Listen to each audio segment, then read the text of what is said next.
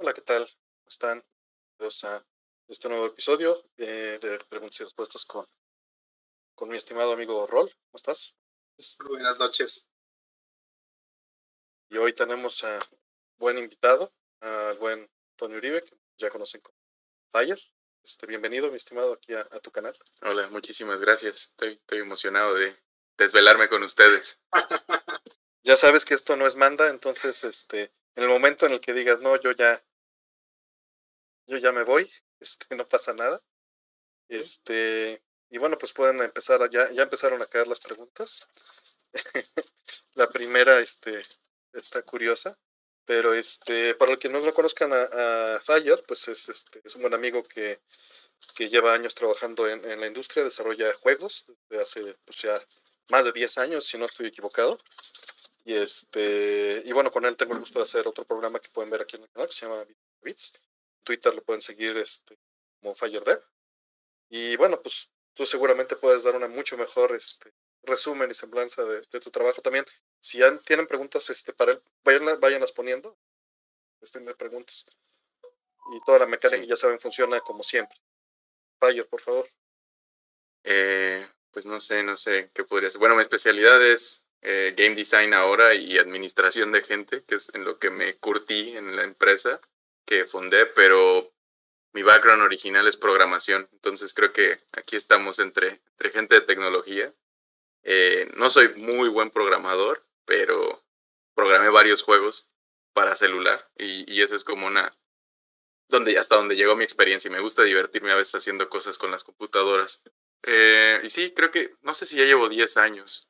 Técnicamente creo que los cumplo este año si, si consideramos el, el primer juego que lancé formalmente. En eso eh, me basé. Ajá. Y en, en, general que empecé a, a, jugar con cositas de juegos para más tal vez, pero ya formalmente sí los voy a cumplir. Eh, si tal vez algunos me conozcan es por, hay un estudio que fundé que se llama Hyperbeard, eh, que son los que son, hicimos Kleptocats con, con un equipo que ahora creo que ya son como 40 personas o más que están ahí en la Ciudad de México. Eh, y ando dando vueltas a veces por México, en otros países también, dando pláticas de desarrollo de juegos y apoyando a la comunidad en general con, con la experiencia que tengo para ayudar a otros a, a que hagan cosas. Y ha estado cool. No sé si con eso es suficiente. También, y tenemos este podcast, ¿no? De Vida entre Bits que está divertido, hablamos de videojuegos, con, en, en experiencias muy contrastantes de, de tiempo tal vez, y de juegos a veces. Claro, eh, claro. Yo juego mucho digital y móvil, creo que Artemio no tanto. Eh, y hay cosas que yo ni había nacido que, que de repente quiere que, que sugiere y es como, no, pues... ya estás muy, ya estás muy cascarrabias. Señor, que seguro, que seguro Fire, Fire no entendió la referencia que hice ahorita. Exactamente. Ah, era una referencia. Exacto, sí, ahí, sí. Viene, ahí viene, ahí viene Cascarrabias. Es una caricatura de 1972. no, sí. pues. A nosotros ya nos tocó Vieja. en sí. repeticiones, sí. Aunque luego hay cosas que las seguían repitiendo y muchos pensábamos que eran de nuestra generación. Yo pensé que Chavo del 8 era de mi generación. No, no sé por qué. Pues no. Sí, no, ahí está, estaba muy tonto, definitivamente. Claro, es normal, es normal. Pero una vez. Pues tampoco nos dábamos cuenta. Sí, y. O sea, era obvio que eran señores disfrazados, pero, pero yo no sabía qué tan en el pasado, hasta que una vez vi un álbum de fotos de mi papá. Y él estaba disfrazado, bueno, él y sus hermanos estaban disfrazados de personajes del Chavo del 8 y como que mi mente se, se, se perdió en ese momento porque no había sido, no había dimensionado. Y cuando eres niño, pues piensas que tu papá tiene como 200 años también. Entonces, creo que eso más impacto eso. Además que tu papá es un gigante, ¿no? Es un... Ándale. No es para arriba, es, uh -huh. Es bombero. Claro. ¿Tú qué tal la semana, Ron? Ya tenemos un montón de preguntas, pero... Sí, pues bien. Este, pues estamos aquí eh, mejorando el setup. Hubo varios cambios. Espero que este, el cambio que hicimos en todo el setup aquí esté funcionando mejor. Nos pueden decir si escuchan bien el audio, si, si ven el video, si frame rate, todo eso, todo bien. Y este, pues ya vemos. vemos Error se rifó. Sí, digo, todavía no estamos, eh, no está finalizado por completo, hay cosas que, detallitos que todavía podemos ir afinando, pero este, vamos a ver. Dicen por ahí que se escucha un poquito mal, que se escucha un poco raro. ¿Será que, ¿Será que tenemos mucho ruido? O más bien a lo mejor está muy agresivo el filtro. Sí, esos tendrían que aclararnos, por favor. ¿Qué significa mal? Contextualicen. Sí. pueden decirnos qué rango de frecuencias es inadecuado. Sí, si no para apagarlo. ¿Qué tipo de filtro? Si hay un filtro, este, Con sus audiencias luego sí creo que están hablando en serio, ¿eh? yo no.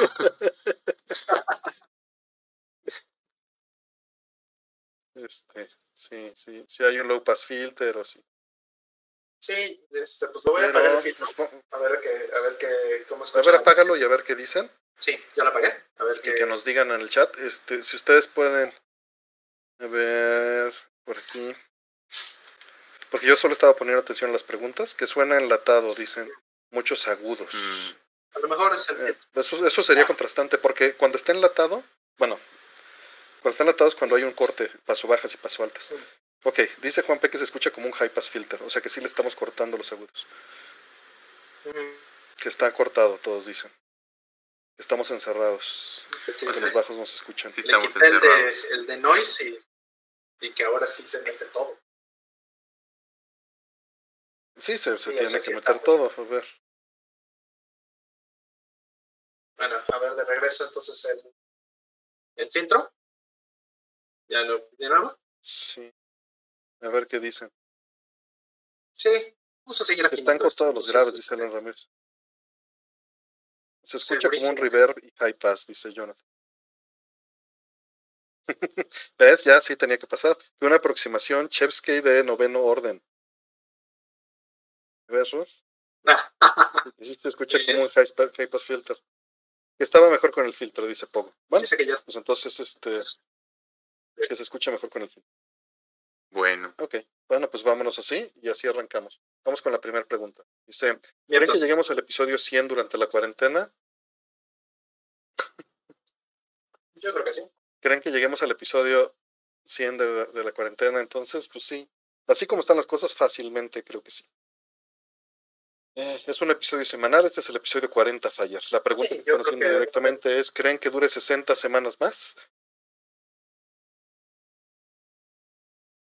¿La cuarentena? Un año es de 52 semanas, ¿no?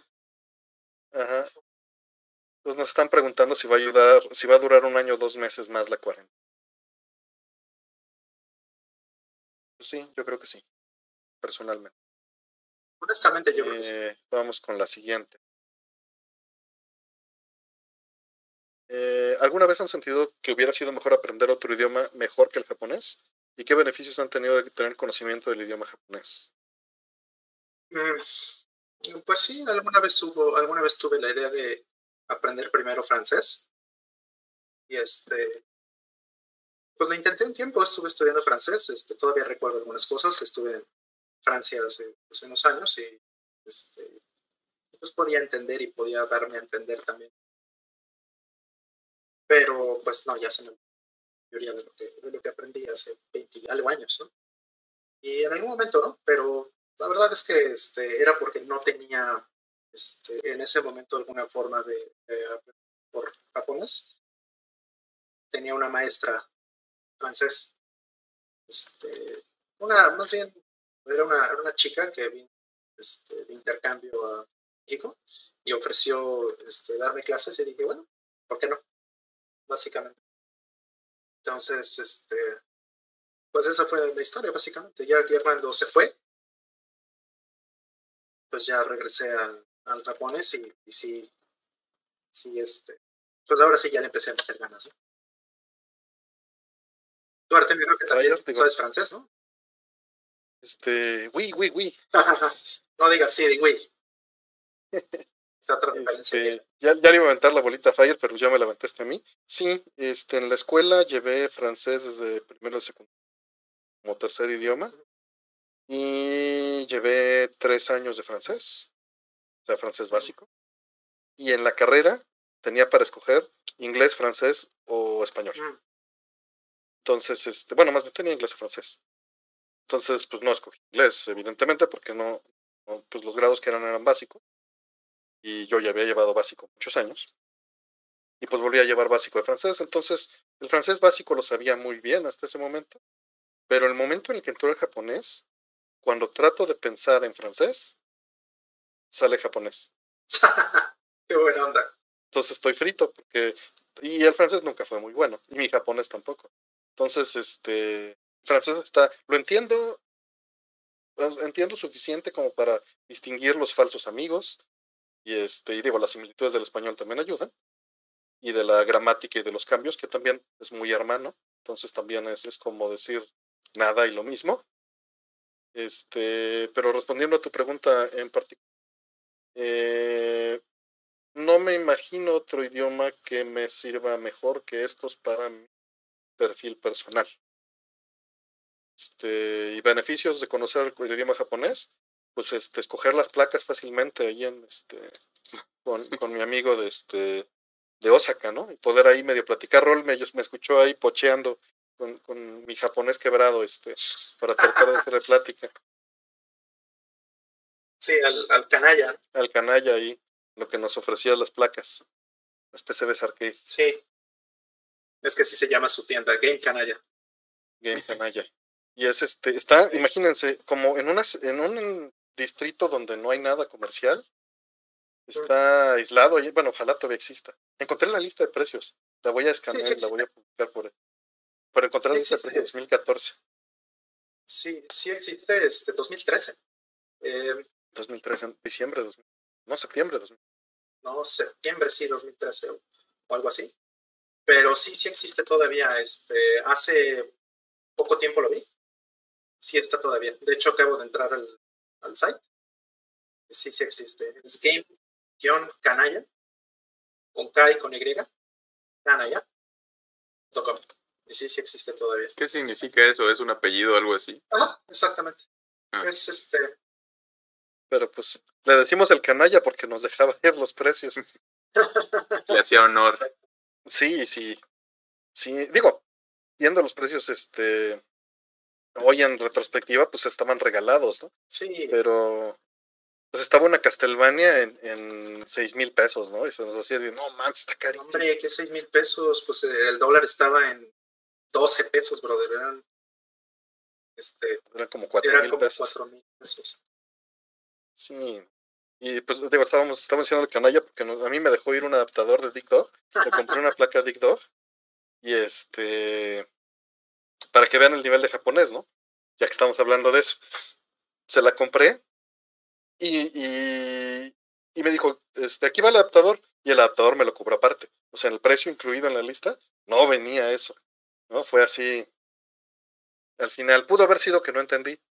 Dejo eso en claro, ¿no? Sí, yo tampoco, a mí también, también este, se me pasó por completo, ¿no? O sea, no vi que, que era lo que quería hacer, ¿no? Yo pensé que, o sea, porque él dijo que venía con adaptador, pero nunca dijo que venía incluido precio. Exacto. Dije, ah, mira qué buena onda. Dice, ay, el adaptador son 600 baros más. Bueno, pues ya que. Sí, porque además. Perdón. Es como, perdón, es, es pues te, te dice, mira, si la quieres aquí, o sea, si la saco es porque te la llevas. No es de que este, la ves y a ver si te gusta, no, no. Exacto. Voy a la bodega y si saco la placa es para que te la lleves. Sí, exacto. Así como, como en la secundaria cuando te dicen, bueno, bueno, tu, mamá te dice, mira, si me paro no es en balde. Así. Y, y también cabe resaltar que la tienda pues, no está abierta, bueno, sí está abierta al público, pero no está abierta al público, no está a nivel de calle. Ni es, este... un, es un departamento de este brother. Y le tocas el timbre y baja y cuando subes está todo apagado y sube los switches y se prenden las, los anaqueles y, el mostrador. Con sus monitores y todo, y sus placas ahí de muestra y todo. Sí, o sea, llegamos y era una casa así, un, un, edificio de departamento. Pues así como temeroso le toco el timbre y ya me contesta y le pregunto, oiga, ¿es aquí el, este, la tienda de arcades? Sí, sí, claro, pásale en tal piso, ya llegamos y todo ese show. ¿Y tú, este Fire, qué puedes opinar de este tema? Que, digo, ya no sé qué pero. Pero de qué Eh, se trata el programa. Creo que estaba, tenía algo que iba. Ah, te- les faltó como el barrio de, de sacar el, el regatear de acá de México, ¿no? El- a, a mí me la quisieron aplicar en, en, en una garra de Estados Unidos de que había unos patines y me dejaron 10 dólares.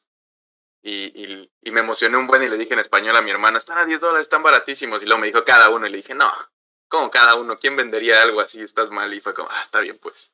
Como que a veces sí hace falta esa fluidez de local para poder aventarte a discutirle a alguien este, los precios. Sí, Que no, no, no sé si es muy común en Japón, porque en China es algo que es, es deporte nacional. mm, Mm, Sí, no, no, en China es exactamente lo que iba a decir, sí. es, es otra cosa. Sí, en, en Japón, este, yo lo llegué a hacer un par de veces, eh, pero lo que me decían, o sea, no sé, ¿no? Yo sentía que, que a lo mejor estaba haciendo algo incorrecto, indebido, pero más bien es la forma en la que lo preguntas y lo que te pueden decir es, por ejemplo, ah, mira, o sea, o sea, lo que hacen es, no es que te bajen el precio, sino te dicen, creo que tengo otra copia o tengo otra, otra de estas más barata, porque tiene menos cosas o está más maltratada o te dicen, ah, mira, no lo quieres nuevo, lo quieres más barato, ah, entonces te doy el usado. No No te nada. alcanza. Ajá, o sea, te atienden de esa manera, pero no le bajan el precio. Y en China, como mencionas, es, es este, es de llegar y decirle, no, güey, o sea, yo sé cuánto te cuesta hacer eso, yo, yo sé cuánto le estás sacando, porque pues todo el mundo se dedica a la producción y a la distribución. Entonces ahí no te pueden decir, no me sale. ¿no? Y Eh, tienen su entonces, yo- calculadorcita, está ¿no? Especial. Exacto, y siempre es regatear en la, en la, este, la calculadora, ¿no? Yo cuando estuve una vez en Hong Kong, bueno, una de las dos veces que estuve, eh, iba con un local, ¿no? Y pues queríamos comprar este, unas cosas para hacer regalos de, este, a nuestros clientes. Y nos dice, no, tanto, y era en una Mac Store, y en la Mac Store regateando. Y, y- y le dice, no, no, no, allá me lo dan así, con funda y con tres pilas. Y, nos- y dice, sálganse. Y se sale ofendido caminando. Nosotros, ¿de qué pasa? Sálganse. Ya nos salimos y sale corriendo atrás el chino con la calculadora de, no, tanto, tanto, tanto. Dice, no, no. Lo hace así, desde, sin dar la vuelta, ¿no? Nosotros, ¿cómo lo tratas así, no? ¿Qué te pasa? Dice, no, no, sigan caminando. Paso firme, lejos. Ya llega, no tanto. Dice, bueno, está bien. Pero me das otra, tal que otra cosa. Sí, sí, sí, órale. Sí, es una, es una historia común que me han contado conocidos que han ido a China. Justo eso, que la estrategia es te tienes que ir ofendido para que, porque a ellos al final les importa más vender que el precio y saben la ganancia que tienen y todo eso. Exacto. Pero para, para no distraernos más, ah. Ah, para responder la pregunta, yo no sé japonés, eh, más bien a mí me hubiera gustado, tal vez creo que también por, por, hay mucho contexto de lo que nos dedicamos, bueno, lo que me dedico yo particularmente, que me gustaría tener acceso a eso de primera mano. Eh, yo estudié francés, eh, inglés lo aprendí como golpeado a través de videojuegos, televisión y otras cosas como muchos nos tocó. En la escuela lo llevaba, pero nunca fue algo muy formal. Y francés lo, lo, lo escogí porque, no sé, lo tenía de frente y yo no lo llevé en las escuelas. Nunca, nunca hubo otra cosa que no fuera inglés. Y lo estudié un par de años. También es funcional. También cuando fui a, a- tuve la oportunidad de ir a París, me servía para, para que al menos no pensaran que era gringo o otra cosa. Que luego se enojan, no sé, o te dan otros precios también en ciertos lugares. Este, y, y lo único que medio estudié en algún momento fue ruso. Eh, tuve un par de semestres. Sí, le, le- le entiendo al cirílico lo suficiente para leerlo y que los rusos se sorprendan de que estoy leyéndolo, pero no sé qué significan la mayoría de las cosas, excepto cosas como babushka. Y luego la mitad son palabras en inglés, bueno, no la mitad obviamente, pero mucho taxi es taxi, steak es steak, este, cosas así, como que sí se repiten palabras. Entonces, ya con un par de lenguajes puedes hacer ciertas conexiones, siempre y cuando no sean asiáticos o finlandés o esas cosas que sí están muy extrañas o que tienen unas raíces muy diferentes. Este, de momento cerramos las preguntas, ya pasamos más de las 110. Entonces ya están cerradas. Muchas gracias y una disculpa. Si avanzamos rápido, que todo indica que no, este, las vamos a, volver a abrir, pero de momento este, están, están cerradas. Gracias. Eh, y por ahí, este, Ángel Valle, muchas gracias por, por, este, por tu apoyo. En serio, gracias. Raúl Chávez dice que para un tamal para el cumpleañero. Y este, Marcos Muñoz, este, muchas gracias también por tu apoyo y pues ya sabes que, lo puedes ver cuando quieras desfasado, no nos tienen que ver en vivo. Pero mil gracias. Y vamos con la siguiente pregunta. Dice, ¿saben cómo le hacían los dueños los locales de maquinitas de los 80s y 90s para tener los últimos hits? Feliz cumple. Pues eh, había distribución. había distribución y había, antes de la distribución había mercado gris. Entonces había quienes se iban básicamente al otro lado, lo traían y se traían varias y las revendían aquí. Y después se hicieron canales oficiales, para ser muy breve. Pero este, antes de eso, lo que se hacía, pero no eran de últimos hits ni nada por el estilo, era este, pues adaptar consolas, ¿no? Atari 2600 en gabinetes. Y este, por ahí hay unas fotos y un thread en Arcades MX de, de un estudio en Michoacán que lo hacía. Y está interesante. Y este, pero pues sí, se hacían, hasta que se hicieron los canales de distribución, ya a mediados de los 90 es que hubo más directo. Antes de eso, era falluquearlas. No sé si tengan algo que, que agregar. Pues nada, que, este, que tuvimos representación en México de varias empresas. ¿no? Tuvimos SNK, tuvimos a Capcom, tuvimos a Nintendo. Entonces, eso pues también eh, te dice mucho sobre la confianza que había en el país por los inversionistas, por el mercado, ¿no? O sea, veían a México como cabeza de región, podríamos decir, ¿no? Punta de lanza para toda América Latina. Entonces, este, pues eso era muy positivo. Teníamos, eh, pues de Capcom, por ejemplo, nada más existían, creo que cuatro oficinas. O sea, Japón, Europa, Estados Unidos. Entonces, pues eso te habla de, que México estaba en un nivel muy alto. Y pues lamentablemente lo Sí, este. Por ahí están Karen ya, este, Hola Planeta, Pogo, saludos a todos que están allá en, en el chat. Saludos. Vamos, este. Sí, gracias. Vamos a la siguiente. Dice, ¿podrían dedicar un poco de tiempo y hablar de, de Daisy? ¿Cómo la conocieron? ¿Qué recuerdos tenían al convivir con ella en los videojuegos? Pues a Daisy la conocimos a través de Atomics, evidentemente. Este, sé que pues entró y estaba, estaba allí ya en los Atomics Live con nosotros. Y siempre fue una persona muy, este, pues con un, sentido del humor muy particular.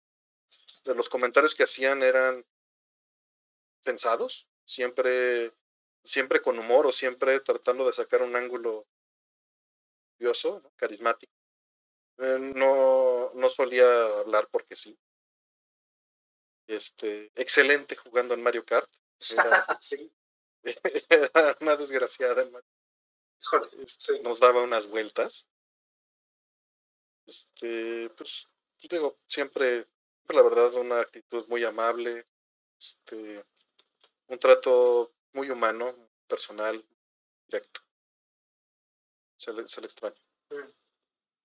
Sí, yo también este, la conocí igual que tú, mismo día, al mismo tiempo, Sí. Eh, Al aire, ¿no? al aire, exactamente. Pero este, yo conviví mucho con ella porque eh, es muy curioso que eh, teníamos el 3DS y entonces eh, eh, ella rondaba mucho por donde yo vivía, pero nosotros no sabíamos eso. No teníamos idea realmente de, de cuándo, a qué hora o cómo, pero este, yo dejaba el 3DS, por ejemplo, en mi recámara, en el buró o algo así, ella pasaba caminando abajo de mi edificio, y entonces hacíamos este intercambio de, de Street Pass. Y entonces de pronto la tenía dos o tres veces y pues así, ¿no? Entonces ya de repente nos hablamos y decíamos, ah, mira, ya, ya te saqué tal cosa, ya te saqué tal otra. Y era como de, pues, ¿dónde vives, no? Oye, pues, ¿y qué haces aquí? ¿Cómo? ¿Por qué, no? Y en varios Soy tu vecino. eh, no, curiosamente no éramos vecinos, pero venía a trabajar cerca. Trabajaba cerca de casa. Digo, yo no vivía exactamente donde estoy hoy, pero este, caminaba por ahí. Curiosamente, ¿no? Coincidimos en eso. Entonces, este, pues llegó el punto en donde de repente le decía, no, pues mira, si, si pasas y ves que te brinca el, el, este, el Street Pass, igual échame un grito y si estoy libre, pues echamos la reta un ratito o algo, ¿no? Y llegó a suceder un par de ocasiones. Así de, oye, ¿qué onda? ¿Street? Órale, un Street. O, bueno, su juego favorito. Franquicia favorito que era Dead or Alive.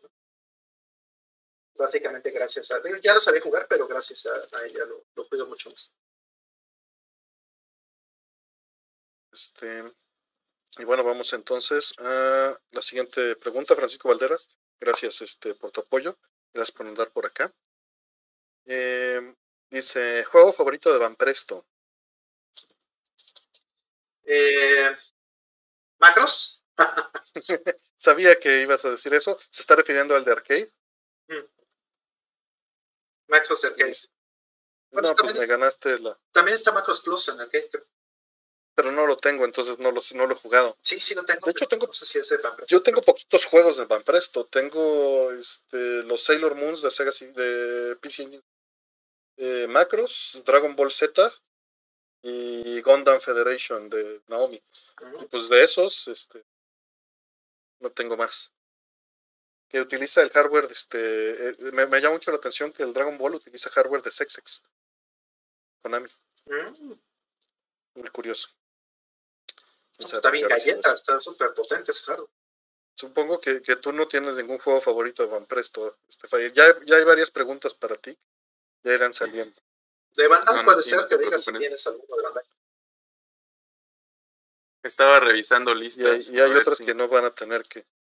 Sí, mira. A ver si conocías algo. Presto es este, la línea de Bandai que, que hacía licencias.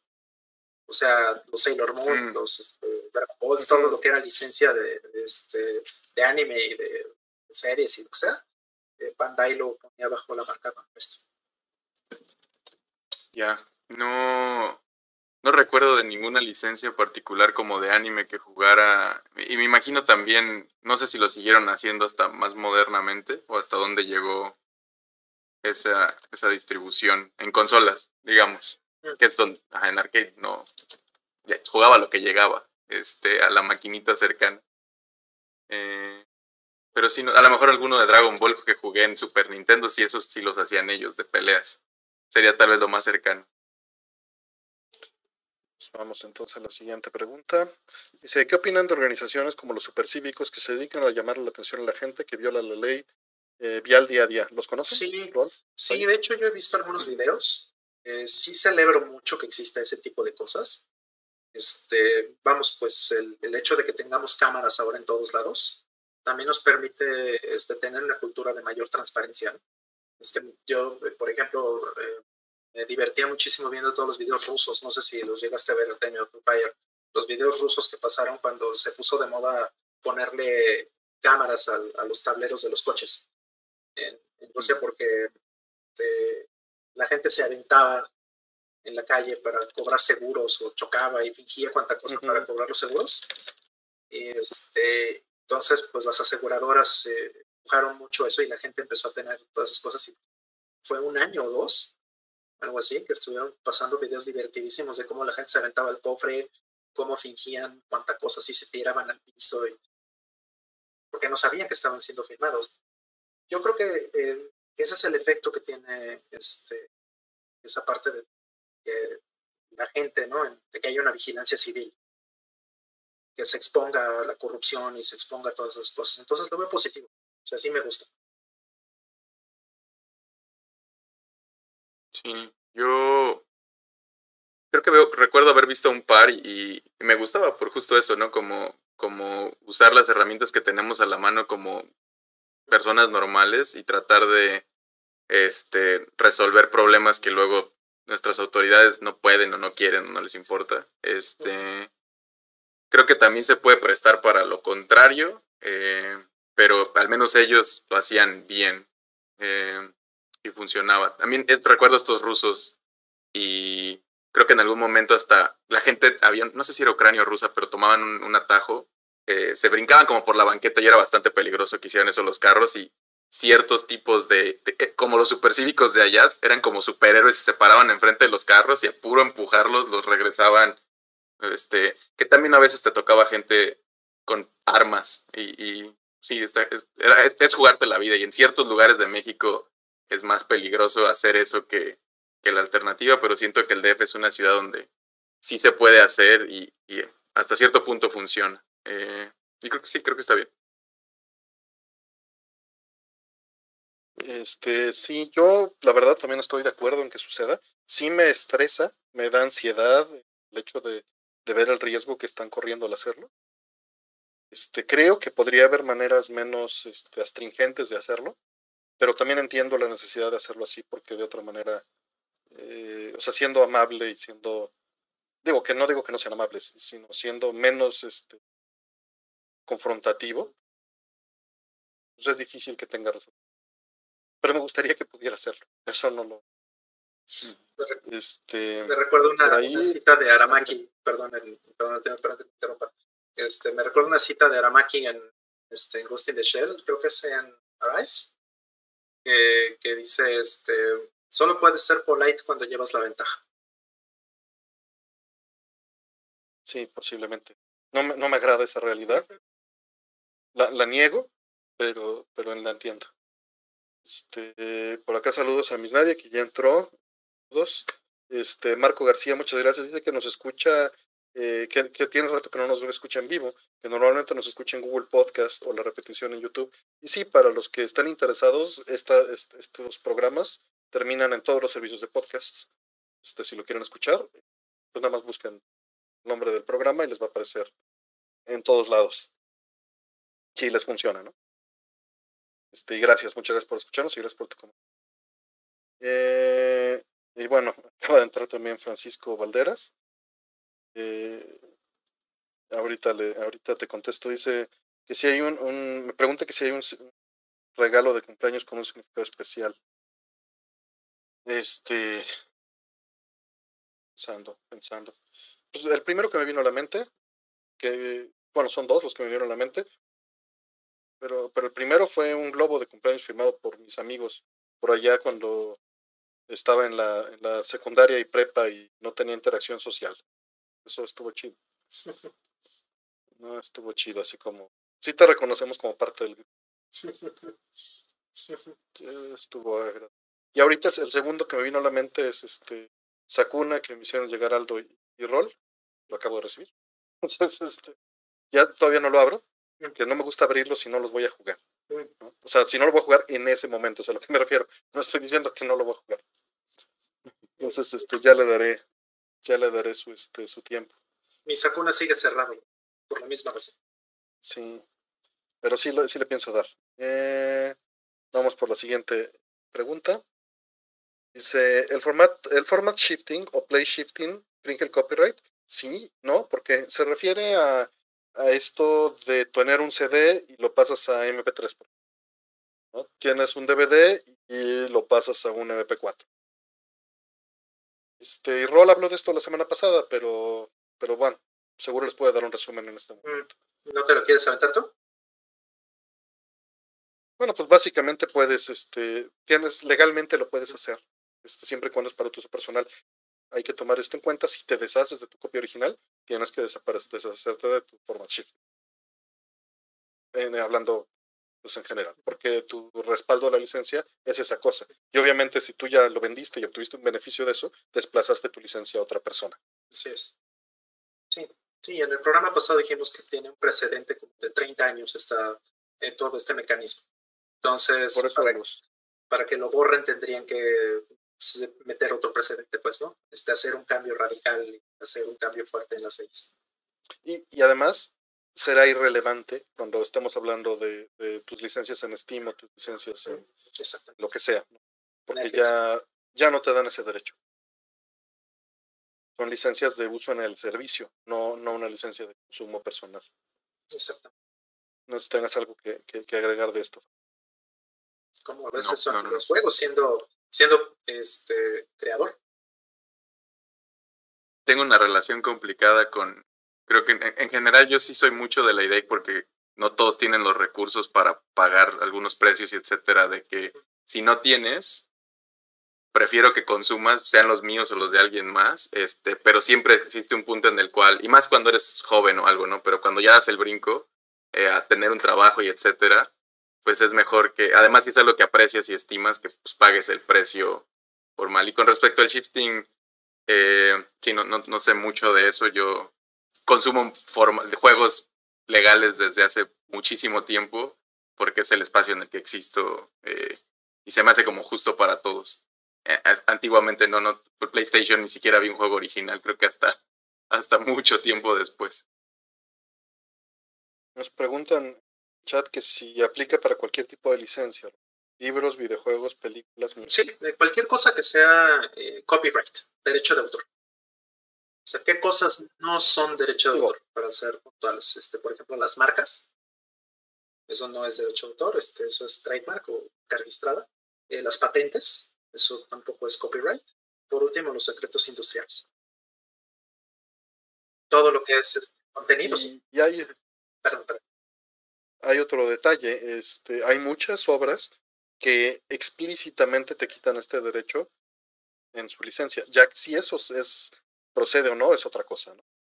Este, lo intentan, pues. los cartuchos, por ejemplo, Donkey Kong Country fue el primer juego de Super Nintendo que tengo que ya incluye una licencia que dice no puedes removerlo de, de no puedes hacer formas shifting. Eso no significa que, que, tengan razón, ¿no? Exacto. Pero, pero te lo, en, en, teoría te lo está prohibiendo. Igual muchos libros te lo prohíben en la primera, este, no puedes hacer ese, ese forma shift pero legalmente, en teoría, que ha aplicado como pues se puede. Sí, es como, este, o sea, no puedes ir en contra de la ley a ese nivel, ¿no? O sea, tendría que haber algo, no sé, que llegue a una Suprema Corte en algún país en Europa o en Estados Unidos. Eso este, realmente se, se cambiaron. Nadie lo ha, lo ha aprobado. Dice que si se ha legislado o se hizo costumbre porque No, si se legisló. Eh, lo pueden ver en Wikipedia, caso de eh, VHS y, este, y beta. Porque eso era lo que aplicaba. Eh, querían, bueno, y están hasta todos los CDRs, o sea, toda la media en blanco que se vendió, los, los audiocassettes y, y las películas en VHS, este, digo, los videocassettes libres en VHS, pues esta era su función. o sea, existía la función de hacer tu propio producto, ¿no? Pero la realidad es que por lo menos el 50% era para esto. Para grabar. lo grabas de la tele y lo ves, ¿no? Entonces, siguiente. Dice, buenas noches. Quería preguntarles, desde dada la teoría del desdoblamiento del tiempo, Jean-Pierre Gatel Malé, ¿han intentado checar, eh, eh, de contactar con su doble cuántico? Qué bonito. no. No, todavía no tengo un este, un smartphone cuántico. a llamarle, pero. necesitas este. Necesitas este hacer eh, pares entrelazados de este, partículas para poder hacer eso. Sí, todavía no sabemos si, si, eso aplica al, al, al, macrocosmos, ¿no? Y digo, tienes muchas teorías de este tipo, es, es, este, es bonito fantasear con ellas, pero mientras no sea falsificable, poco sentido científicamente hablando, fuera de la especulación. Sí, sí, sí, sí. O sea, hay una cosa que hay que este, apuntar de, eso que creo que causa muchas confusiones para la gente. Es que este ejemplo que usamos todos, también me declaro culpable, el gato de, Schrödinger, este, en realidad no es un experimento verdadero, es un experimento mental. no maten gatos. Era, una, era un argumento para decir es absurda la interpretación con Hagen. Para eso era. Me, me, ganaste mi broma. Yo iba a decir que no sé si lo he hecho o no, que tendrías que abrir la caja. Exacto. Bueno, no tengo ningún isótopo aquí, pero tengo plátanos que son radiactivos. Entonces podríamos, y, tengo un gato, pero no estoy dispuesto a experimentar con él. Dicen que yo me veo con muchísimo lag. Lo siento, no puedo hacer nada. Es la edad. Sí, ya. Es el, es el, es el karma, que no creo en él, pero, pero ahí está. Por no creer en, en, este, en las tecnologías este, desechables, pasa. Con mucho raro, sí Sí, yo también. ¿Sí me ves, sí me ves en tiempo real? ¿Quién sabe entonces? Te veo borroso yo, pero... Ah, sí. Sí, nosotros en nuestro previo nos vemos borrosos, pero no lo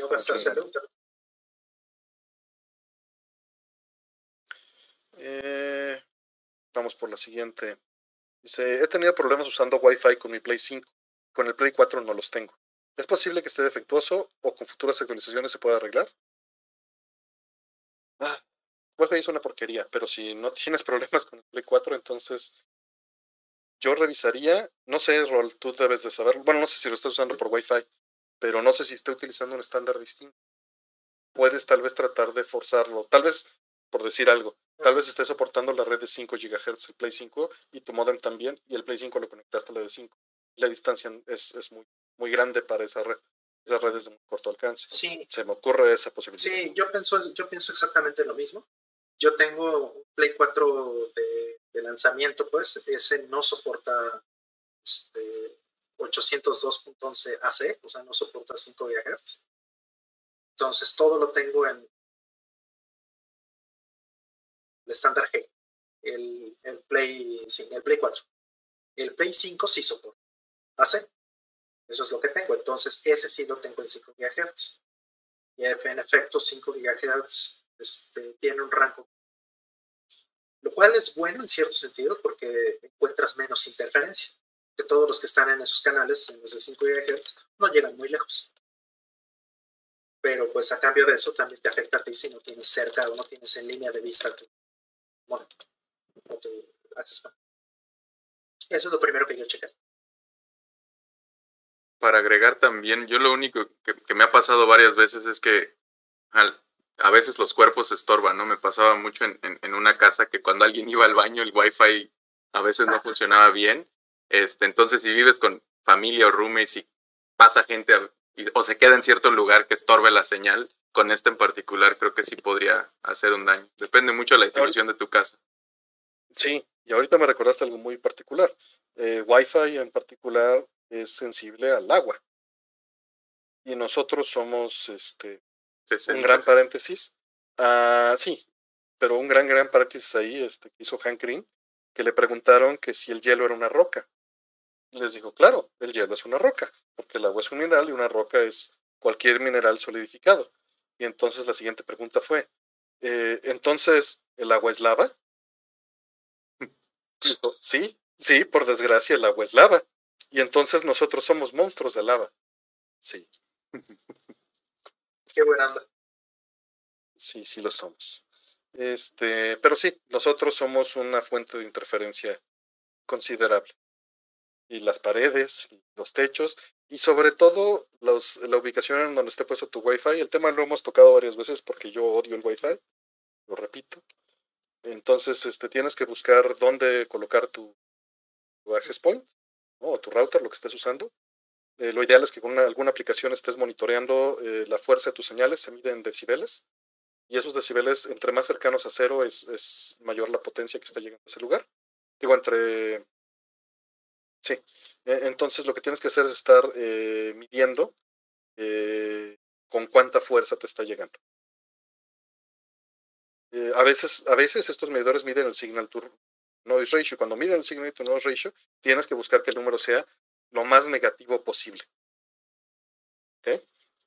Ahí, ahí lo más cercano a cero sería lo peor. Entonces, bueno, te tienes que fijar lo que estás midiendo. Pero con eso, andando por tu casa, puedes estar midiendo y viendo dónde están los, los mejores puntos y dónde puedes reubicar. Y el otro asunto es que tienen el asunto de los canales en los que está cada uno de los aparatos. Y mucha gente los pone en auto tienen que estar negociando ellos y brincando entre donde haya menos ruido. Tú puedes también buscar donde hay menos ruido en tu casa y ponerte en esa, en esa frecuencia. ¿no? Que porque odio el Wi-Fi no se supone que es algo bueno, porque es una porquería de ruido. es lento como él solo. Siempre da problemas de configuración, no tienes acceso directo a los puertos, no puedes monitorear fácilmente. Por eso, por eso, es lento, lento, lento copia un archivo de 40 gigas por Wi-Fi a ver cómo te va. También dependiendo de la seguridad que tenga tu, tu conexión, también puede ser muy inseguro. Sí, lo odio, lo odio, este. odio. Pero es conveniente para muchos y es muy por eso gana. Es muy, muy conveniente. Exactamente, es muy, muy conveniente. Pero sí, una de las cosas más este, críticas del Wi-Fi, por ejemplo, para videojuegos es que Wi-Fi no es full duplex. O sea, no puede recibir y, este, transmitir al mismo tiempo. Entonces todo se tiene que encolar, todo tiene que tener delay, todo tiene la. Por eso son por diseño. Y, y también tienen que tomar en cuenta que todas las máquinas que están en el mismo canal básicamente tienen que levantar la mano y gritar para que una tome el turno y todas las demás tienen que esperar. Entonces, entre más cosas haya y más redes haya a su alrededor, más ruidoso va a ser, más va a caer, más va a caer, más va a caer. Sí, este, vamos este, terriblemente lento. La estadística dice que, dado el tiempo que nos estamos tomando para contestar, vamos a tener que tomar 7 horas 20 minutos para terminar. Eso es lo que nos dice, y hasta ahora ha sido muy, muy correcto. Entonces, bueno, ahí vamos. Eh, ¿por, ¿por, qué creen que el futuro no fue el holograma en los videojuegos? Como la maquinita de Time Traveler o Holoseum de Sega 1991. ¿La llegaron a ver? Feliz cumplerte. Sí, sí, la llegué a ver. Y un par de amigas este, muy queridas, Jessica y Mariana, me llevaron justamente a jugarla un día en mi cumpleaños. Llevaron de, de paseo a Pabellón Polanco a jugar Time Traveler y pues se veía increíble. ¿Por qué no? Pues porque el tipo de juego que, o sea, más bien es un gimmick, es, es como el, el 3D del 3DS, se ve padrísimo, pero difícilmente agrega algo. Y aquí va el punto que yo creo más fervientemente, que es como el VR, no lo puedes compartir fácilmente con una persona. Entonces, ¿ustedes qué opinan? Creo que está, estoy completamente de acuerdo. El, el 3D es, es todo un reto. Y yo también, eh, considerando como esta comparación con el VR, es que muchas veces tendemos eh, a, a, copiar experiencias de uno a otro y a veces no le damos el tiempo a que se, o no llega el tiempo a que se desarrolle eso que podría hacerlo brillar, eh, la killer app que a veces le llaman en, en, ciertos dispositivos o plataformas. Y cuando es algo como muy de prueba o, que lo avientan como un gimmick, pues es como chicle y pega. Si agarra, a lo mejor llega lo suficiente para que se explore y si no, se, se abandona. Este, entonces también creo que por eso siempre son cosas de riesgo eh, y de innovación, que pues a veces sí se va la, la, la industria por otros lados extraños. Hay saludos al buen José Cruz, que ya anda también en el chat, no lo he visto, en Metal. Vamos este, con la siguiente pregunta. Dice, hola a todos, ¿alguna vez vieron la serie de Quantum Leap? Viajeros en el tiempo. Es mi, era mi serie favorita de los noventas. Pues no teníamos opción. No digo que no me gustara, pero si veías la tele, pues veías. Yo creo que Fire no le no, tocó. No me tocó. Pero... La ubico, pero no, no la vi. A mí me tocó en la, me tocó en la prepa. Sí, igual yo la vi, este, no vi muchos episodios, la verdad. Trabajaba y estudiaba en ese entonces, entonces voy a ver un par. Pues conozco poquito los personajes, sé de qué va, pero de ese tipo de series eh, me gustaba mucho más una que, que bueno, pues, obviamente sí vi, que era, este, se llamaba Viajeros, no sé si la recuerdas, Sartene. Era un niño. Me suena, a ver, di algo más, a ver si me suena. Que tenían un reloj este, con el que viajaban en el tiempo y ese reloj les indicaba que había algo mal en el tiempo. Okay, okay. Y entonces tenía que... Relativamente similar. Ajá. Sí, o sea, sí, a mí siempre se me hizo que Quantum Leap era una copia de esa, de esa serie. A, mí Quantum Leap, digo, sí me gustaba, pero se me hacía eh, una copia de Camino al Cielo, pero en un entorno científico. Este, sí me gustaba el doctor Sam Beckett, era fan. Este, pero no, no estoy, no estoy clavado. O sea, sí llegué a ver mucho porque pues, era lo que veíamos familiarmente. Eso, Lobo del Aire, ¿no? Camino al Cielo. Este, pero pues yo, yo era más de ver Ghostbusters. Casa Fantasmas. Eh, vamos con la siguiente. Dice, uh, opinión de la literatura mexicana latinoamericana. Pedro Páramo y Valle en Llamas de Juan Rulfo. Los leí hace poco y me gustaron bastante. ¿Alguna otra recomendación? Este, pues muy buenas cosas, ¿no? Este, a mí sí me Rulfo me gusta este clásico, ¿no? Este, algunas cosas de, de Gabriel García Márquez, este, de Octavio Paz. Por ahí algunas cosas sí, sí he leído. O sea, creo que... Creo que Yo princip... Sí, sí, sin duda. Cien años de soledad, ¿no? Tienes el amor en los tiempos de cólera. Este, el coronel no tiene quien le escriba. Desgraciadamente, tal vez, o, o, afortunadamente, todos estos libros que mencioné y los dos que mencionas, los leí en la secundaria como asignación. Y el hecho de, eh, bueno, casi todos, uno no, el hecho de que hayan sido como una asignación, les restó valor, no a futuro, pero sí en ese momento. Mm, pero eso es, eso es muy interesante. El, el que me gustó muchísimo, que no, o sea, fue asignación, no, no lo sentí como asignación, fue Rayuela. Mm. Por la, por la estructura. Sí, pero yo, yo definitivamente Gabriel García Márquez es de mis preferidos. No he leído tantísimo, creo, latinoamericano, eh, pero Cien años de soledad es fantástico. Uno de los inicios de novela más este, emblemáticos, ¿no? Junto con el de eh, ay, el de Cervantes, este, Don Quijote, ¿no? Que son como esas cosas que puedes quotear y, bueno, hacer la cita textual. A mí, de, Gabriel García Márquez, me gustan mucho sus cuentos y podrían buscar el de la luz de como el agua, que me, se me hace como mágico. O sea, sí, me gusta mucho. Me gusta mucho el realismo mágico este, y siento que es como un, expositor muy bueno. Eh, la continuidad de los parques de, de este, que también son cuentos. Yo prefiero mucho los cuentos de, de del mismo de Rayuela. ¿Cómo se me fue su nombre? No me acuerdo ahorita, pero me acordé de Borges y nos van a golpear si no lo menciono. Sí, claro. La, la biblioteca está infinita, ¿cómo se llama? Sí. Eh, 100 años de backlog. ay, el chat, ay, el chat. Y, y, y, luego hay unas cosas muy cortitas, ¿no? Estos cuentos de, también de Monterroso son bastante buenos, ¿no? Que tiene este muy famoso de cuando despertó el dinosaurio, este, todavía estaba ahí. Cuando despertó el dinosaurio todavía estaba ahí. Y, y este tipo de cosas que se van muy fácil y son bastante interesantes. En, en, en, esos tiempos como que se exploraba mucho, o sea, estaba en este tiempo de cambio, creo, la literatura en español y estaba encontrando su identidad y sí hubo muchísimas cosas muy interesantes. Sí, yo más bien es como avienta una piedra y lo primero que te salga, agárralo y si no te gusta, cámbiate a otro. Hay muchísima variedad y cosas bien interesantes. Es Cortázar el de Rayuela. Cortázar, sí. Yo con Rayuela, por ejemplo, cada vez que me lo recomiendan lo muevo abajo del backlog, porque nomás por molestar. Eh, vamos por la siguiente.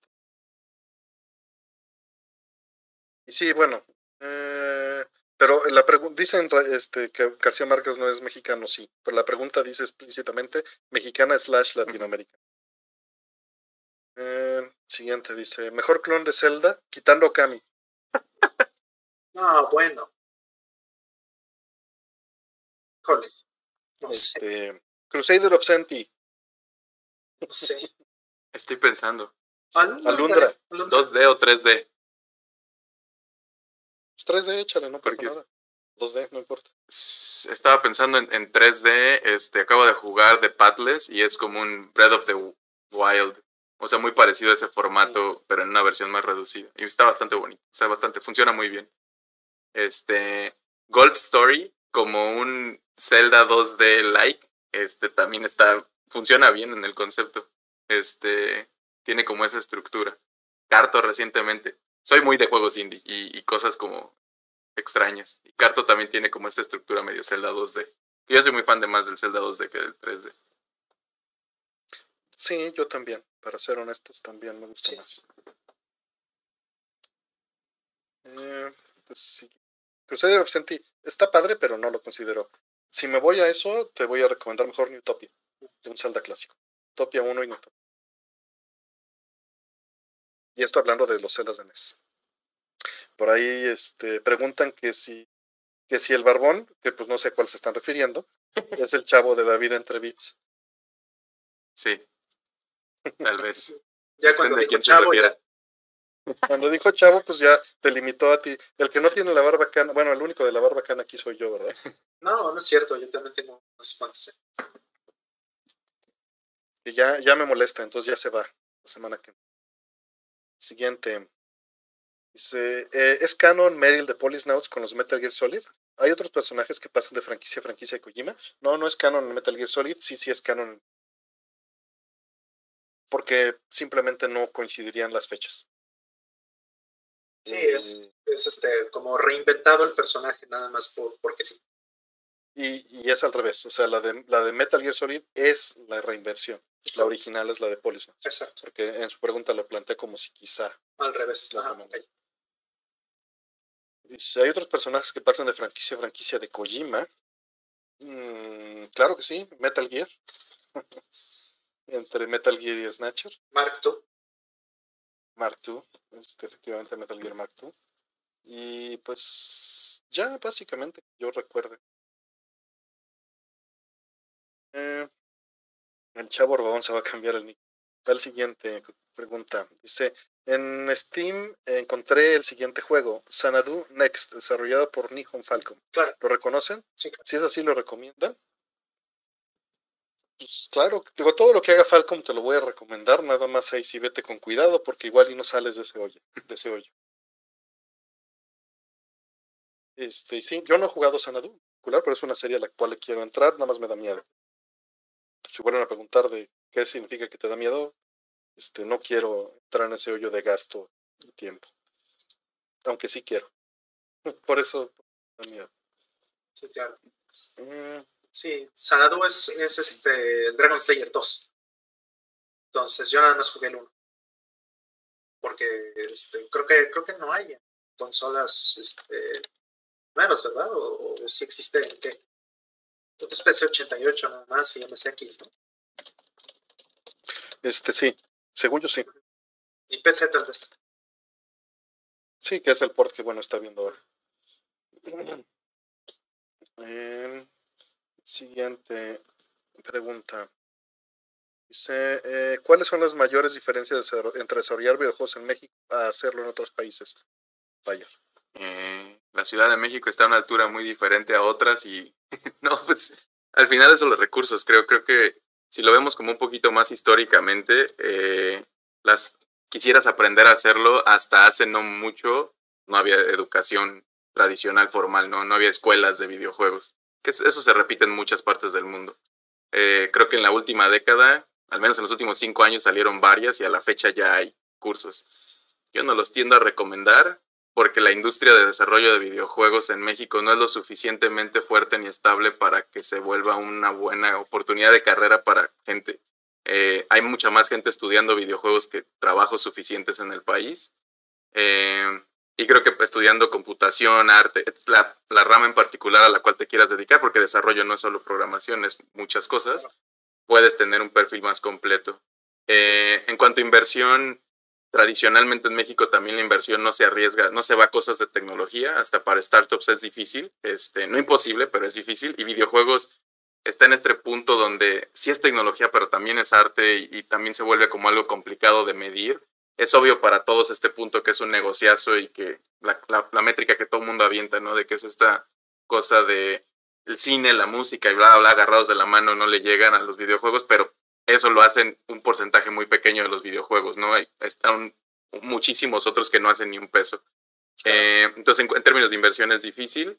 Eh, ahora, la, una de las ventajas es que México no es tan caro. Entonces, si tienes la capacidad y las herramientas y la necedad, que es algo que yo me considero que tengo, y Pogo que está en el chat ahí también y que ya lo tuvieron aquí, este, también notamos, este, sí puedes construir tu propio camino, más ahora que existen herramientas para hacer los juegos a la mano de todos, plataformas muy abiertas, ¿no? Hasta el punto que Nintendo, ya como latinoamericano, puedes registrarte para pedir un dev kit y, y Steam y otras plataformas digitales.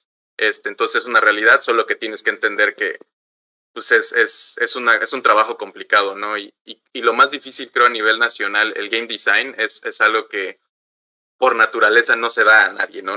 Hacer e inventar juegos es algo muy peculiar y pues el trabajo de, dominar esta, este skill, esta habilidad o este, este, pues esta rama de los juegos, se, se consigue trabajando haciendo eso y pues mucha gente no, se avienta a hacer cosas muy complicadas muy rápido y luego sufre mucho en el camino o quiere hacerse millonario, etcétera. Como que tienes que alinear mucho expectativas. Eso son como las, las diferencias este, clave, creo que entre un lado y el otro. Ahora se puede. Hay muchos estudios registrados en México desde hace mucho tiempo. Este, digo, las, parece que no, porque los medios siempre dicen el primer juego mexicano sale cada año o cada mes. Este, pero creo que también alguien que luego revisa, como que censa la industria, dijo que había más de 100 estudios registrados en México de desarrollo de videojuegos.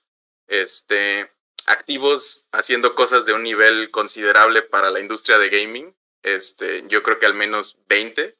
Este, y esos son los que yo diría, como así de bote pronto. Qué padre. Bien. Este, no sé si quieres agregar algo, no, no. Creo que este, Va. está muy padre lo que cuenta Fine. Siguiente. Dice, ¿podrías compartir cuál fue la pregunta que le hiciste a Kojima sobre Metal Gear Solid 5 que Ah, sí. comentaste en el podcast? Este, sí, sí, sí puedo, porque ya se publicó. Eh, pero básicamente la pregunta fue que si existía la posibilidad de que el lenguaje jugara un papel importante. Para quien lo haya jugado, ya entenderá. Este, siguiente. Dice, entre su colección de películas hay alguna que tengan firmada por el director. Si no es así, ¿qué película apreciarían tener así? Este, solo se me ocurre Ghost in the Shell. Ghost in the Shell, por supuesto. Este, yo tengo firmado eh, un DVD de macros. Tengo firmado por este, por el director. Y este, bueno, pues sí, es como gran tesoro, que aparte pues, ya falleció, lamentablemente. Este, pero sí, eso y Ghost in the Shell. Yo no tengo colección Este, este, de películas, pero conozco directores de, de cine y, y no, no, no sé, no, yo no soy mucho de coleccionar. Como nunca he tenido una casa mía y no puedo guardar las cosas y me he mudado muchísimo, ya como que me deshice de muchas pertenencias, pero sí, no, no, no soy muy, muy dado a la colección. Entonces, yo creo que más bien apreciaría tomarme un café con algún director como Guillermo del Toro, qué sé yo, a tener este, a tener esta conversación es impacto, pero digo, a lo mejor sería muy aburrido para ellos, quién sabe. Pues Yo pensé que ibas a decir que todo tu Nunca contenido está firmado, brother. Digitalmente, por lo menos. Sí, qué manchada. Este, está firmado por el distribuidor. Exacto. Tiene una firma digital, eso siento. No, o sea, firmada película no tengo ninguna, pero la, la respuesta fue la segunda. Eh, tal vez un Nuggets, una que tuviera repetida para que no me doliera el rayón. Lo tienes 20 veces, brother. Ya sé, ya sé. además creo que si le dices a un director como mejor una repetida para que no, no me moleste el rayón, no sé si te lo firmaría después de eso. No. Este. te Dicen que creían que iba a contestar que Blade Runner. Nunca aparece Ridley Scott. No fue la premiere de Blade Runner en 4K. Estaba firmado que iba a ir. No llegó. Nos hizo un enlace satelital, nos hizo una llamada. y Eso no va a pasar. Este. Siguiente. Dice: ¿Cuál es su opinión sobre la llamada Triforce de Sega, Namco y Nintendo? Pues estuvo muy padre. El hardware está bonito, pero pues básicamente es un GameCube, ¿no, Rolls? Exactamente, es un GameCube con este con más RAM, nada más. O sea, este eh, está entre un GameCube y un, digamos. Y, y entre un Naomi también. Es como una combinación rara de un GameCube con Naomi, porque usa GD-ROM también y usa exactamente el mismo hardware de, de Naomi. La misma fuente de poder. Este, también es JBS, o sea, es, es muy cercano a Naomi. Mm, Pues este. Pues, pues digo, lo que yo sí siento es que era muy difícil que sacaran más cosas, pero estás, estuvo subaprovechada, en mi opinión. La unión, pues, Sí, el- la- el partnership. Eh, siguiente.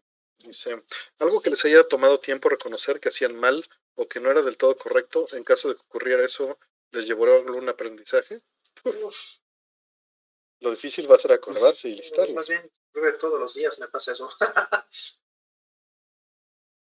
sí, es, es Este, difícil.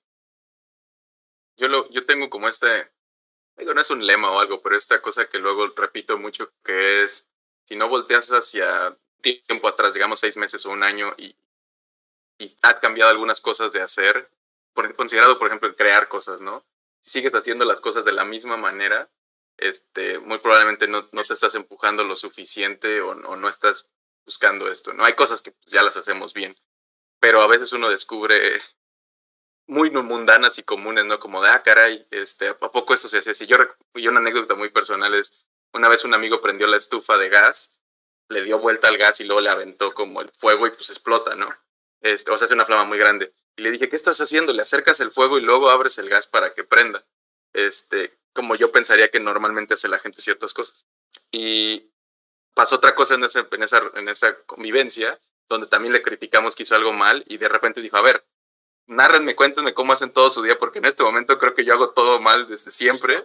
Mejor quiero aprender cómo lo hacen mejor. Entonces creo que siempre, o estos videos de life hacks que uno ve luego y es como, ah, mira, creo que podría mejorar un poquito de esa forma. Muy a nivel básico, pero, pero es una lección que creo que vale la pena tener presente. Qué chistoso lo que estás haciendo. A mí me pasó eso también. Yo también llegué a parar a mis amigos a decir, oye, a ver, explícanme cómo se hace esto en la vida normal, porque creo que la normal soy yo en todos. Ya llega a pasar. Digo, algo que ocurre que tal vez va alineado con la pregunta o con lo que pensaba, o me resuena más a mí, es este aprender a escuchar y es algo que sigo tratando de aprender. Es, es, es, es importante y es difícil, o sea, siempre a pesar de que lo vas refinando, o personalmente, siempre es algo que, que se puede seguir. Y creo que para añadirle a eso que es más como filosófico, tal vez también diría algo que, ajá, como no asumir nunca, o sea, como la normalidad no es algo, el promedio no es común, no todos somos lo, lo mismo y siempre es mejor comunicarte y preguntar las cosas, por más de que estés 99% seguro de que sabes cómo la otra persona va a reaccionar a lo que quiere, es mejor comunicarlo y buscar como ese, esa respuesta. Creo que va un poquito con eso de saber escuchar.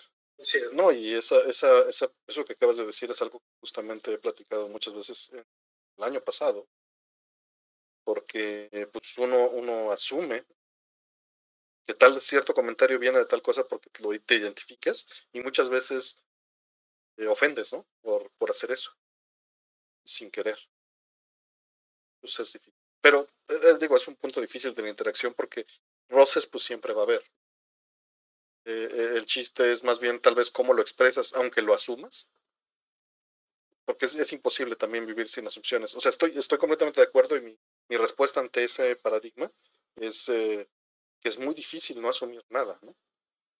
Entonces, este, es mejor siempre uh, acercarte con el, en la conversación implicando que estás asumiendo.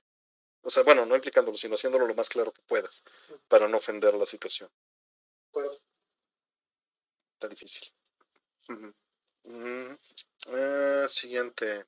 Dice, eh, ¿Cuál es su opinión, eh, que creo está más informada que la mayoría, sobre el tema de la liberación de la vacuna COVID al público en general para su compra?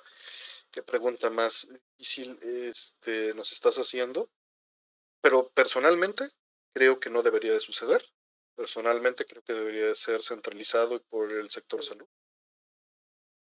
Personalmente, con la poca información que tengo, creo que eso permitiría eh, una cadena más limpia y equitativa desde arriba hasta abajo. No sé si ustedes tengan alguna opinión. Coincido, o sea, todo lo que este, comercializas, todas las cosas que son necesidades básicas o importantes en el país, si las comercializas de esa manera, si controlas los precios, si no controlas la distribución, si no haces todo eso, pues termina siéndose un mercado negro. Sobre todo con las vacunas, pues no sabes realmente qué es lo que te están dando, es, es difícil este, pues ya he escuchado y seguramente han leído de casos que están sonando por ahí, independientemente de si sean ciertos o no, existe la posibilidad de una duda. Y eso, pues si estuviera centralizado y el sistema estuviera homologado, unificado, pues tendrías mucho menos, das mucho más certeza de si lo que estás recibiendo está bien. Pero comercializando todo eso y dejándolo pues a libre mercado, tú no sabes si te están poniendo agua, no sabes si te están poniendo placebo, no, no te avisan necesariamente, o, o bien pues, pues, que todos seamos doctores o epidemiólogos o, o, biólogos o cualquier cosa. Entonces es mucho más difícil este, una, una, certeza de lo que está sucediendo. Creo que eso es bastante negativo. Y, y bueno, no han dicho, o sea, no hay nada publicado oficialmente, eso también hay que, o sea, lo único claro. que se hizo fue hacer una, una, un, una aseveración la conferencia. No hay nada publicado legalmente que nos diga cómo sería y bajo qué circunstancias ni qué entidades lo podrían hacer, ¿no? Como para especular. Nada más estamos hablando de lo que creemos. Y, y creo que el, el, otro ángulo que a mí me preocupa más que tal vez que te puedan dar algo que no sea gato por liebre, por decirlo así, este, es más bien por la desigualdad de, de recursos que hay en México. Yo prefiero que no se vuelva algo que solo los ricos tengan acceso, sino que esté. Y el gobierno no es o sea, en México no confiamos ni vamos a confiar en el gobierno hasta quién sabe cuándo. Y tiene sus problemas y etcétera, pero prefiero que se asuma que se está tratando de hacer lo mejor posible, aunque haya corrupción, a dejarlo deliberadamente en una opción donde es como, pues justo es venta y, y el mercado. No me gusta que las cosas se regulen de esa forma en el mercado cuando es algo que va a limitar a mucha gente que no lo va a tener y otra que sí lo va a tener y que va a seguir como haciendo problemas allá afuera de otras maneras, no viajando y etcétera, porque es la gente que tiene históricamente más recursos. Entonces, ese lado a mí es el que no, no me termina de encantar. Ahora, si después de cierto momento pasan ciertas, o sea, cierto tipo de gente y etcétera, ya estamos en la colita de, de, vacunación, pues ya no es tan problemático, ¿no? Como, ok, que si alguien se quiere adelantar la fila por alguna razón, ya cuando nomás quedemos los muy jóvenes, este, en un año, está bueno. Este nos excluyó otra vez. Eso, claro. Este... Creo que para estas estadísticas ustedes están del lado joven. No, de hecho no, estamos en medio. No, estamos justo en el, ya en el riesgo. Sí. En, la, en, la, fila. O sea, vamos meses, oficialmente vamos meses antes que. Es más, estoy al final de todo. Artemis población de riesgo desde antier. de hecho, de hecho. Este, pero sí, está, hay, hay, muchos factores, ¿no? O sea, se podría usar para bien, se podría usar para mal, pero el sistema de salud y la vacunación, personalmente creo que ha funcionado siempre muy bien en México. Mm. Eh, el sistema público. Entonces, este, digo, como usuario este, de ir y vacunarte, nunca he tenido un problema y siempre me ha funcionado súper bien. Creo que eso es, es, muy importante que se siga. Sería como colofón ahí. Mientras eh, no, no se abuse un sistema, pues sería bueno, pero no creo que sea el momento para hacerlo, personalmente. Uh -huh. Siguiente. Siguiente, veamos. Eh, dice, ¿qué pasa si conecto unas bocinas de 4 ohms a un receptor home theater que maneja de 8 a 16 ohms? Vas a quemar tu amplificador. No lo hagas. Este, si quisieras hacer eso, tienes que poner, este, acuérdate de, de la ley de ohm, las tendrías que poner en serie 2 de 4 ohms para lograr hacer lo que, que se convirtieran en una de 8 ohms. Pero ley de ohm, secundaria, no lo hagas. Y no juegues con la impedancia, eso te puede ser. Siento que preguntó porque ya lo hizo y quería ver si había solución. Me lo imaginé chale, ya pasó. Es que es una pregunta extremadamente común. O sea, hay gente que te puede decir, sí, mira, sí jala, por ejemplo, si son de 6, ¿no? Y lo conectas a un de 8. Este, y sí, en teoría, pues es la probabilidad de que lo quemes bastante. Pero. Y depende, si le subes al volumen lo vas a quemar seguro. Exactamente. Eso es justo lo que iba a decir. Lo quieres para un cuartito, si lo quieres para algo así, nunca le vas a subir, pues bueno. Pero pues, no, no lo ¿quieres hagas. ese riesgo? No, lo hagas. hagas. Punto. Sí, sí, sí. No se debe de hacer. Por algo está la especificación. Y si quisieras entender el por qué, lee ley de Ohm y ve, ve cómo se multiplican esos valores. Siguiente. Dice, eh, ¿qué tan importante consideran a la saga Metro de la historia de los, de los videojuegos? Pues muy importante. Ahí pueden escuchar el episodio de Vida entre Bits de, de Super Metro. Mm, Muy bueno, por cierto. A, al menos es la mitad de, del nombre de un género bien importante en la última década. Sí, exactamente. En las últimas tres décadas.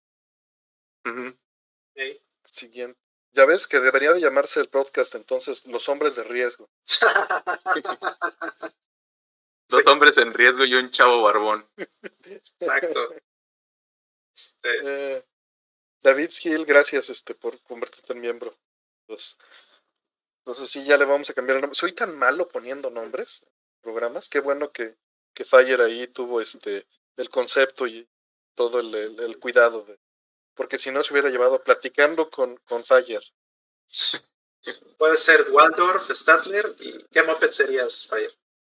Si fueras un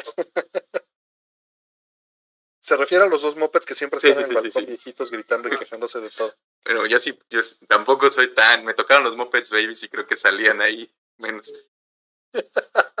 Pero no me había preguntado nunca qué Moped sería. No sé si me identifico con alguno. Este. No, no sé, no sé, la verdad. Este. es una pregunta muy difícil. Ah, de bote pronto diría tal vez el perro, el, el, que toca el piano, porque estaba, era muy chido. Ah, que se está. Pero creo que tal vez sería Gonzo, la verdad. Por, por enfadoso. Rulfo, Ro, sí, era como, llamaba como, como, ladrido, como. Sí. Rulfo. Pero Gonzo, que por enfadoso y complicado y con sus problemas y relaciones complicadas, creo que sería. Y si hubiera sido un buen nombre desde el inicio de, de, la pandemia, población en riesgo. Rufo. población de riesgo. Siguiente pregunta. Dice, eh, si publicaciones como muy interesante predijeron la aparición de una pandemia mundial, incluso en 2015, Gates dio una conferencia acerca de una inminente pandemia, ¿por qué no se hizo nada? Porque no se le vio como una amenaza real y porque no son las únicas dos cosas. O sea, es algo que se lleva diciendo desde hace muchos, muchos, muchas décadas, que teníamos evidencia de que ya había pasado varias veces. Eh, pero el decir que no se hizo nada es, es también sobre, sobre o subvalorar la situación. Se hizo mucho, porque si no, no hubiéramos tenido una OMS, hubiéramos tenido protocolos, no hubiéramos tenido ciertas cosas. ¿no? No hubiéramos tenido los medios de difusión, no hubiéramos tenido la palabra pandemia. Una vacuna un año después. Exacto, ese esfuerzo está increíble, increíble. A mí me, yo no me lo creía cuando ya estaban empezando a distribuirla. Este, yo lo echaba para mucho más tiempo. Pues no sé, este, ¿ustedes qué opinan? Yo pienso lo mismo que tú. Realmente no tengo yo, yo lo de muy interesante nomás diría, o sea, no es un es divulgación, ¿no? Y también es como hasta un reloj descompuesto da la hora bien dos veces al día y también dicen muchas cosas de alguien y otras tantas cosas, entonces no los haría como una referencia muy importante. Esa, esa frase que dijiste hay una, una versión en inglés que me gusta mucho, pero, pero tal vez no debería decirla. Bueno, ya que... Even the sun shines in a dog's ass once a day. Exacto. Eh, siguiente. Eh, ¿Cuál es su opinión del anonimato en redes sociales e internet? ¿Está bien como está o deberían de hacerse Yo creo que es muy importante la, el anonimato. Yo creo que sí es muy, muy importante. Y sobre todo también la separación correcta y la, y protección. Que también en medio de eso está la privacidad. Entonces, eh, ya lo platicamos un poco en algún programa anterior. La privacidad es parte de tu identidad. Es, es algo es inseparable de tu identidad y entre más datos desde tu persona, más pierdes tu propiedad. No sé, esa es mi, esa es mi perspectiva. Más fácil es que te la clonen, pues, ¿no? Entre más sepan de ti. Entonces el anonimato es muy bueno como un contrapeso. Creo que eh, sí, yo lo, yo lo pondría, definitivamente estoy de acuerdo con eso. Eh, y creo que hay dos partes del argumento. La parte de la privacidad, y, varias veces he hablado con Artemio de esto también, de que siento que es una pelea que estado perdiendo desde hace mucho y tal vez ya la perdimos hasta algún nivel. Y es algo que vamos a lamentar en, en las siguientes décadas, este, o años, o no sé, pero muy pronto vamos a darnos cuenta de que este argumento de no tengo nada que esconder, que se lleven mis datos, es, es, es muy tonto, extremadamente. Este, y el hecho de que no tengas nada que perder o no estés cometiendo ningún crimen no significa que vas a dejar entrar a la gente a tu casa a husmear todo lo que tienes, ¿no? Y menos gente que ni te pide entrar. Eh, el otro lado del argumento que también creo que se, se, desdobla hacia ese lado es el anonimato en cuanto a, lo que estás poniendo en Internet, este, que se presta como en espacios como 4chan eh, a que se vuelvan como cámaras de eco complicadas. Eh, y de nuevo, no creo que el Internet tendría que estar afiliado a tu número de, de CURP o algo así para que existas. No, no se me ocurre cuál es la solución, pero creo que también, al menos en ciertos espacios, se ha demostrado que es problemático, ¿no? Porque si te puedes esconder detrás de algo este, para atacar. Eh, en ese caso es donde ah, eh, se me hace complicado eso del anonimato, pero no, no tiene que ser todo el Internet, ¿no? Es, es ciertas partes nada más. Sí, el, lo que también va agregado ahí a lo es que pues, toda herramienta es un arma de doble filo, eh, porque necesariamente eh, eh,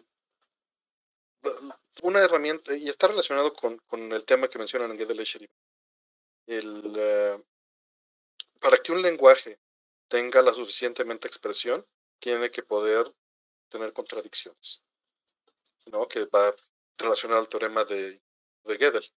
Lo mismo pasa con las herramientas. Una herramienta suficientemente poderosa tiene que ser peligrosa. O sea, un martillo es peligroso. Eh, un cuchillo es peligroso y es útil. El chiste es más bien eh, la educación. La educación es la clave de, estos problemas en general. El anonimato es, es, es, una herramienta dentro de otra herramienta. Y creo que la educación es el factor, o sea, en la ética, en la moral, en, en la responsabilidad y en el uso de las herramientas del técnico para que esto tenga mayor sentido, creo. Sí. Por último, yo quisiera agregar nada más este un videito que les voy a poner aquí en el chat. Big Brother is watching you. Con la W triple, ¿no? www watching. Mm. Muy, muy bueno. Entonces se los voy a poner aquí en el chat. Recomendable para, para este, abordar el tema. Este, nos marcan que se cayó el stream. ¿Tú lo ves bien? Yo lo veo bien aquí. Yo también lo veo muy bien. Yo los veo a ustedes acá, pero no sé si. Bueno, ve el chat moviéndose. Ah, ya regresó, dicen. Sí, no, aquí no. Ah, ya me marcó no data y ya me mandó excellent connection. Eso fue. O sea, haber sido el hipo de las dos. El hipo, sí, le hipo al. Le hipo a YouTube porque no es. Este, fue aquí. Ya, bueno, seguimos.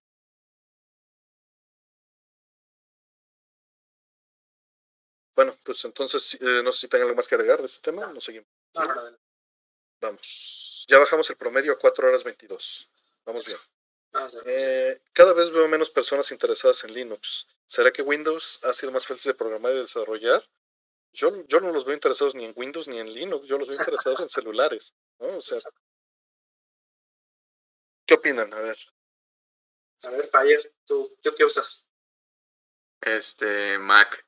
Bueno, tengo, tengo un poquito de todo. Y era Linuxero en la prepa, bueno, con Ubuntu, que es la, una de las distribuciones más amigables, eh, pero usaba, usaba Ubuntu mucha parte de la prepa y de la universidad y luego cambié a Mac por conveniencia, este, por comodidad, no conveniencia, comodidad. Eh, y yo no creo que, o sea, no veo mucho, siempre que sigue siendo medio inaccesible varias distribuciones de Linux hasta cierto punto para el consumidor tradicional, pero la verdad es que pues por eso la gente usa iPhone y, otras cosas, ¿no? Porque es como lo que todo, hay una cosa de estatus y hay una cosa de comodidad, este, creo que por eso es. Yo en programar y todas estas cosas siento que no hay mucha diferencia, no sé si tú, o sea, yo he trabajado igual en todas estas, en ciertas herramientas muy públicas, obviamente, pero, pero muy en los fierros creo que es parecido hasta cierto punto. Así es. En, mi caso, pues eh, yo estoy muy viciado. Eh, pues tengo toda mi vida adulta de Linuxero. Entonces, de hecho, este Artemio me ha escuchado quejarme mucho de Windows en los últimos meses porque he estado este, haciendo algunas cosas en Windows justo para este, ajustar este, todo este asunto del stream que estamos haciendo. Sí, mucho porque muchos de los drivers y cosas pues están actualizadas aquí. Sí, pero este, y bueno, estoy aprovechando también para aprender porque chistoso, ¿no? Porque el, eh, ya sabrán algunos, ya me lo han dado aquí, yo trabajé en Microsoft tiempo. Entonces, este, pues era la persona menos Windowsera de todo. Literalmente. O sea, yo llegué y les dije, señores, no sé ni funciona esta cosa. Tiene 20 años que no uso este, Windows. Veintitantos años que no uso Office. Entonces, pues, sorry. En Linux lo que quieran. Entonces, eh, eh, soy mala referencia porque para mí Linux ha sido, este, ha dominado el mundo. claro, Linux, Linux es lo que más hay. Digo, para se está refiriendo a como desarrolladores. Obviamente eh, es, es, es una burbuja en la que cada quien estamos. Exacto. Y el reflejo de la burbuja, pues lo ves por tu timeline de Twitter y por la gente con la que te relacionas. Tú lo estás escogiendo. Entonces va a haber un, este, un sesgo hacia lo que tienes a tu alrededor. Exacto. De aquí tal vez yo soy el que más uso Windows, de, los tres. Y sin embargo uso Windows de manera rara porque siempre lo uso este, eh, para tener generalmente el ambiente de aplicaciones. En los 90, hoy en día ya es muy distinto, pero en los 90 era el dominante para tener aplicaciones de ROM hacking o de dompeo o de estas cosas. Y es como el lenguaje universal para eso. Sin embargo, pues, yo trato de hacer target que sea en Nancy C para que compile en Linux y en Windows. Son las dos principales plataformas y lo lanzo. Mucho de eso tiene que ver porque crecí creyendo en Linux, ¿no? Al igual que, bueno, digo, mucho menor, pero al igual que Rol, yo era un, este, Linuxero, este. Ávido. pero era un Cialot, literalmente. No toleraba la mención siquiera de Windows. Si buscan mi site de 1995, están mis burlas de Windows 95 y muchas cosas, ¿no? Eso, eso está ahí. Y, y definitivamente, una vez, recuerdo mucho y sí me, me, arrepiento de haberlo hecho, pero llegó un buen amigo y me dijo, oye, ¿ya jugaste Blade Runner para, para, este, para PC? Digo, no, ¿por qué no? Que solo está en Windows. Aquí te lo traje, te lo regalo. No lo quiero, no tengo Windows. No se lo acepté. Sí, así es. Pero bueno, todas las nubes están basadas en Linux, ah. incluyendo eh, la de Microsoft, es mayormente, mayoría es, es Linux. Entonces, pues es difícil. Si todos los servicios hoy día están en la nube, pensemos que prácticamente todos los servicios que corremos en nuestras consolas de videojuegos, Game Pass y todo eso es mucho de eso está corriendo. Y no solo eso, las consolas de videojuegos están corriendo en Linux, ¿no? O en FreeBSD o en Sí, bueno, estoy, estoy ampliando la definición, pero... No, no, Android, hasta, no me acuerdo si nomás un core de Unix o si es Linux es también. Linux. Es Linux. Y también todo macOS es una variante castrada de, de FreeBSD. Tiene Unix. Bueno, lo ampliamos a Unix. Y, y, lo que decía yo de que soy raro en eso es que me la vivo en líneas de comando usando Cygwin o GW64, porque me la vivo en línea de comando, en, un bash. No puedo vivir en un Windows sino bash, ¿no? O en un PuTTY, ¿no? Conectado a algún otro lugar. Claro. O sea, estoy, estoy como que mi terminal es Windows, pero todos mis backends son Linux. Así está, yo creo, mucho del planeta en desarrollo. Claro. Este, bueno, siguiente. ¿Y se recuerdan cuál fue la primera Arcadia que corrieron en Obama? ¿Soñaban tener una en particular en sus casas cuando eran chicos? No estaba tan chico, pero a ver, ¿ustedes? A ver, Fire. tendría que haber sido, es que no, no, me acuerdo, porque sí me pasaron alguna vez en, en, en, ciertas partes de la vida es común que tengas el cuate con la USB retacada de estos, estos emuladores y ROMs y estoy seguro, pero no, como no soy mucho de arcade en general, este, y mi, y mi lo que me tocó a mí vivir fue, fue muy poco, realmente no me acordaría. Si acaso tal, no sé si Metal Slug estaba en esa, en ese tipo de. Sí estaba. del año podría haber sido. o sea, si acaso, pero nada más. Nunca he explorado mucho el lado de arcade. Lo más que conozco es porque Artemio me dice cosas y investigo. ¿Rol?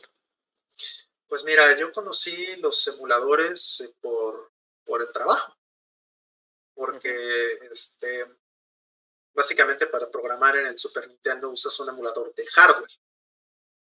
Pero el tema es que un emulador de hardware es excesivamente caro. Este, Más en aquel entonces. Sí, claro. Estamos hablando que un kit de desarrollo puede costar, no sé, 50 mil dólares, 30 mil dólares. Este, pues no es como para que tengas uno para cada uno de tus programadores o para cada uno de tus desarrolladores. Hoy día, pues obvio, es mucho más fácil y mucho más este, accesible. Pero en ese entonces, este, único que podíamos, a lo que podíamos recurrir que no fuera un de esos carísimos, y ahí fue que empezamos a conocer las soluciones, en que empezó a haber este, pues, eh, emuladores, digamos, para producción, oficiales, ¿no?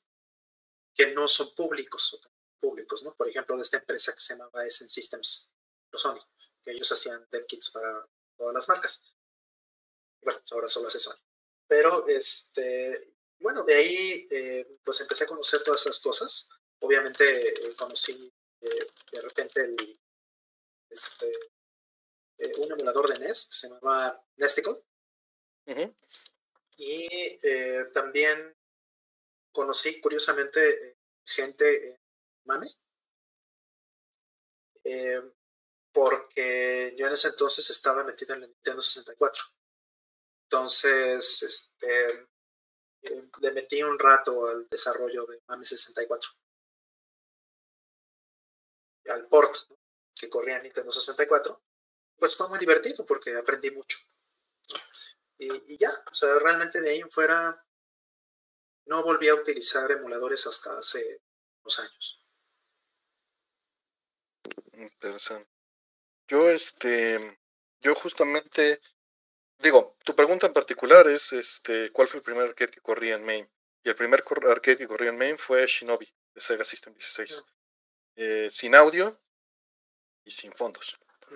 Eh, yo en aquel entonces, el primer emulador que conocí fue en clase de ensamblador.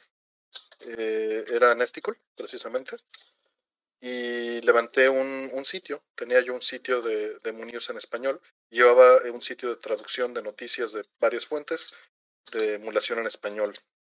Cuando el Game Boy todavía no tenía audio, este, cuando estaba Nesticle, cuando salió Genesis, cuando MAME empezó a, tener sus versiones con distintas cosas. Y este, pues era, era divertido, era un bonito momento donde lo veía como magia y justamente por, por, eso mi proyecto en la clase de ensamblador fue hacer un desensamblador de ensamblador de Atari 2600. Qué bonito. Ese, ese fue proyecto. Divertido.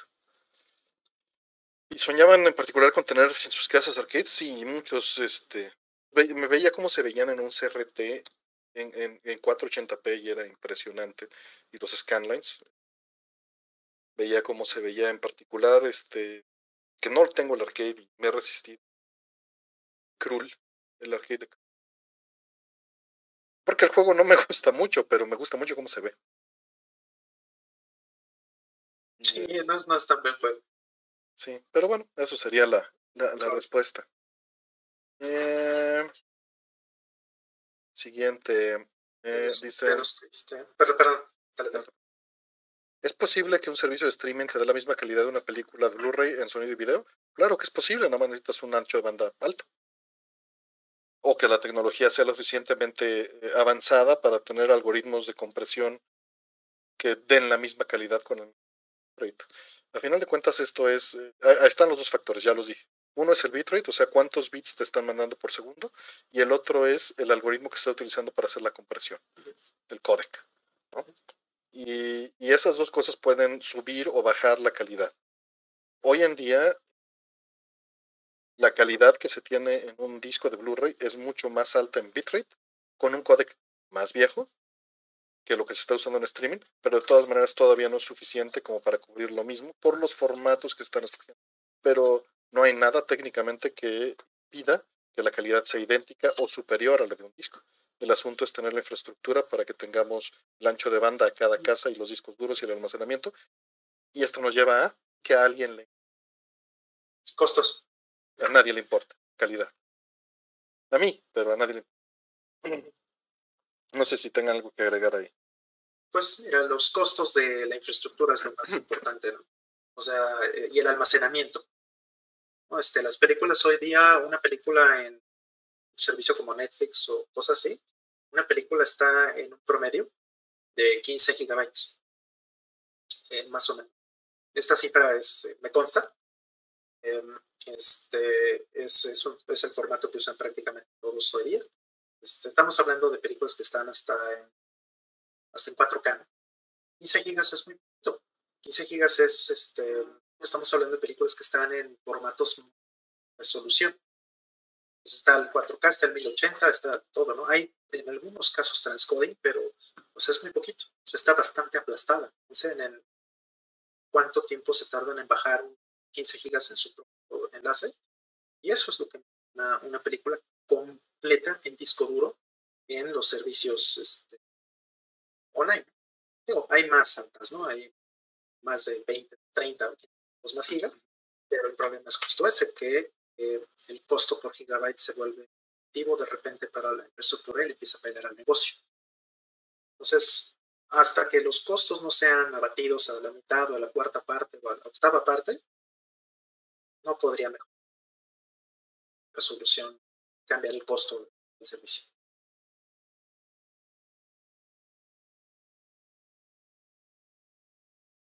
Listo. Eh... por la siguiente eh, pregunta. Dice, eh, ¿qué opinan del secreto de Shinaku en Street Fighter 2 de Super NES? Yo nos había preguntado, pues está padre. Buenísimo. Está padre, qué bueno que haya pasado. ¿Ya lo sacaste? Este no, no, no tengo el juego. Ah, Tú sí. Sí, sí. Yo en cuanto supe, puse el juego y lo saqué. Y funciona bien. Está padre. Qué, qué padre. ¿No me que- quieren decir tanto- qué es? Sí, lo que Este, pasa es que. Bueno, vas. Bueno, eh, en este, no sé si has jugado algún Street Fighter donde tenga este personaje que es eh, Shin Akuma, que es una versión eh, literalmente Dios Akuma, que es este, una versión mucho más manchada de, no sé si se pudiera, pero sí, sí se puede. Este, No estoy seguro, pero recuerdo una Akuma muy difícil en algún Street Fighter.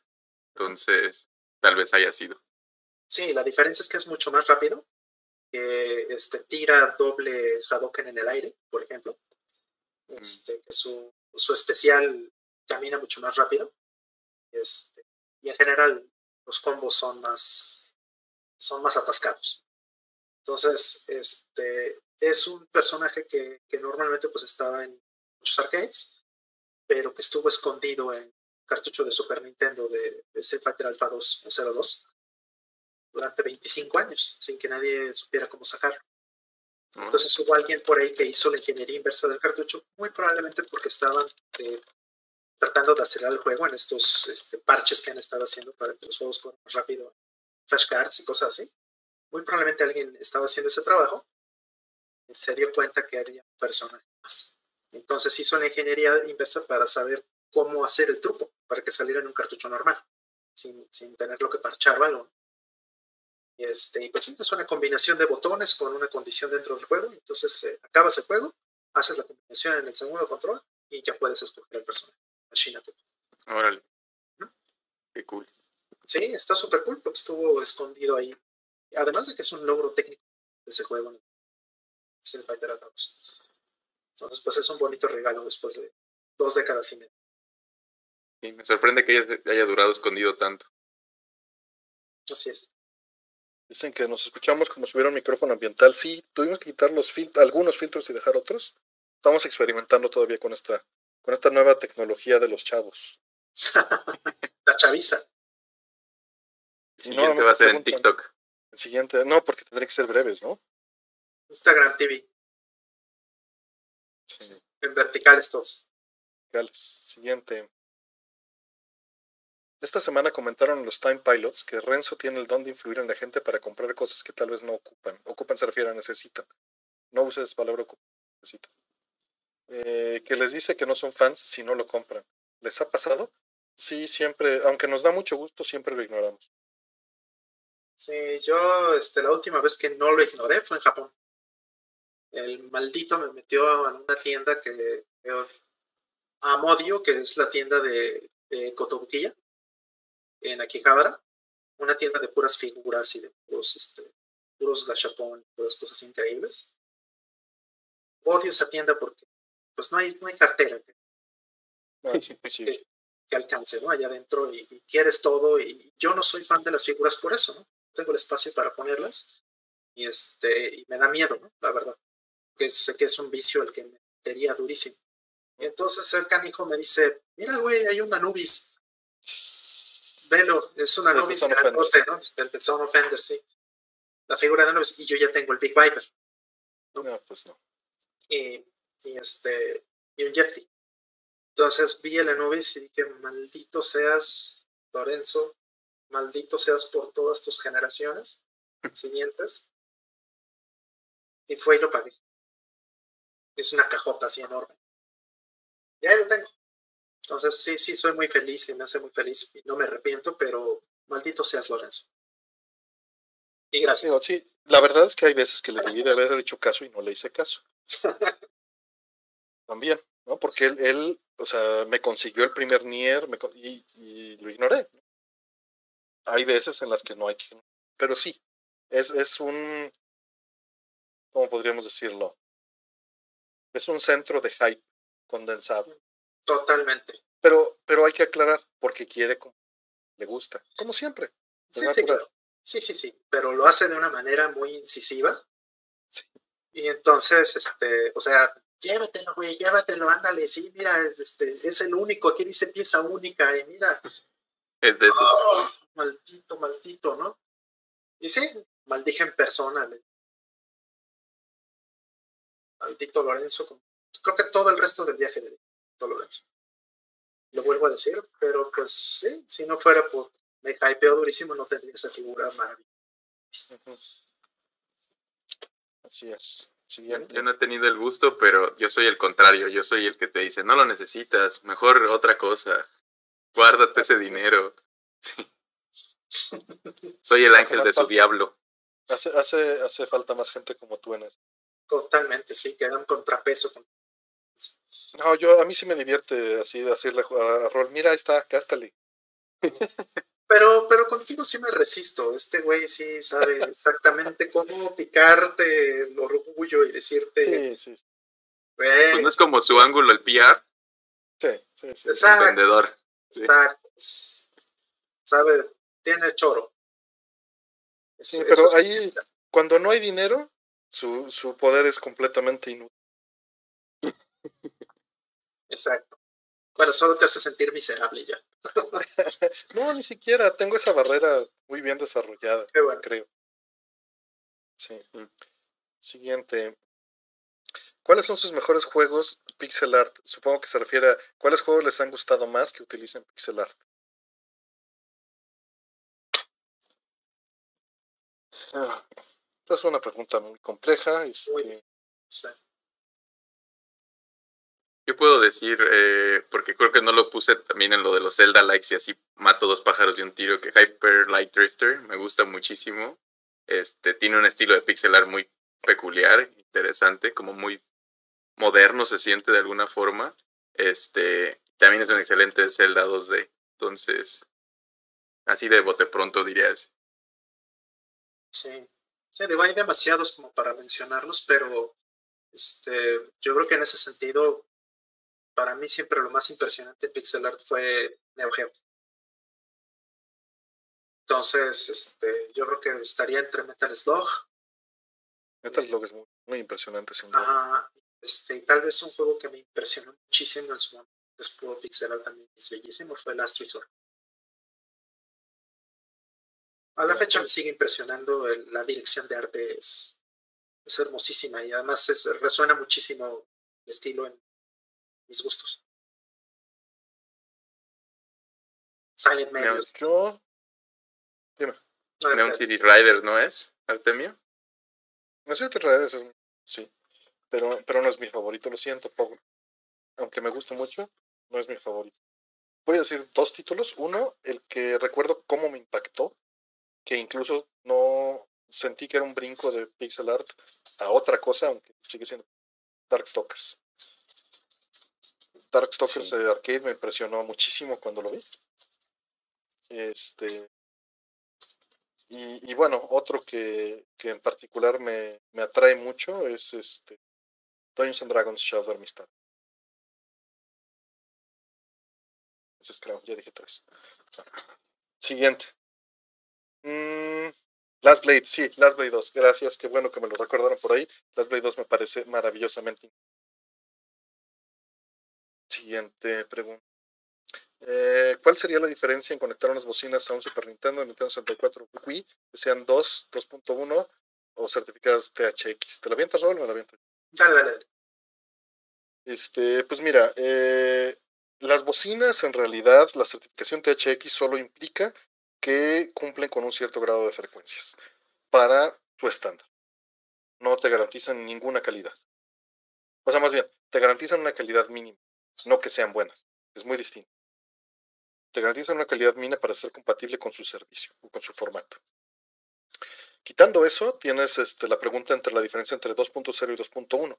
2.1 generalmente se refiere a tener... Para tener 2.1 y para tener subwoofer necesitas un amplificador y un crossover. El amplificador necesita tener una salida ya sea de subwoofer y una frecuencia de corte, o el subwoofer tiene que tener la frecuencia de corte, la entrada del amplificador de las bocinas y la salida de las bocinas. Eh, la diferencia en, corto es, tendrías graves más extensos, porque el rango de frecuencias que escuchamos va de 20 a 20 mil Hz. Unas bocinas normales de escritorio te van a cumplir decentemente de los 500 a, los, este, vamos a decir, 18 mil si tienen Twitter y no te cubren bien abajo de los 100. Dejemos ese rango entre 0 y 500, bueno, entre 1 y 500, dándole el beneficio de la duda. Un buen subwoofer es para que trabaje entre unos 20 si es extremadamente bueno, 35 de lo normal, a, a unos 200 o 100. Muchas veces lo que tienes que hacer es buscar la curva de las gráficas de tus bocinas y empalmarla con un buen subwoofer en las frecuencias de corte de las dos cosas y usar un crossover adecuado que venga en el amplificador. Entonces, lo que te va a tener es un sonido más fidedigno, donde me refiero a cumplir con las frecuencias correctas. Estas consolas sí llegan a utilizar las, este, las frecuencias bajas, pero en Super NES es un poco más raro porque gastas más memoria. Tener frecuencias bajas en un sample que en las otras consolas. No que no se haga, pero era más costoso en términos de almacenamiento. No sé si, si algo quieren agregar. Pues nada más que, este, que hay mucho, afortunadamente hay muchas herramientas para probar este tipo de setups. Sí. Entonces, si le vas a entrar algo así, asegúrate muy de tener este, las herramientas para pruebas, calibración de ese tipo de, de, de setups de audio, de forma que este, puedas validar que, que realmente estás eh, este, teniendo las salidas de frecuencias y los crossovers y todo, rangos que, adecuados que. Si te importa, si no, nada más cómprate unas 2.1 y trépale. Claro, sí te importa. Sí. Eh, siguiente. Viene, eh, ¿Cuál es su opinión de God Hand de Play 2? ¿Lo consideran un beat'em up? ¿Creen que puede haber un sucesor con lo loco que es su presentación de gameplay? ¿Tú lo jugaste Fire? Lo vi. No. Eso es un juego de Clover. Este. De, que, que hicieron después de Okami. Y es, es efectivamente un juego muy. ¿Cómo podrías decirlo? Estrambótico, tal vez inusual. Espectacular, este. No es la palabra garish. ¿Cómo se dice garish? Garish, este. Sí, extraño. Este. Chillante, ¿no? Chillón, sí. molesto, Ajá. tal vez. Sí, estrambótico me gusta. Es, es buen. Es, es, un gran juego. Estrafalario. Estrafalario, gracias. Esa era la palabra que quería. Escandaloso, sí. Escandaloso, sí. Este, no lo considero un beat'em up, lo considero un hack and slash, porque en 3D no creo que el género se convierta directamente. No, dudo que haya un sucesor, pero es muy interesante como es, es muy este, inusual en su presentación, en su cadencia, es, es eh, muy rápido. Es, es un juego interesante. Sí, sí, tiene, tiene lo suyo. Difícil, ¿no? Este, sí, al menos es muy difícil. Al principio sufres muchísimo tratando de encontrar este, los controles. Yo creo que te matan fácil 10 veces los primeros 5 eh, minutos del juego. Sí, sí, es, es muy extraño. Eh, siguiente, dice, ¿qué locales de maquinitas en el DF visitaban más? Más o menos cuánto se gastaban. Uy, pregunta. Mucho. Sobre todo al principio cuando era malo en Street Fighter, uff, ya gastarle mucho a las a la reta. Hasta que fui mejorando ya, ya era menos, ¿no? Pero, pero sí, sí gastaba arcades. Yo, yo me la pasaba este, viendo. No tenía tanto dinero para gastar en los arcades, pero cuando tenía, pues me lo gastaba. Era, era, le gastaba más tiempo a estar ahí, ser el niño que estaba ahí de mirón. Eh, excepto en algunas, este, en algunos otros casos. Cuando, en el deportivo, donde nos llevaban a hacer ejercicio, había un Golden Axe, y pues, ¿dónde creen que pasaba el tiempo? Este, aunque sea viendo. ¿Qué visitaba más? Eh, ahí el, que, el, el buen local de Level One, que estaba en, junto a Comixle, Comic Castle.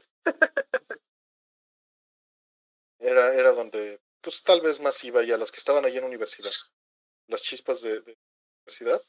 Esas dos eran las que más visité. Y bueno, las locales, que eran, que eran locales chiquitos, ¿no? Y una que me acuerdo mucho también, dos en Cuapa. En Cuapa había tantos, tantos arcades. Tenía muchos amigos que vivían ahí. Buenas épocas. me gastaba lo que tenía. sí, claro. Por ahí nos dice este Francisco Valderas, gracias, que Renzo se vengó porque, porque le dijeron que agarró el trapeador. sí, sí, sí, sí. Sí, yo sé que lo hace en mitad de buena onda y mitad porque disfruta verte sufrir. Entonces, sí, sí, sí. Por eso. Pero bueno, sé que al final.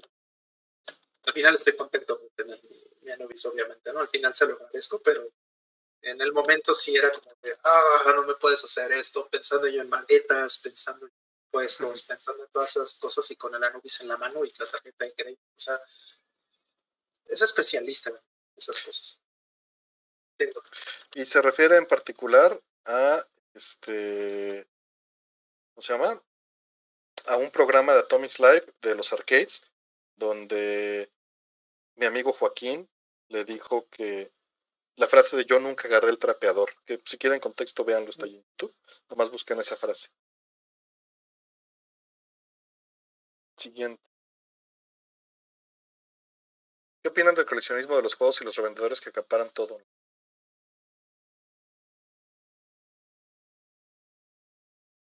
Pues que deberían de colgarlos de donde más les duela pues sí, a final de cuentas están haciendo un negocio y es un mercado libre y por eso decíamos lo de las vacunas. este, en una relación directa al tema. Eh, pero estoy completamente en contra de la práctica. Pero es inevitable. Se puede minimizar unidades pequeñas y con cierto control, pero la especulación pues siempre, siempre es un lo que algunos toman. ¿no? no sé si tengan algo más que decir.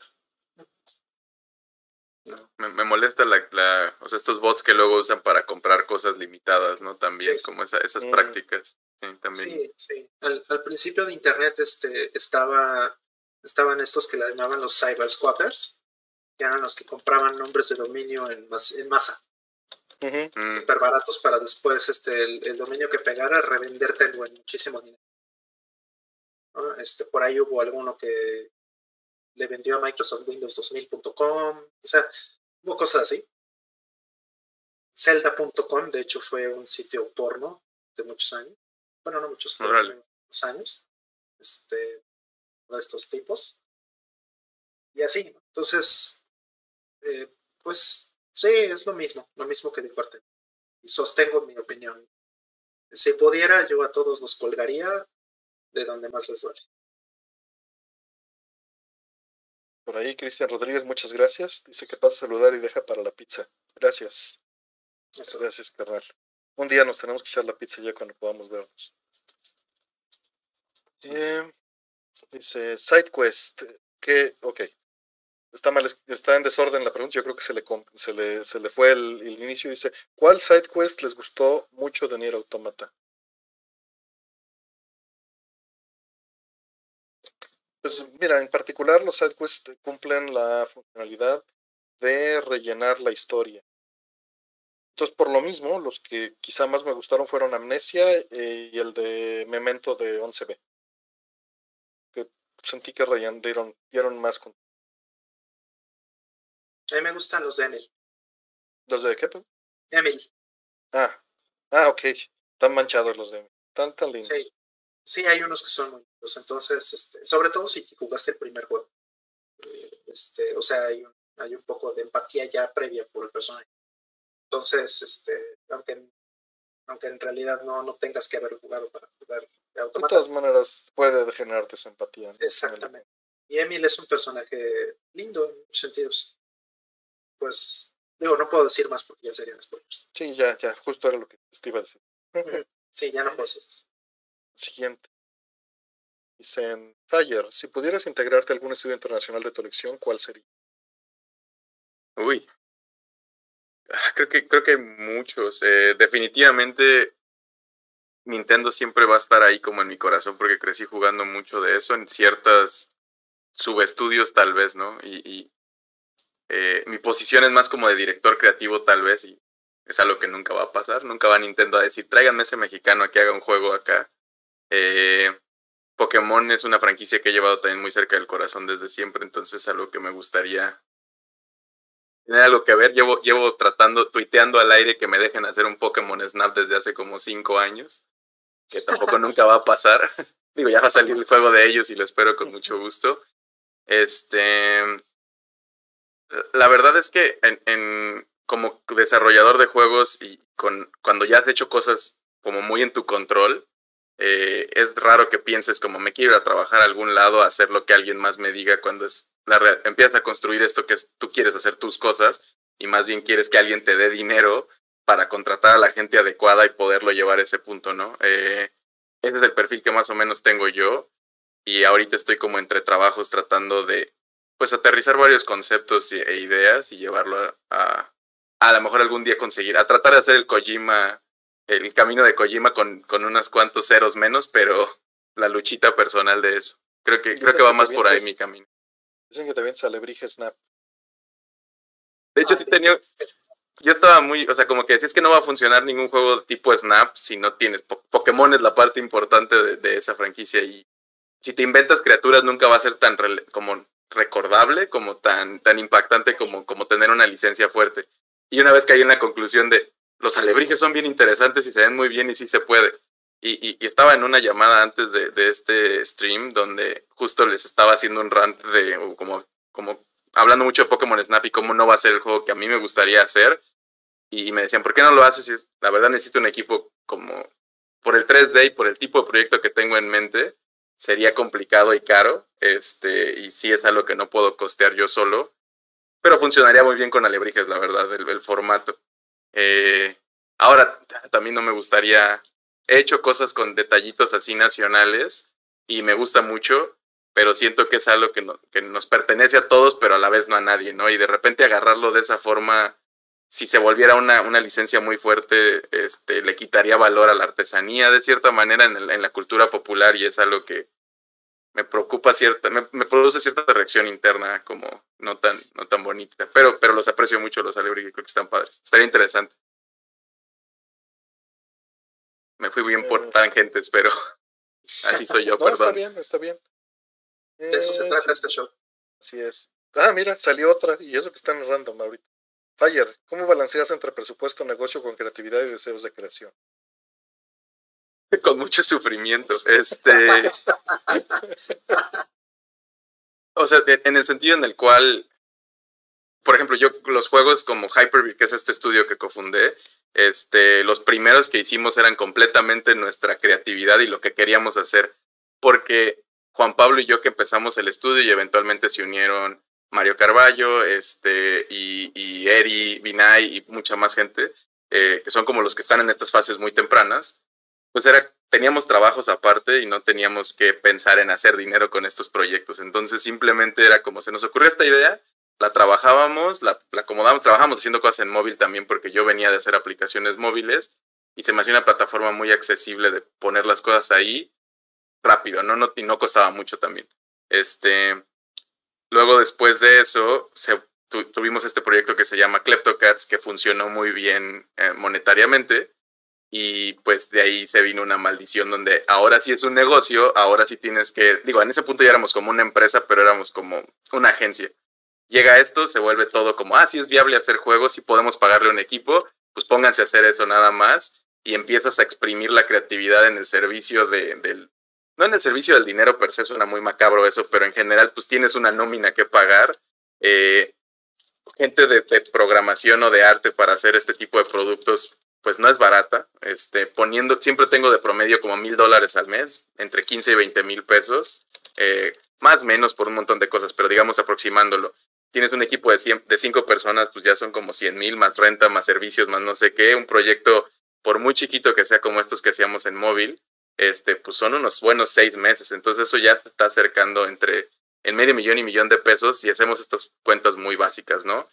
Y pues de dónde nadie, la gente normal no tenemos ese dinero, entonces un poquito ver que el producto pueda dar eso, este, en un, vivimos en un modelo de negocios en, en, ese espacio muy free to play, entonces pues tienes que empezar a acomodar como ya la visión creativa y personal se puede, se pasa a un segundo plano en cierto momento porque la gente, tu equipo es mucho más importante, el negocio no por hacerte multimillonario, sino por mantener las luces prendidas y la gente comiendo. Y, y, por eso digo que es un sufrimiento, ¿no? Porque eventualmente te desarrollas más como creador y obviamente quieres hacer cosas más interesantes. Te vuelves muy de nicho también, como que empiezas a querer hacer cosas que nadie más va a jugar y hacer porque te haces muy bueno. Este, es lo mismo que estás explorando, ¿no? Y, y empiezas a perder ese ojo del, del público en móvil, free to play, pues puede ser muy casual, etcétera. Entonces, no hay una fórmula, cada quien encuentra como su manera de hacerlo, ¿no? Ojalá pudiéramos ser Kojima y que te den mucho dinero para hacer un juego muy, que siento yo que es extremadamente de nicho, un juego que se siente como indie en un, con un presupuesto triple A, este, pero es una carrera también de décadas y con, con, trabajando en ¿cuántos, ¿Cuántos lo logran? Sí, exacto, entonces yo siempre le digo, la gente usa este argumento de vendido o algo así con, con, con creadores, ¿no? O con gente creativa y la verdad es como siempre le digo a la gente, y Pogo no me dejará mentir si está ahí en el chat, ¿no? Como véndete. Es mejor tener cierto dinero y no sufrir mucho en el camino. Ya después te puedes volver muy artístico si te sobra el dinero. Este, y, y, creo que eso es una, no se el venderse no es malo porque pues tenemos que pagar la renta y sobrevivir. Y, y creo que es algo que, sí, como que se siente muy contraintuitivo a veces tal vez, pero creo que es una, es una manera en la que lo balanceas. Y cada quien tiene sus límites y sus puntos, ¿no? Yo dejé mi empresa justo por eso, porque yo ya no quería tener que pensar en la empresa, en la administración, en la gente, yo quería volver a lo creativo y al desarrollo, y entonces fue dejando toda la gente necesaria para cumplir mis responsabilidades y después de mucho tiempo de platicarlo y pensarlo fue como, hasta aquí llegué, este, gracias, voy a buscar mi propio, a rebuscar mi propio camino personal y les deseo lo mejor y sigo viéndolos desde lejos, ¿no? Presente, presente. resonó conmigo todo lo que acabas de decir. Dice, dice Karen, ah, tú hiciste Kleptocats. ¿Dónde está el disfraz del príncipe de Cosmos que tenía en el primer juego? Falta en el 2, dice Karen. Y por ahí dicen que, que en el chat que cómo te arroban, que no saben cuál es tu chat. Eres el chavo hiperbarbón. No sé, no sé. En, en YouTube, marca a mí Antonio Uribe en el chat. Voy a poner ahí. Sí, exacto. Para que este, eh, siguiente. Sí, ya no, ya no es conmigo las, las quejas de Kleptocats y eso ya son con Hypervid. Y arroba Hypervid me lleven sus problemas. Yo me deslindo de eso. Ok, este siguiente. Eh, dicen que el niño barbón tiene la razón. Hiperbarbón. Eh, dice, ¿por qué creen que Amazon no manda ediciones de colección de videojuegos bien protegidas? Creo que no me ha llegado una en 100% en buen estado. Pues eh, si quieres hacer eso, pídela con otras cosas juntas para que la caja sea más grande y te pongan más cosas. Este, pues porque si no te la van a mandar en un sobre y va a pasar eso. Amazon Japón es completamente distinto. En ese sentido. Y Amazon Japón tiene hasta unas cosas increíbles que este, a mí me enojó muchísimo la primera vez que me pusieron una etiqueta eh, mm. encima, así pegando una, este, un cartoncito que viene en la edición especial del del soundtrack de Xenoblade 2. Este, viene como un separador de libros de, de papel y venía pegado con una etiqueta, ¿no? Así como si fuera de Liverpool o algo así. Sí, pero se puede quitar sin daño alguno. Ajá, y de hecho, este, o sea, me enojé, pero no leí lo que decía. Es que en japonés dice eh, literalmente se quita bonito. Se quita. No te quites animal, no te enojes animal. Exacto. Pruébalo primero, dice. Ajá, entonces dije, ah, de veras, esta etiqueta se quita bien. Entonces la empecé a quitar con muchísimo, cuidado y me di cuenta que efectivamente tienen unas etiquetas especiales para poder hacer ese tipo de cosas. Siguiente. Mm, según la predicción de especialistas para el año 2050, solo el 30% de la población tendrá acceso al agua potable. ¿Creen que es tiempo de tener más control de natalidad por ley? No sé si por ley, pero sí creo que por educación, nuevamente. Eh, hay que, hay que concientizar al respecto de que la solución, más bien de que el problema es que somos muchos, ¿no? Y por educación propia y por decisión propia, quienes quieran minimizar ese avance, lo hagan, que sepan que existe la opción, porque muchas veces se hace como costumbre, no por decisión. Así es. No sé, pero es muy importante. Sin duda, nuestro principal problema es la soberanía. Así es. Sí, uno, uno de los problemas también yo creo que es eh, que tiene que ver también con la pobreza. Yo soy firme creyente de que, eh, que además todos sabemos esto, que, que, la pobreza tiene una solución sencilla, comillas sencilla, que es eh, el empoderamiento de la mujer. Porque, y no estoy hablando del contexto normal que vemos en las redes sociales y este tipo de no estoy hablando de un problema mucho más profundo y grave, es cuántas mujeres en el mundo, por las sociedades diferentes que hay en todo el, todo el planeta, no hablo de la mexicana en particular o de la que este, normalmente conocemos, estoy hablando del planeta entero en, en un promedio, muchísimas mujeres no tienen realmente control de su vida. Y ese es precisamente, esa es precisamente la razón por la que existe este, pues una falta de poblacional. Y de ahí la pobreza y de la desigualdad social y de la desigualdad social también la delincuencia y un gran, gran y enorme etcétera. Entonces, eh, para mí es uno de los factores que, que deberían de, este, de, resolverse primero. Cualquier dinero que le metes o cualquier cosa que le metes a una cosa de ese tipo, pues simplemente va a ser política. Es hasta que el problema de fondo se resuelve y el problema de fondo le afecta a la mitad de la población del mundo, literalmente este, no veo que esto realmente eh, vaya a prosperar. Yo completamente de acuerdo con lo que dicen y creo que también hay, hay cosas de redistribución económica, ¿no? Como desde mi perspectiva, el capitalismo está medio roto y hay gente que tiene muchísimo más de lo que podría usar generacionalmente y o sea, podríamos estar reacomodando las cosas. Ojalá, ojalá viviéramos en un planeta más justo y más equitativo, este, donde todos estuviéramos en igualdad. Hay recursos y también está como estudiado, ¿no? Que hay recursos suficientes para alimentar a toda la gente y todo esto nomás está mal distribuido por, por este sistema que se escogió y que tampoco no estoy diciendo como, ah, la solución es socialismo o porque es lo que luego, luego llega, ¿no? Comunismo, etcétera. La realidad es que somos demasiado complejos y tampoco hay una, una respuesta muy clara. Este, pero yo, porque creo que en el chat en algún momento decía, no, ah, ustedes son muy creyentes del sistema, y es como, no, al contrario, pero pues se tiene que trabajar desde adentro, criticándolo y tratando de mejorarlo, y, y es muy claro que no, no, las cosas no están como podrían estar, y tampoco creo que el gobierno debería de controlar los hijos y todo esto, no debería estar tampoco en las personas, debe haber un momento de control en algún punto, pero sí tiendo a no darle todo el poder nunca a nadie, este, menos sobre cosas que no son muy personales. Ahora con todo esto que pues, dijeron ambos, con la parte de sistémica, o sea, sí, sí hay cosas que están muy mal, pero en general creo que cualquier sistema se puede abusar. Y me regresa nuevamente a, a, dos cosas. La primera es que, como dijo el buen Gödel, este, todos los sistemas o, son, o tienen inconsistencias o no pueden representar por lo mismo, todos los sistemas o se pueden explotar, no son lo suficientemente poderosos para, ser útiles. Correcto. Y agregando a esto, eh, nuevamente creo que la educación de no abusar el sistema es importante. La educación moral de entender que el sistema está ahí para el beneficio de todos y no para que los abusen. Porque por mucho que cambiemos el sistema, si no cambiamos a la gente en su pensar, en su forma de actuar, en empatía con las demás personas, responsabilidad social y moral, pues poco se va a lograr aunque les cambie el sistema completo. ¿no? Siempre, siempre con esa mentalidad de, pues tú abusa el sistema, si no lo abusas tú lo va a avisar a alguien más. No, no. Sí, es el, que no tranza no avanza, que, que, se usa mucho en México, es una, es un, que es, que es parecida a la ley de la jungla, ¿no? De, sí, la ley de la jungla, la de ojo por ojo.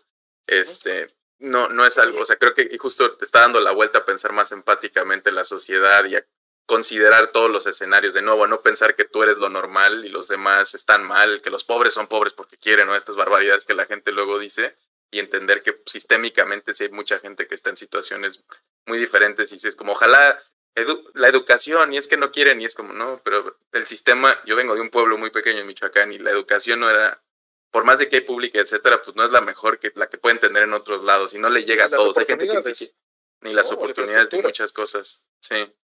Es, es, sí son problemas muy complicados, este, pero pues todos tenemos poquito a poquito que hacer, evidenciar cuando tenemos plataformas, ayudar a comunicar estas cosas, mejorar nuestro alrededor hasta donde podemos y esperar que como sociedad sí lo empujamos a cierto nivel, siendo la política creo que es, es muy cómodo ser apolítico, que me reconozco que muchas veces he dicho eso, ¿no? Como, ah, no me importa, y es como, pues sí, porque me favorece mucho el no importarme. No estoy en esas orillas damnificadas por estas situaciones, pero si tenemos esa capacidad y ese privilegio, usarlo, usarlo para el bien y para mejorarnos, quejarnos de los sistemas, exigir que se hagan mejores las cosas, etc. O estar al pendiente al menos. Y de que no se abusen, de que no se abusen los sistemas, porque todos los vamos a poder romper. Quitar esos problemas sistémicos. Vamos por la siguiente. Eh, complementando, soy mecatrónico y desarrollo robótica e interfaces automotrices en Windows y nunca he conocido ningún ingeniero que use Linux. Saludos y abrazos. Pues sí, también es generacional en muchos sentidos. ¿Y dónde están las herramientas? Así es. Que era lo que habíamos. Así es, digo, acaba de salir la nueva Raspberry. sí, sí, el nuevo microcontrolador, está padrísimo. Raspberry Pico y este, que es como un Arduino, pero de la marca Raspberry. Pues todas las herramientas de Raspberry están en Linux y este, deriva de ahí que, todo lo que vayan a hacer en Raspberry seguramente también va a estar en Linux para, para este controlador. Entonces, eh, seguro te lo vas a encontrar tarde o temprano. Siguiente. Mm, ¿Qué opinan de la visión japonesa a las historias incidentes como Little Woman, eh, Poliana Tom Sawyer, The World Masterpiece Theater, eh, a veces siento que hacen un mejor trabajo. Digo, siempre me ha gustado decir que los japoneses en este tipo de cosas, y, seguro nosotros para ellos, eh, se comen las cosas y las regurgitan de una manera transgiversada que parece fascinante. En estos casos, eh, estas obras representan una cotidianidad romantizada muy particular que, que siento que empatiza o o resuena fuertemente con la nostalgia que tenemos de, de esa época. No sé ustedes qué Sí, yo creo que el, el lenguaje visual que están en esta serie en particular, que son, ya le habíamos platicado de esto, de World Masterpiece Theater, ¿no? Ya, ya, le habíamos, ya le habíamos platicado este, hace unos programas. Este, yo creo que el, eh, es muy efectivo el, el estilo y creo que la gente que este, que trabajó en esos estudios en ese tiempo, era increíblemente talentosa como escritores y, como, todo. El trazo era muy limpio. Sí, y entendían perfectamente la, la, estructura dramática de las obras originales y la lucían bien, aunque las adaptaciones fueran muy libres en ciertos casos, extremadamente en algunos. Este, Tom Sawyer. Sí, sí, justamente. Pero, pero, ¿sabes? Creo que eso que estás diciendo tiene mucho sentido porque se enfoca, más bien, el medio japonés ya tenía muchos años enfocado en el, no en el, eh, o sea, en centrarse en el conflicto humano, para ser más precisos. Y en ese, en ese arco, en lugar de, de las caricaturas que nos ponían aquí, que estaban centradas en, en una eh, fábula, ¿no? En tener un mensaje sencillo y comercializar productos. Entonces yo creo que eso contrasta. Sí, a veces incluso explícito el mensaje cuando te ponían al final del episodio de He-Man. En eso pensaba justamente mientras lo decía. Sí, sí, aquí este, pues era un lenguaje muy humano, ¿no? Donde todo es implícito, donde todo es este es sutil, pero que resuena inmediatamente con que es intuitivo y nativo tuyo, ¿no? que no es como que lo tengas que aprender, desde, desde niño estás viendo Remy, yo Remy no sé a qué edad, a los tal vez 7, 8 años cuando... Lo veíamos en la comida todos, ¿no? Era, era, era la comida familiar con Remy. Y, y era, o sea, resonaba instantáneamente, me producía los sentimientos pues que, que se supone que tenía que tener, ¿no? Sin tener ninguna experiencia previa. Es que usaban el lenguaje visual y musical, ¿no? También muy dramático, fuerte, muy, cambio de colores, rompimiento, tal vez pues es muy ni siquiera metafórico, simbólico, sino, sino muy explícito. Y bueno, por ahí pregunta que si es tan triste como lo cuentan, ¿es más triste de lo que crees? Sí, es mucho más. Y, este, te, te, puede hacer daño psicológico o educar a tus hijos este, fuertemente. por ahí este, Karen dice que ¿por qué no Tom Sawyer Shonen? Ándale. No, yo creo que este, eh, esas versiones son, tienen un lenguaje que es verdaderamente universal. Eso yo creo que es que les admiro muchísimo. Que cualquier persona literalmente lo puede ver, salvo por supuesto las barreras de lenguaje que apliquen, puede entender los conflictos, los dilemas, las, el sufrimiento, este, la felicidad, o sea, todo el rango gigantesco de sentimientos que pueden presentar. Es algo que francamente parece impresionante a la fecha. Que creo que ya no se repite. También tal vez no consumimos tanto como para saberlo. ¿Hay tanto? Exacto. Muy difícil. Y Plantísimo nos dice que vio Remy en película animada, pero la serie no la consigue. En, formato físico está por ahí, ¿eh? la puedes conseguir. Sí, está en la caja completa. Sí, pero no creo que aguante. Yo, yo la compré y aguantamos dos episodios y la escondieron. Aquí en la casa, no sé dónde está, está lo único que yo tal vez agregaría, porque creo que no conozco precisamente lo que están hablando, pero también por la comparación que tal vez hicieron con Hollywood o que se habla como de en dónde se distribuye y los pues al final son mercados diferentes también. Y creo que, ajá, como, como el anime o cierta manera de, mostrar este contenido allá requiere de gente que lo, que lo pueda interpretar de esa manera y de, de que le guste esta animación o este cariño que le ponen extra, como decían por ahí, la música también y todas estas conexiones que para América, que es a veces lo que más nos llega, lo de Norteamérica, Estados Unidos en particular, eran unas, unas, cosas muy diferentes, ¿no? Lo que trataban de vender y transmitir y etcétera. Y creo que se hacen como estos contrastes.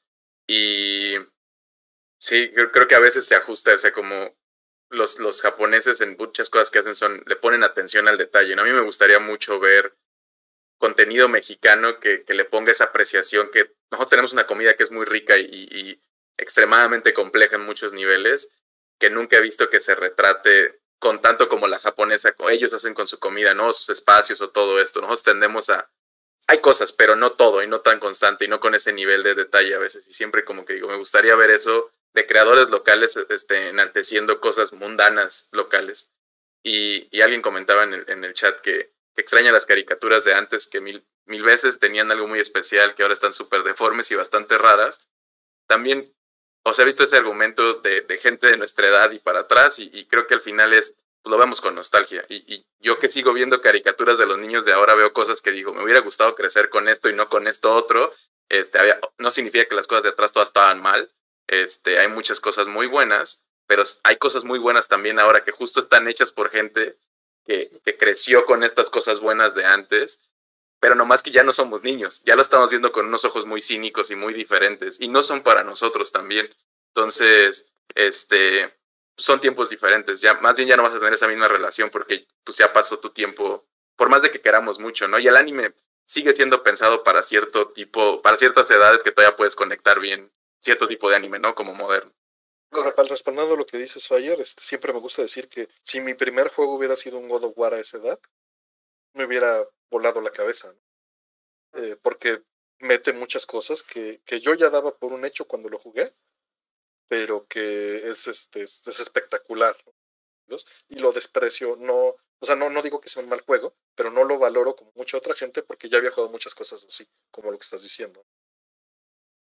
Ya tienes un lenguaje, ya tienes un, un este, un, un, un, en inglés la palabra threshold, tienes una barrera de entrada, ¿no? de qué cosas. Un umbral. un umbral, gracias. Este, y pues sí, eso, eso afecta. Siguiente. Dice, eh, ¿cuánto tiempo pasan diariamente frente a la computadora en promedio? ¿Les parece sano? ¿Piensan que deberían hacer un cambio? Pues hoy cinco horas. Y eso que, y eso que llevamos, y el día lleva nada más dos, dos.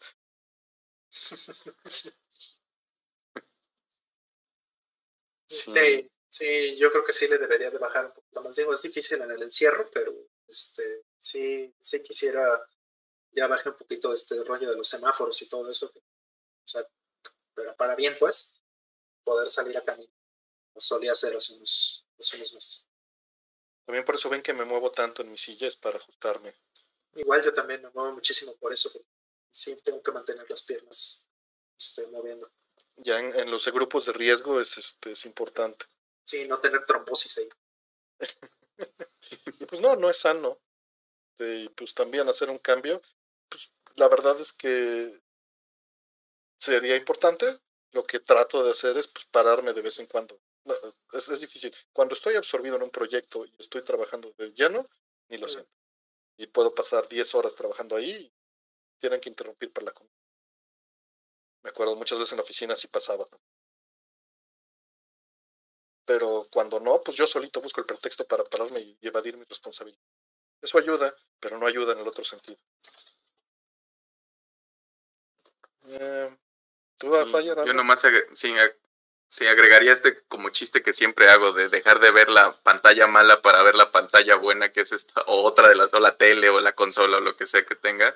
Pero es como si mi, mucho de mi tiempo diario está enfrente de una pantalla y definitivamente no es bueno. Estoy viendo cómo la vista se me va yendo. Este.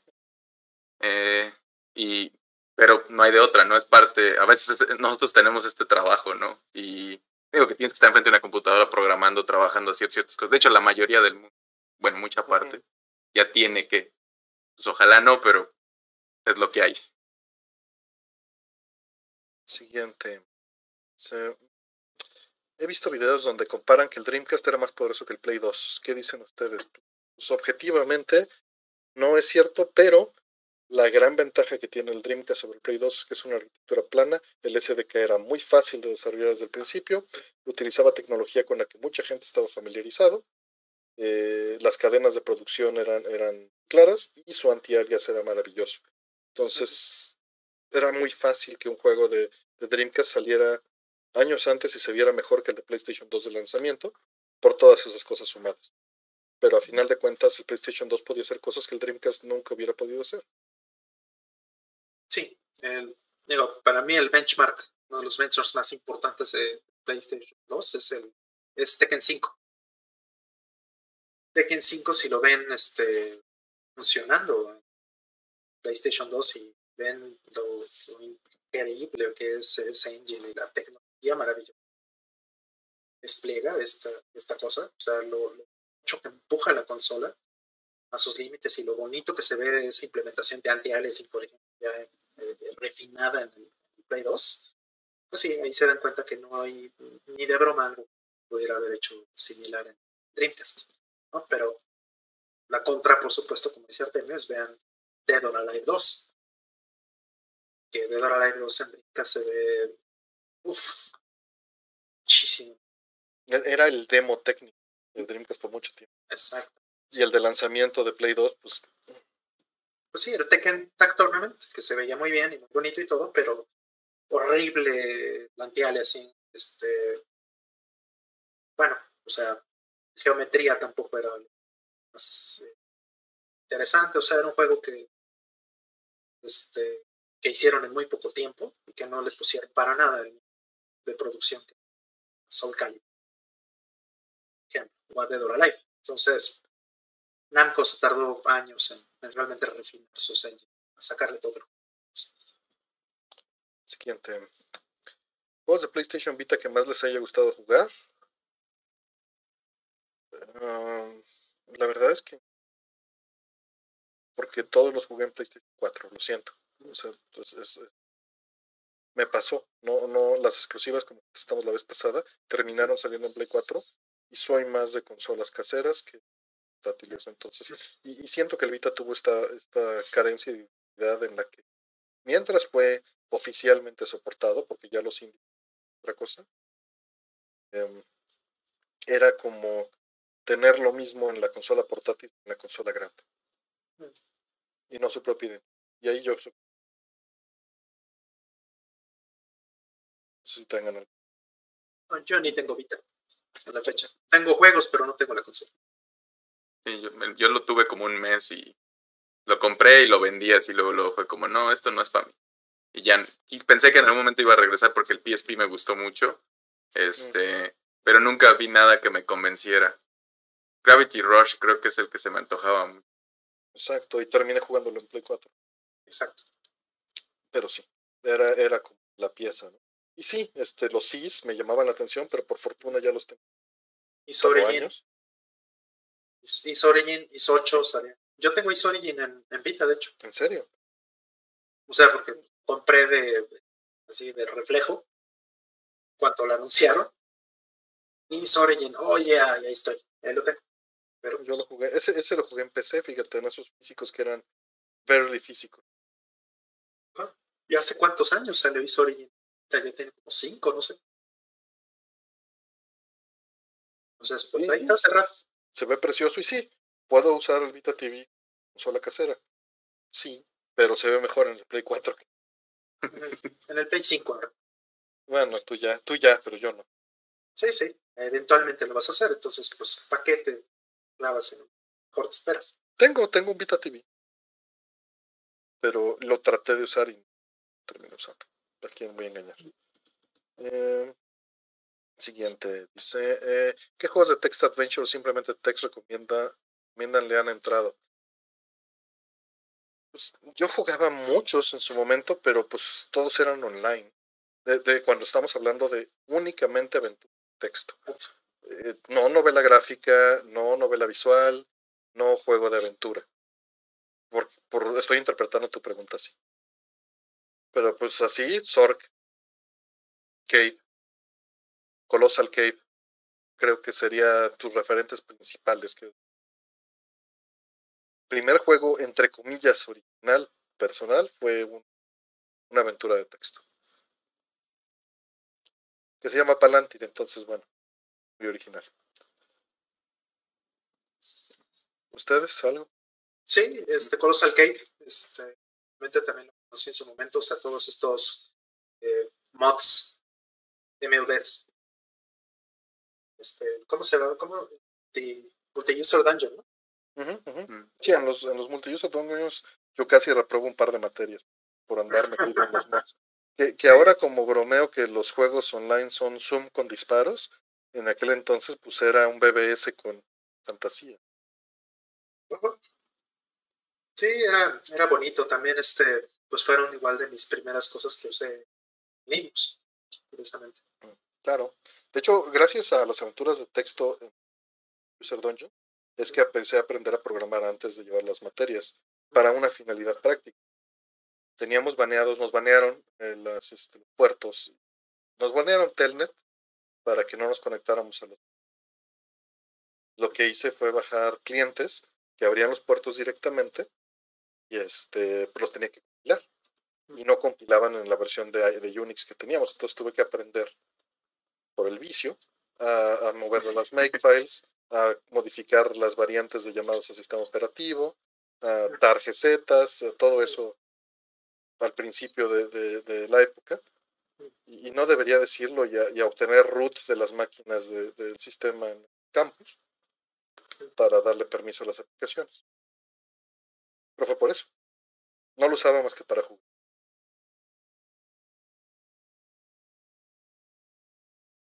Siguiente. Dice, ¿jugaron Flower, Sun and Rain? Tengo pendiente. Sí, sí, sí. De hecho, compramos juntos, también. Lo compramos juntos. Sí, lo compramos, este, compramos como siete esa vez, ¿no? sí, cierto, sí, cierto, compramos varios. Íbamos todos. Este, pendiente. Yoshi iba, este, no me acuerdo quién es más, creo que Ofelia también, estaba Ren. Este, damos un buen. Compramos uno. Supongo que, que tú no lo jugaste, era, era de Suda. Mm. No, no. Para 10. Siguiente. Mm, ¿Ya vieron la serie Dark? De lo contrario, la recomiendo mucho. No, no sabía.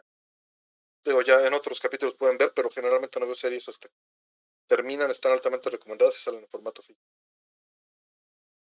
Yo soy exactamente lo contrario. Sí, este, mira, yo vi Dark, ya la vi completa. Este, son solo tres temporadas. Y cierran la serie, este, o sea, por lo que entiendo, no, no dan a no dan pie a una cuarta temporada en adelante. O si la hacen, pues ya tendría que ser otra cosa muy diferente. Pero este, la primera temporada me pareció muy buena.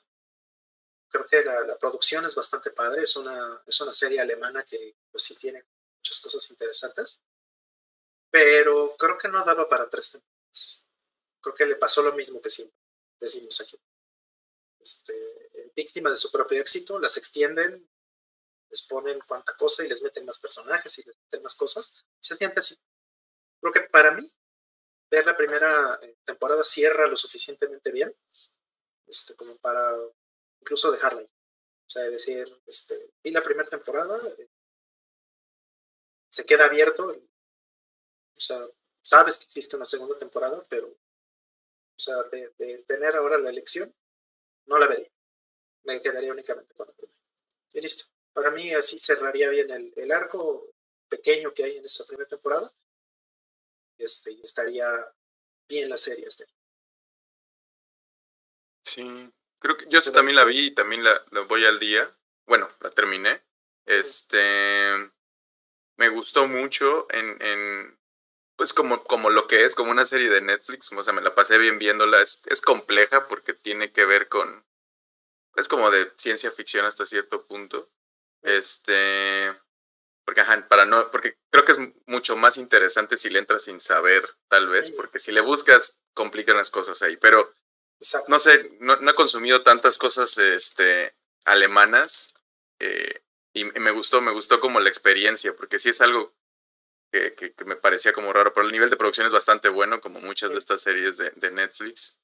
Y no la recomendaría mucho en general como al azar, como que yo tiendo mucho para recomendar algo a alguien, este, conocer muy bien sus gustos. Y esta es una serie difícil, no tanto por la trama y los embrollos que puede hacer en sí misma, sino más bien porque sí necesitas estar en un cierto mood, tal vez, para, para consumir algo así. No creo que todos estén eso siempre, pero, pero a nivel de producción y en guion y todo eso está, está, está padre. Y creo que sí, si quieren ver nomás la primera y de ahí decidirlo, creo que sí vale la pena. Ya más ahí pues, tomen sus propias decisiones.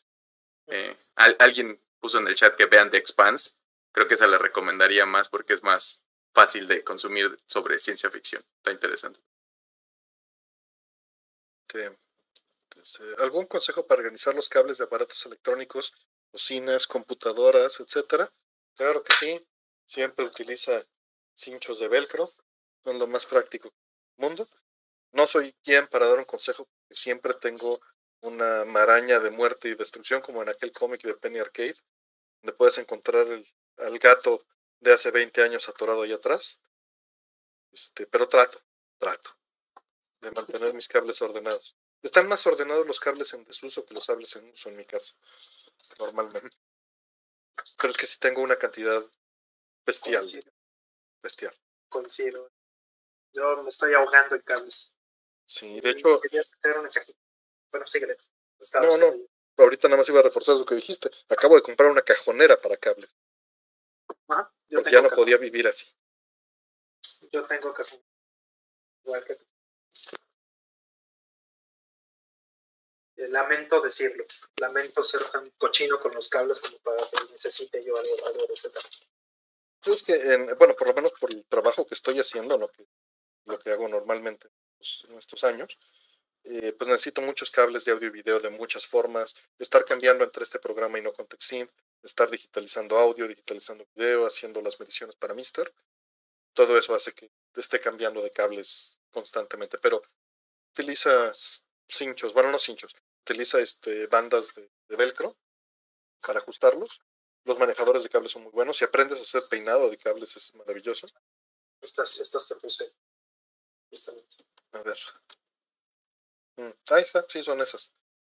Yo las tenía aquí nada más pelonas, porque son las que me quedaron del, del último uso. Siempre que paso por el por un office o por un cualquiera de esas cosas, compro uno rollito y me los acabo.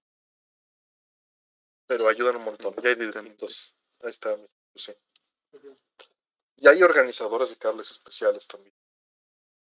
Y, y, bueno, el otro consejo es no juntes, si estás usando señales analógicas, que es muy difícil en esta época, pero si lo haces, no juntes audio con video y corriente.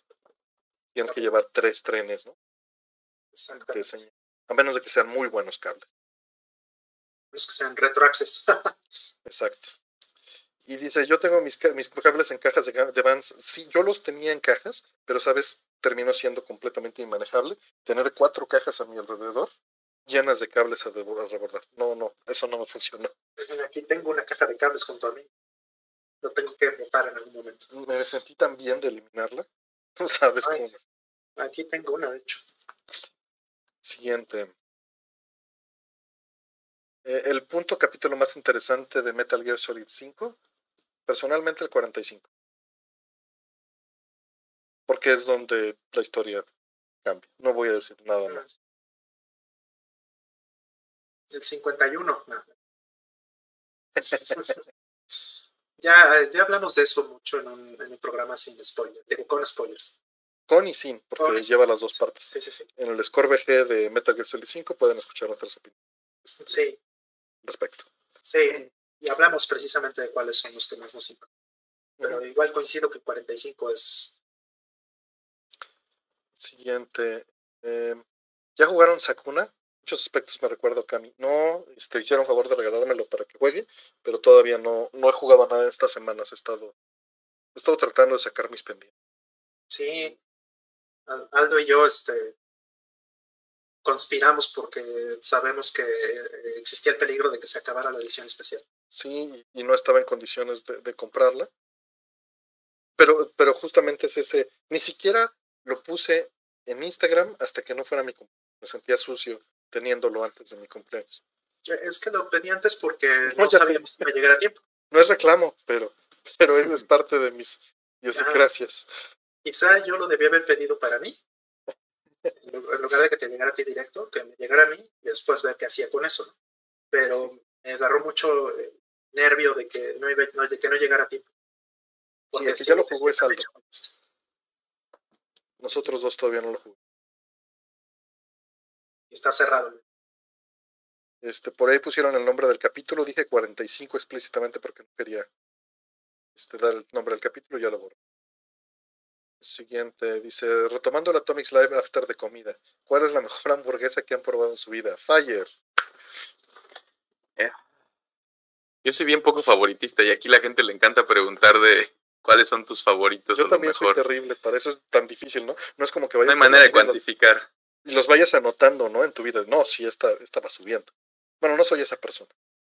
Pero este, ah, hay un hay un restaurante que se llama La Santa Gula en el DF, este que es de un señor de Malta y que es un señor muy parlanchín además y como que le encanta la comida, está en Coyoacán, por Coyoacán.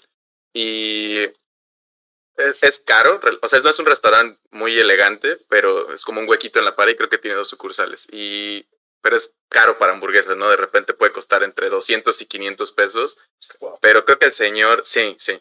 Pero es una experiencia, no lo tendrían que hacer muy, muy seguido tampoco, no vale la pena. Sus postres además son riquísimos, pero tiene hamburguesas rellenas de huevo con queso de cabra, que las cabras las tiene, o sea, son de él, que en un rancho de no sé dónde, así como que es ese tipo de persona que cuida mucho todas estas cosas. Y digo, hay hamburguesas que ni siquiera te puedes meter en la boca porque están complicadas, pero la tradicional este, que tiene ahí él es bastante buena y es como una cocina que él dice que es como entre maltesa y mediterránea, italiana, no sé qué. Eh, una, si están en el DF, y digo, no sé si está abierto ahorita, pero eventualmente eh, creo que vale la pena al menos ir una vez y el señor es, es un, todo un personaje también, el dueño. Se me hizo agua la boca. Por ahí te dicen que en Mérida te recomiendan Scott's Burger. Órale, ¿cómo saben que estoy acá? No, pues no sé, pero, pero ya dijeron eso. La voy a anotar. Este, por ahí dicen que In and Out son ricas. Pues sí, para Estados Unidos son, son, son cochinonas y ricas, sin duda. Me gusta, o sea, me gusta que sea así. Sí. En Estados Unidos me gusta mucho Red Robin. Con, ah, Red Robin es, muy rico. He ido muy pocas veces. De hecho, he ido creo que contigo las veces que. creo que sí. Yo no distingo muchas de estas de cadena de In and Out, Five Guys, este, Whataburger, todas estas como, como que son luego que, ajá, que pues están ricas y me gustan, pero no, esta es la mejor. Siento que es algo muy de regional de Estados Unidos esos pleitos y a veces te antoja McDonald's o Burger King porque pues eso es lo que quieres y soy muy fan también de las de la esquina, estas al carbón que le ponen piñita a veces en, en algunas esquinas de, de, la Ciudad de México también. Ahí justo, mira, Alexis ya dijo el pague y trague, que es Renzo nos llevaba estas hamburguesas de esquina allí en la, en la Condesa. No, no, en la Condesa, en la Roma. Es en la Roma, este. Sí, justo cuando, cuando eh, Renzo llegó por primera vez a México. Este. México DF. México DF, sí. Este, a Ciudad de México. Eh, justo lo, lo llevé ahí el güey y pues se hizo fan. Ya era saliendo de un evento, era ¿qué? ¿Pague y trague? Entonces ya era como así, de, ya se volvió obsesivo de eso. Y, y, no que esté mal, o sea, realmente son muy buenas. Este, y bueno, la recomendación en mi caso llegó porque este, hay alguien conocido ahí. Pero este, sí es como, son como muy buenas. Están la esquina de la calle de Morelia y este es creo no estoy seguro si es Durango. de hecho, creo que sí están como pague y trague gracias a Renzo en Google Maps. ¿eh? Sí, les puso el nombre básicamente. Este, sí, son, son, digo, sobre todo a medianoche son esas hamburguesas baratas que está, que te cae perfecto y dices. Sí, está muy y la carne, la carne es de muy buena calidad porque la carne es de torre. Este, personalmente, me recordaste con, con tu historia las de Butcher and Sons.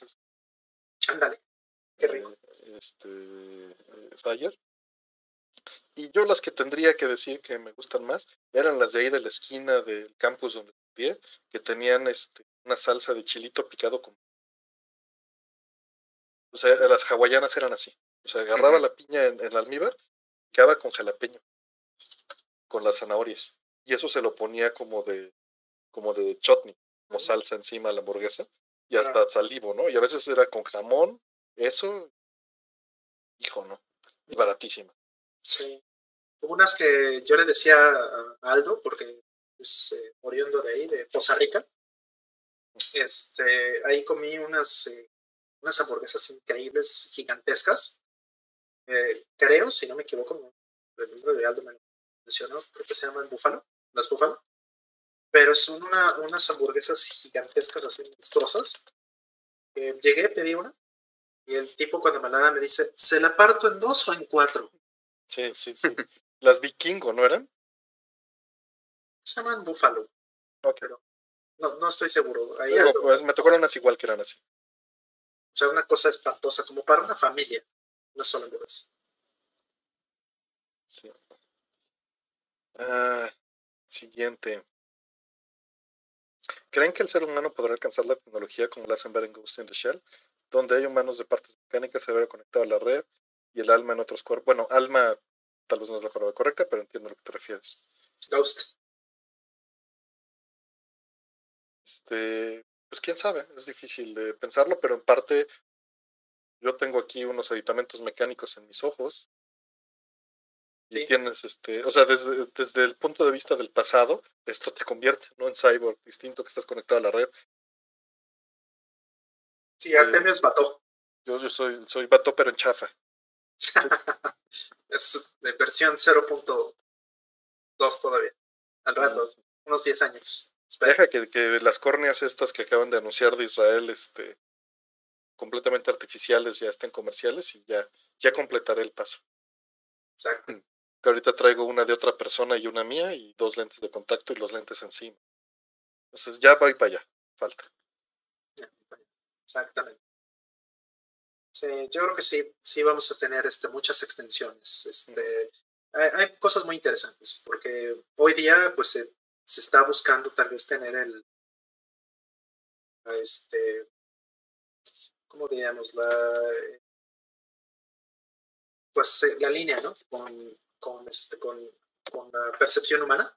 Por ejemplo, la gente que no puede escuchar o que no puede ver, que puedan reemplazarle los ojos y que puedan reemplazarle los oídos que puedan este, inmediatamente este, pues ver como lo vería un ser humano corriente, un ser humano normal, o sea, llegar a, la unidad. Pero pues el hardware sigue avanzando todo el tiempo. Entonces, inmediatamente lo que va a suceder después de que pase eso es que ya vamos a tener mejores ojos y mejores oídos de los que tienen. Entonces, es una cuestión solo de tiempo. Y va a pasar. Segurísimo que va a pasar.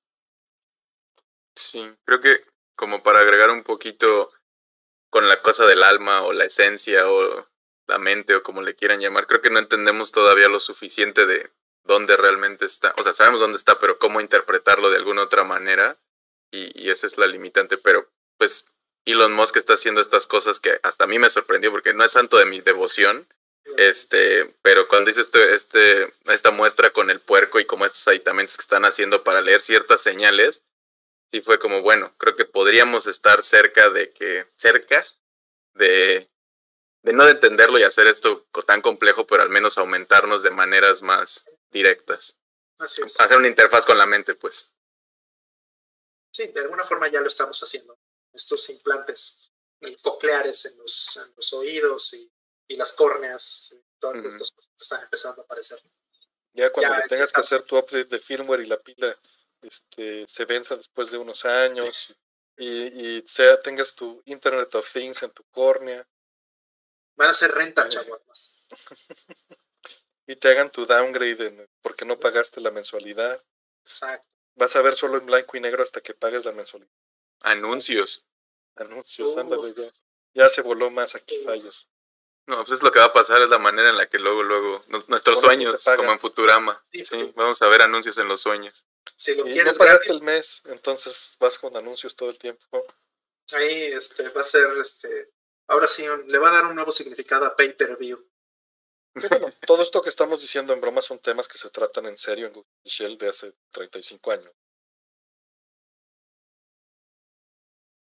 Siguiente. Dice, ¿vieron Ergo Proxy? Si es así, ¿qué les pareció? No, no lo he visto. Sí, yo sí vi algo próximo. Interesante. Muy, muy interesante. No, como no lo has visto, este, no, me cuesta trabajo decir algo sin, sin decir spoilers, pero es algo que sí recomiendo. Siguiente. Entonces, ¿Siguen alguna serie en Netflix u otra plataforma? En Muchísimas. YouTube, en YouTube sigo las series de Displays Gamers y de My Life Gaming. Eh, High, Score, High Score Girl. High Score en Girl. Sí, sí vi, vi la, no sé cuánto vi, porque había leído el manga y la dejé de ver, debería de completarla. Está bonita la, el anime. Sí, está bonito, está bonito. Y, y me da mucho gusto que las capturas son de hardware real, hechas por mi amigo Eric. Me da gusto saber que, que hice que compraron un Open Source Can Converter para eso y las calibraron con la suite. Entonces, eso me da gusto. No lo hice yo, lo hizo todo ese equipo, pero me da gusto saber que tuve ahí un granito de arena. Les aplicaste la Renzo de compra, compra, compra. Ándale, ándale. Digo, que les apliqué la renta para que gastaran 100 dólares, ¿no? Tampoco es como que... Y, y no a la producción, al fan que dijo, quiero que esté bien capturado. ¿Quién sabe si se lo había pagado? Ojalá. Claro. Mm, Sí, yo, yo sí sigo mucho, es como mi hobby preferido. Este, Netflix, en todas las plataformas y en muchas más cosas. Tengo una aplicación solo para controlar cuándo salen y poder estar al día. Pero también llevo como 10 años sin, sin cable, entonces como que decido mucho lo que veo siempre.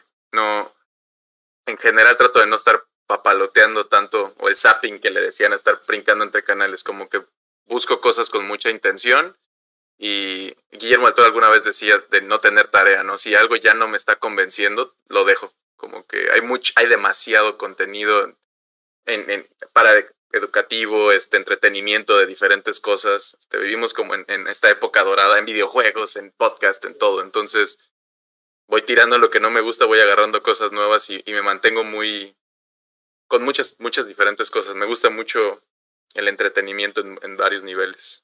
Y eso, fíjate, es muy curioso lo que mencionas porque tengo básicamente la misma política y me resulta puesto, ¿no? O sea, como tengo tanta, tanta opción para desprecio a la mayoría. Que lo hablamos la vez pasada. Pero sí, son, es, es- eh, creo que es un buen camino tener una barrera, un umbral de entrada alto para que te elijas. Digo que, que también se vale ver algo que sea completamente, un, un- una comida de confort, ¿no? Un- algo que sea, Ándale. pues, más en estas épocas, ¿no? Algo que digas, esto me funciona para, para pasarla bien y desconectarme un rato, se vale. Completamente. se Sí. vale. A mí, digo, a veces me, me molesta cuando, cuando le recomiendo algo a un amigo porque sé que le va a gustar y me dice, no, estoy viendo The Office o Friends por quinceava vez. Y es como eso ya te lo sabes de memoria. ya O sea, como date la oportunidad de encontrar otro favorito entre todas estas cosas que hay Este, pero sí, revisitar, este, justo como confort, creo que está es bastante válido, ¿no? Y al final, yo no soy nadie para juzgar los gustos de ni lo que quieran hacer con su tiempo. Cada quien hágalo. Eh, pero lo del intent, existe esta cosa, choice fatigue, no sé cómo se traduciría, este, fatiga de las, de, las opciones, este, que justo es lo que pasa cuando abres Netflix y YouTube y muchas cosas, ¿no? Que hay tanto que pierdes más el tiempo en escoger que en realmente verlo. Entonces, yo siempre, esta aplicación a mí me sirve mucho de, esto ya sé que me gusta, hay algo nuevo, voy y lo pongo, este, no me meto casi nunca, ah, tengo tiempo libre, a ver qué hay, porque sé que voy a pasar ese tiempo viendo a ver qué hay y no viendo algo. Sí, fíjate que ahorita que lo mencionas hay una, una plática y un libro interesante de este autor que se llama Schwartz, que se llama The Paradox of Choice, paradoja de ficción, podríamos decirlo, eh, y que habla justo de este punto. Entonces es muy interesante, habla justo del problema de cómo te sientes peor haces o cometes eh, más errores o dijes cosas menos óptimas al tener más opciones. ¿no? Es, es, paradójico, obviamente, ¿no? Todos quisiéramos pensar que tener más opciones de lo que sea es bueno. Es cierto. Entonces, eh, escribí un libro respecto. De hecho, hay una plática que está en YouTube. La voy a pegar aquí este, en el chat porque es muy, muy interesante. Muchísimo verla porque van a, les va a resonar muchísimo van a sentirse muy identificados por todo esto que está mencionando. Muchísimas cosas que hay que ver, que, que elegir, que en realidad no nos, no nos dan un beneficio palpable. Y eso es demostrable. Está ya en el chat. Por ahí dice que... que, que denotas dónde estás por el amaquero en el fondo. ah, claro. Porque ese, ese gancho que está ahí, creo que mucha gente podría pensar que es un foco o algo, bueno, como un socket. Este, pero sí es una maquero que también para mí es extrañísimo que exista en las habitaciones eso. Ya ves, ya eso fue lo que te delató. Siguiente. De juegos parecidos a Hotel 2 que recomienden, me quedé con un vacío después de los dos. Hay muchísimos, este, dependiendo de géneros. Mucho tendrá que ver también con, con qué parte tomes. Ahora, una cosa es el tipo de historia nostálgica en los ochentas y otra cosa es una aventura visual. Habría que separar esto, pero hay, hay intersecciones.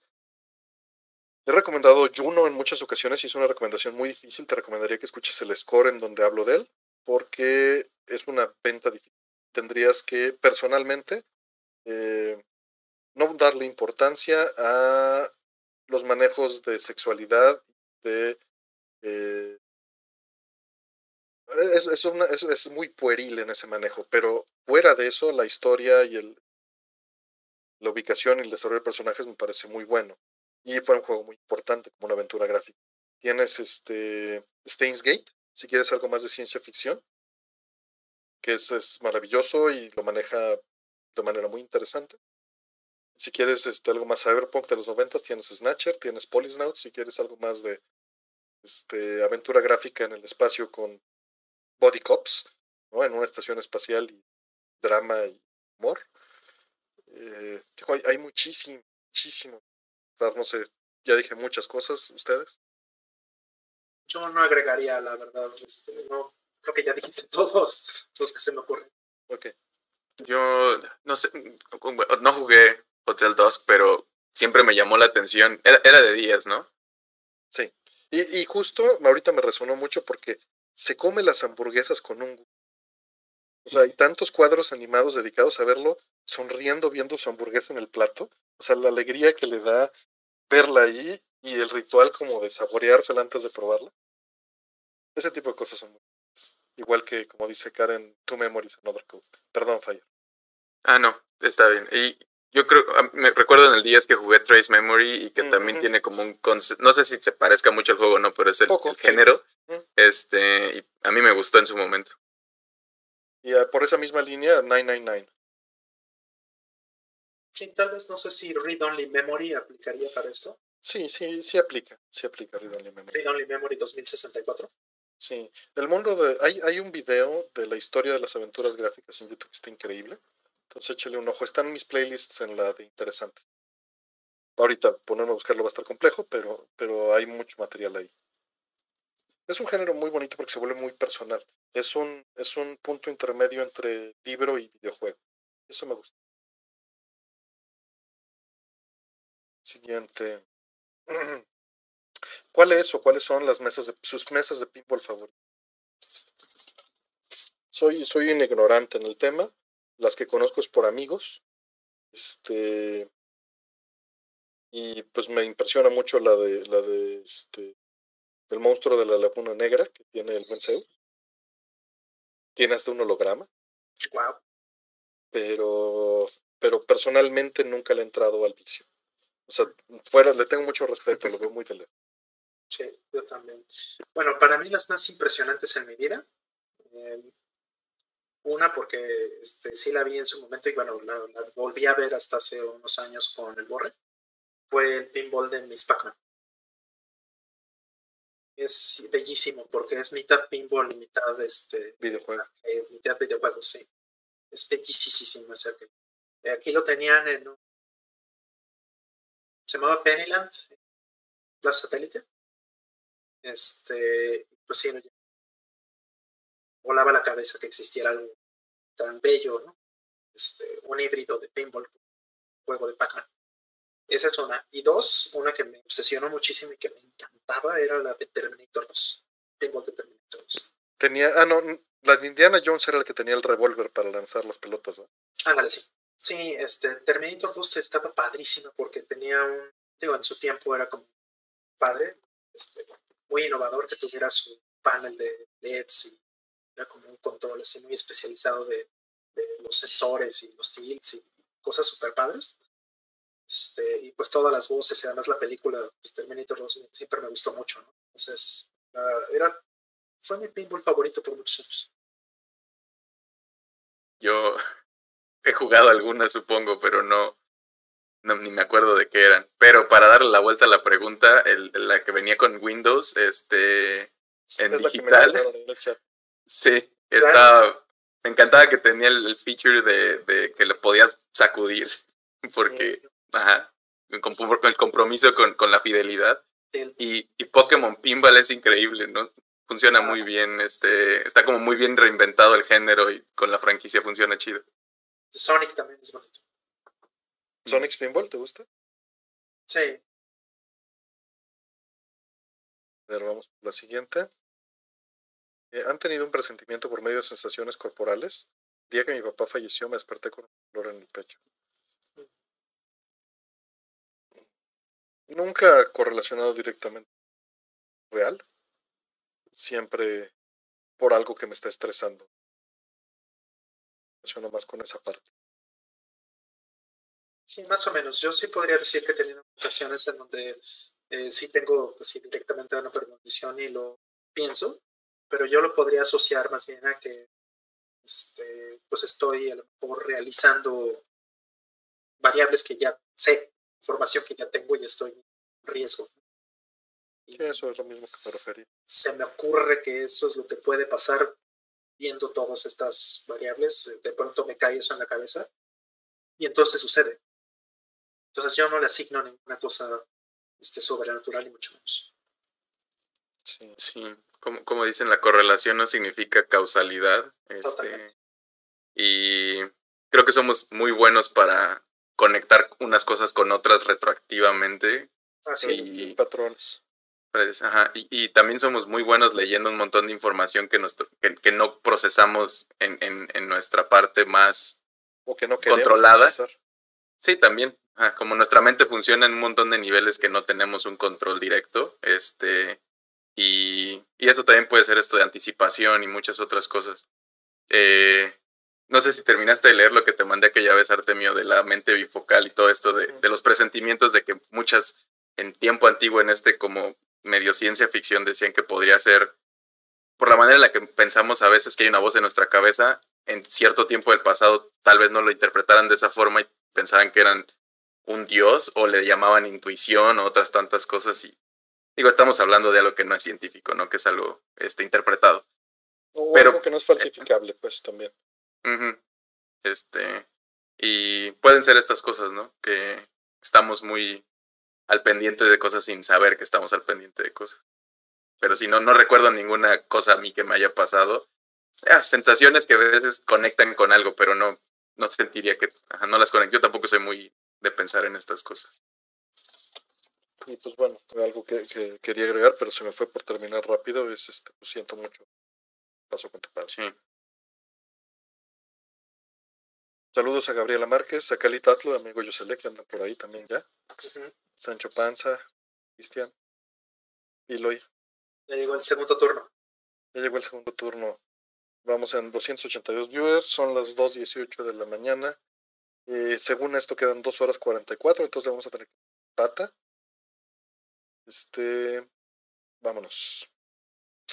Dice, si se, si se mejora y termina la pandemia, si se mejora, termina la pandemia, ¿harían una... No lo sé. está difícil, pero me encantaría, por supuesto, jugar. Sí, estaría muy padre, pero generalmente lo que funciona muy bien es que Barkid haga las convivencias y nosotros necesitamos. Dale. Bueno, pero sí nos gustaría, por ejemplo, hacer este. Una de aquí. Entre nosotros, ¿no? Jugar Streets of Rage 4 juntos. Volver a jugar, a jugar Bomberman. Bueno, pero yo creo que se refiere a una convivencia con la gente del chat. Mm. Sí, sí, claro, me encantaría, sí. Sí, estaremos. El problema es la logística. ¿Cómo? ¿En qué recursos? ¿En dónde? La hacemos en el parque. Rompemos una piñata. Siguiente.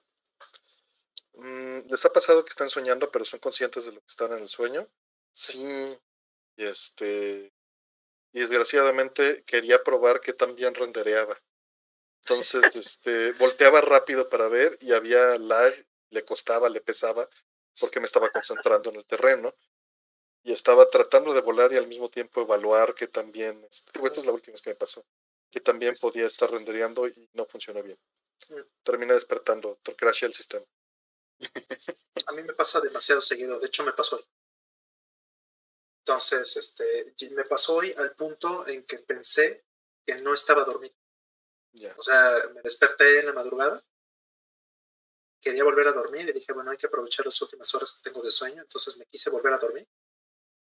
Este, cuando me desperté, lo primero que pensé es, diablos, no me alcancé a dormir y ya amaneció de repente me di cuenta del tiempo que había transcurrido y pues había dormido. Otras dos horas o tres horas. Entonces, o sea, fue una paradoja, ¿no? Terrible. Pues es exactamente eso, era tan real y tan vívido y tan, tan consciente mi sueño que yo estaba convencido de que todavía no estaba dormido. Sí, a mí yo, yo de niño sigo siendo bastante miedoso, ¿no? Porque creo que existen cosas, pero mi mente es muy traicionera y, y no toleraba mucho los, los sueños de miedo. Entonces me aprendí a controlarlos. Cuando estaba en algo que no me gustaba, como que le daba la vuelta y me empecé a volver como el héroe de estas películas de sueño, con cierto nivel, obviamente. Y seguro las recuerdo mucho más ensalzadas de lo que realmente fueron. Entonces sí, y eh, también por eso mismo yo creo que tiendo a, que me dé, a que se me sube el muerto, como dicen, a parálisis de sueño. Y es horrible porque por, por, por, este, por esta sensación de ahí sí es como realidad aumentada porque tienes, ajá, estás, estás rendereando los sueños sobre la realidad y, y, no tienes el control como físico, estás como, lo la explicación es que tu cerebro está en este estado entre dormido medio despierto, que seguro han estado la mayoría en algún momento, que creo que es cuando se siente que no dormiste nada o que no has podido dormir, este, pero tu cuerpo ya bloqueó la parte física que tenemos para que no actuemos nuestros sueños este, físicamente. Entonces no, no te puedes mover mucho, no puedes gritar, esa sensación te hace estresarte demasiado y te da mucha ansiedad. Y luego tienes el, el, el render de sueño encima de una cosa física, entonces empieza a ver yo vi demonios. O sea, yo vi todo en negro y de repente se puso rojo porque eran los ojos de los demonios que se me estaban, que cuando me di cuenta que estaba despierto empezaron a caminar hacia mí y de, de repente ya es como que desperta y se desvaneció todo y sí fue como, ay, no está padre. Sí, y pues es, es, una parte parecida, pero como en, un twist. Es al revés, ¿no? Es, exactamente la inversa. ¿Cuál revés? A, a, mí me pasó eso la primera vez muy de niño y, y fue fue horrible, pero no lo recuerdo, no lo recuerdo traumático, nada más lo recuerdo frustrante. Porque tal vez no rendería, ¿no? Es, tal vez eso, eso me ayudó. No recuerdo eso. Pero de las últimas veces, eh, por fortuna ya había leído de fenómeno, ya entendía lo que sucedía. La primera vez sí me, sí me estresó, sí me levantó el pulso y todo, por, por el estrés, ¿no? No poder hacer justamente. Pero ya de ahí en adelante, ay, otra vez está chafa, otra vez hay box, duérmete. ya cerrar los ojos y seguirte dormido, ¿no? Que es muy fácil. ¿eh? O sea, es muy fácil no controlar el sentimiento, sino es muy fácil volverte a quedar dormido. Por lo menos personalmente. Si no tienes que pelear, que es creo que el, el exacto, estrés. Exacto, exacto. O sea, si ya entiendes lo que está pasando y te concientizas de ello, es otra vez ya. que ya no me ha pasado. ¿eh? Yo creo que tiene que ver con la edad también. Ahí dicen que con calma, chavo, solo controlen su respiración y se siente mucho como un ataque de pánico, como, como que no estás en control y sabes que no estás en control y aunque sabes que no hay un peligro real, tu mente no lo interpreta así. Sí, no, no es fácil. O sea, no tienes que, tienes que haber concientizado el y el chiste es la, la calma, sería el mejor consejo por si se llegan a encontrar en esa situación.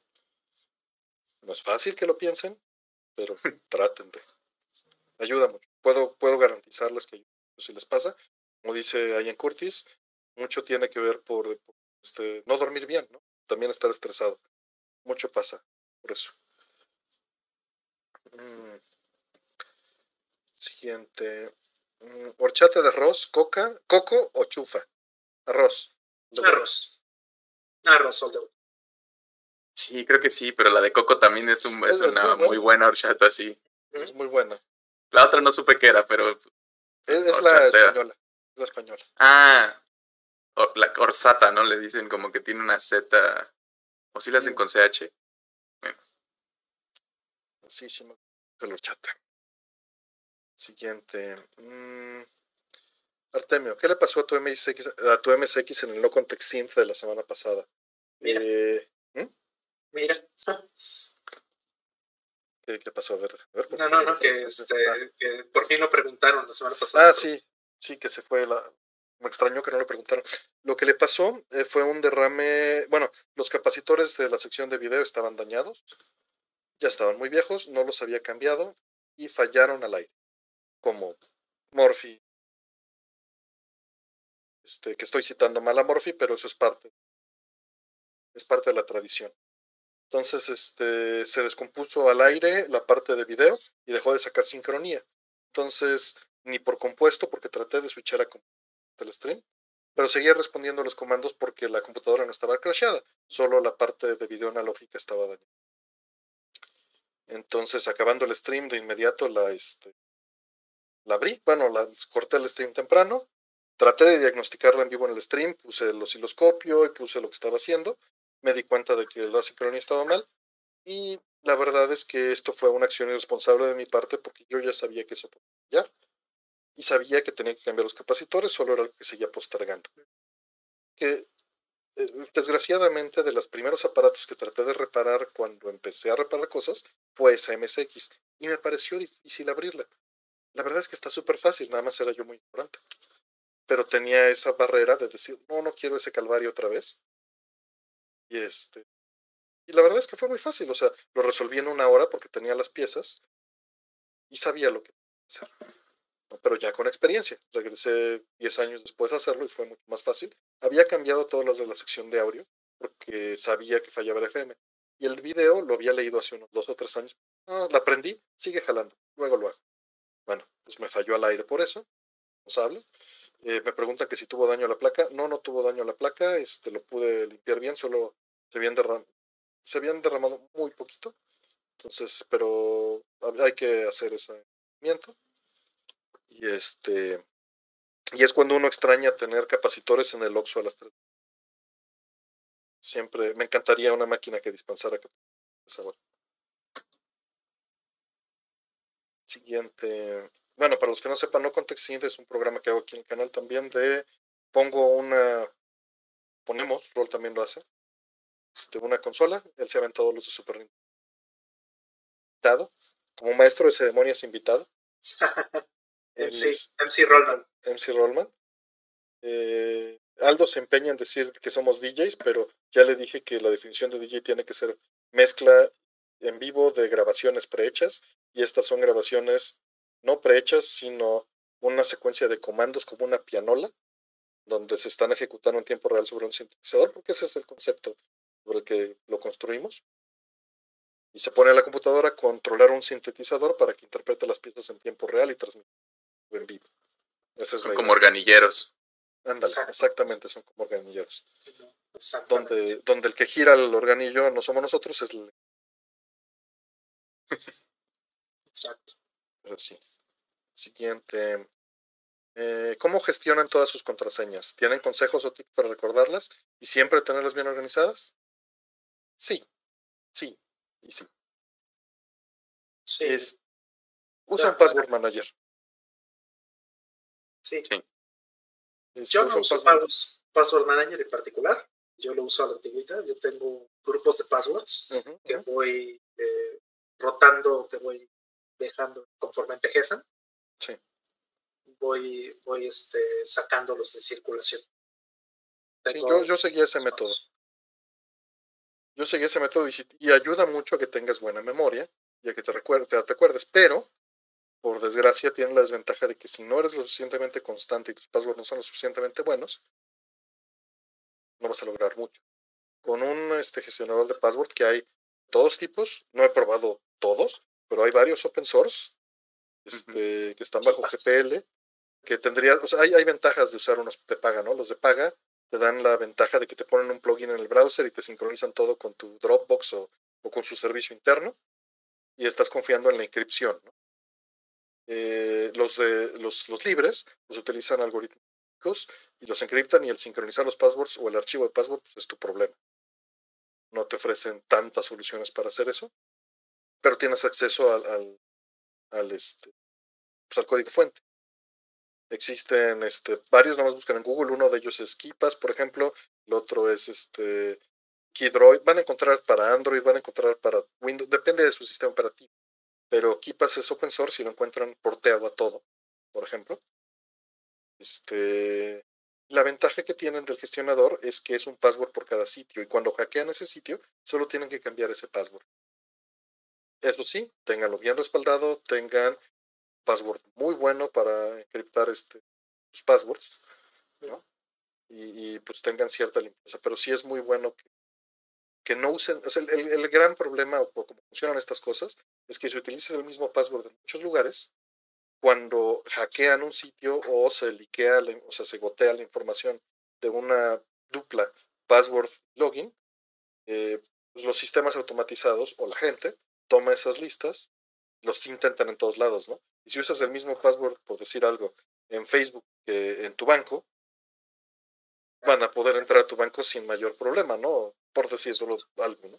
O, si utilizas el mismo en YouTube que, en este que en tu cuenta de, Emu, News, pues alguien se va a poder meter a tu cuenta, de, a tu cuenta de Facebook, ¿no? Impersonarte o tomar tu información, etcétera. Y lo ideal, pues sí es que tengan un servicio que les avise cuando se liquea la información. Hay, hay uno, este, Have I Been Owned, es uno de ellos, ¿no?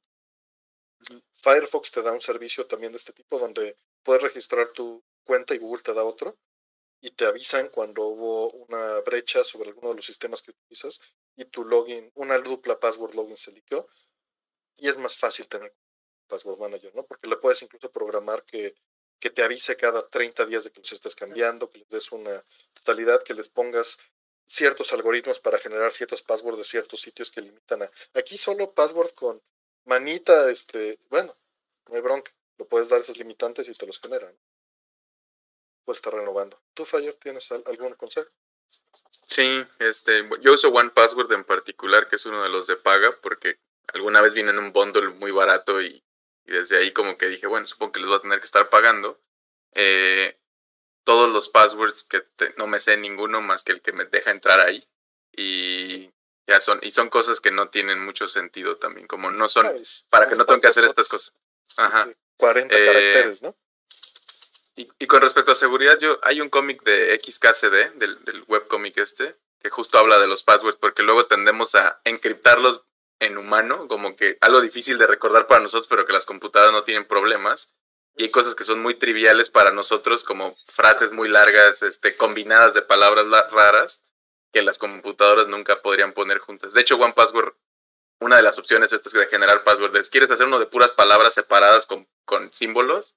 Este, pues porque no hay manera de, de que lo rompas. Ahora, se viene en teoría eventualmente la computación cuántica que rompe un montón de seguridades en, en, que tenemos ahora, ¿no? Y pues a ver qué pasa. Sí, ya tendremos que cambiar. Sí, sí, tiende a desaparecer el password. Porque sí, también, o sea, luego te piden este, requisitos que son así como súper incómodos, ¿no? Este, te piden, mira, caracteres de no sé qué y alfanuméricos y este... Paréntesis, pero no llaves. Ajá, paréntesis, pero no llaves, este, sonidos de ardillas, eh, este, plot twist a la mitad y un cliffhanger. Cuatro letras y tres números y dos que sean mayúsculas. Tres personas. El siguiente, el siguiente número primo que no sabemos todavía cuál es, este, tienes que ponerlo ahí. Sí, o sea, tienen cosas absurdas. Ah, por ahí Hola Planeta hace una pregunta que seguro muchos tienen, que digamos, si hackean esa compañía de tu gestor de passwords, ¿también se liquean todos tus passwords? No. Mm, depende. Sí, o sea, pero en general, no. Porque en teoría tu archivo de password está cifrado con esos passwords. Ahora, si todo se hace, por eso respondo un no, todo se hace legalmente, de que ellos no tienen acceso a tu cifrado, solo tú lo puedes descifrar con tu contraseña, ¿no? usando los algoritmos públicos. Si estás usándolo tú, uno de estas herramientas de software abierto, tú tienes control sobre tu archivo. Tu archivo solo está local, no está en línea. A menos de que tú decidas ponerlo en Dropbox, que eso no lo recomiendo, es opción. Es opción y en teoría está bien protegido por, porque está cifrado con tu password y entre más grande sea tu password, mejor. Este, ahora en la compañía estás, estás poniendo esa confianza en la compañía, que si hace, insisto, todo legalmente, es la misma nivel de seguridad que haciéndolo tú en un Dropbox este, con el cifrado, ¿no? Pero Roll da los pormenores de lo que acabo de decir. Además, me, o sea, totalmente de acuerdo con lo que acabas de decir. Lo único que agregaría es que no todas las empresas tienen una buena práctica de, uso de algoritmos que necesariamente sean este, lo suficientemente fuertes, ¿no? O sea, la compañía es la que decide al final qué cosa es lo que se va a usar, qué mecanismo es el que se va a usar para cifrar. ¿Y qué algoritmo, no? Se va a usar para estarlo cifrando. ¿Qué cipher o qué, este, o qué mecanismo general de autenticación y todas esas cosas? Eh, de integridad, etcétera, de replicación, incluso backups, todas esas cosas, eh, todo eso se lo estás delegando a la compañía. Y si la compañía tuvo un error o tiene algo que se hizo mal, pues podría exponer tus datos. Entonces también, este, eh, en mi opinión personal, pues siempre es mejor tener algo en el source. Sí, pero yo uso KeePass cuando uso esas cosas. Creo, creo que justo algo que dicen en, en esta y sí es darle mucha, siempre es darle mucha confianza al que te está vendiendo y confiarle que, que sea honesto. Este, pero ellos dicen que justo lo que, lo que decía también, también, ¿no? De que, de hecho, te, te advierten, si tú pierdes tu password, pues ya se fue todo. Nosotros no hay manera de que lo podemos recuperar, al menos en esta compañía que yo uso. Y por eso te dicen como, de hecho te, te, dicen que imprimas una hoja con de seguridad que ellos tienen, que escribas ahí, que lo dobles y lo guardes donde está tu acta de nacimiento y así. Este, porque y que no la guardes digital obviamente ni nada de esto porque sí es muy es una cosa un documento importante por si algo llegara a pasar este pero al pues, final de cuentas es, cierto no es confianza como como puede pasar no Apple también decía esto y, el gobierno les pidió que lo desencriptaran y lo pudieran desencriptar.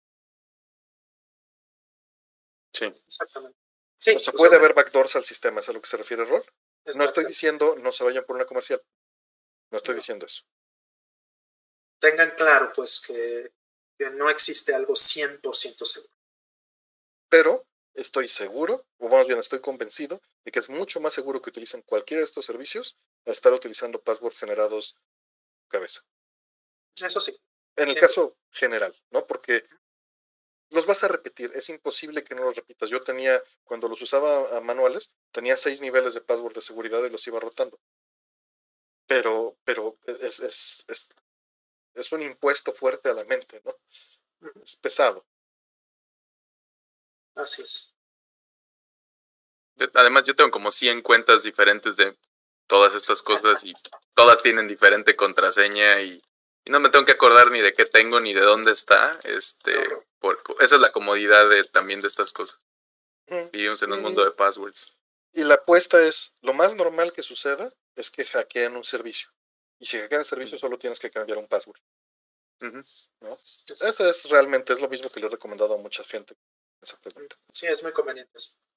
Y preguntan ahí que los passwords que genera tu browser son seguros, perdón. Es lo mismo, literalmente es lo mismo, nada más estás confiando en el proveedor de tu browser. Exacto. Mozilla, por ejemplo, ¿no? Firefox tiene todo un sistema. O Safari. Perdón, Fire.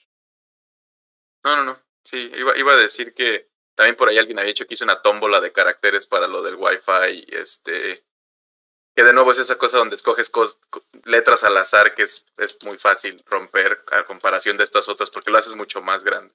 Este, pero para la gente normal y común, lo que va a pasar es lo del servicio que dice Artemio. Casi lo peor que puedes hacer nomás es tener dos palabras y poner lo mismo en todos lados porque se va a vulnerar alguna cosa, porque ha pasado muchas veces. Y, y alguien sí va, siempre hacen la mala. De hecho, la, la, de inicio de hacker es agarrar en estos sitios toda la lista y aventarlas a, todas las otras redes sociales o plataformas o lo que sea y ver si coincide algo y agarrarlas que sí, este, y pues cambiarlas, venderlas, etcétera y pues no hagan, creo que hay una estadística de que el password más común es como password 123 o algo así, ¿no? Este, pues no hagan eso.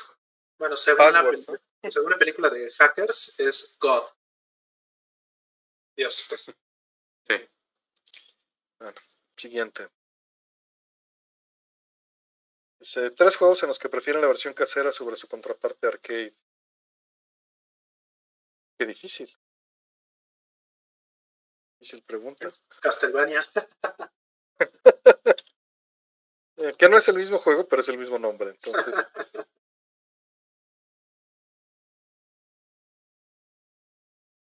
sí, es difícil. Voy, voy a hacer trampa. Este, Shot Triggers, porque te tiene la versión de práctica. Pero prefiero el arcade para jugar ya después de que practiqué. Sí, bueno, Soul Calibur. Soul Calibur es un gran ejemplo le agregaron muchas cosas este, extra. Vamos a ver algo rápido. Puedo ver aquí. Lista de juegos. No, no, prefiero arcade, prefiero arcade, prefiero arcade. Sí, en su mayoría está difícil, pero. Alguien dijo que contra.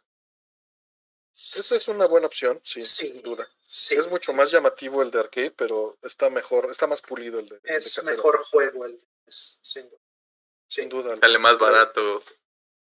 Quién sabe, si quieres la versión de, de, de, japonesa con todos los cinemas y animaciones. Quién sabe. Pero si no, sí. Si no, sin duda sale más barato. Así es, así es. No, no se me ocurre otro, estoy viendo la lista así rápido. Mm. Ninguno. Este Fire no. sé jugar mejor que la versión casera, pero más la versión por, eso lo decía, por eso lo decía. Exactamente.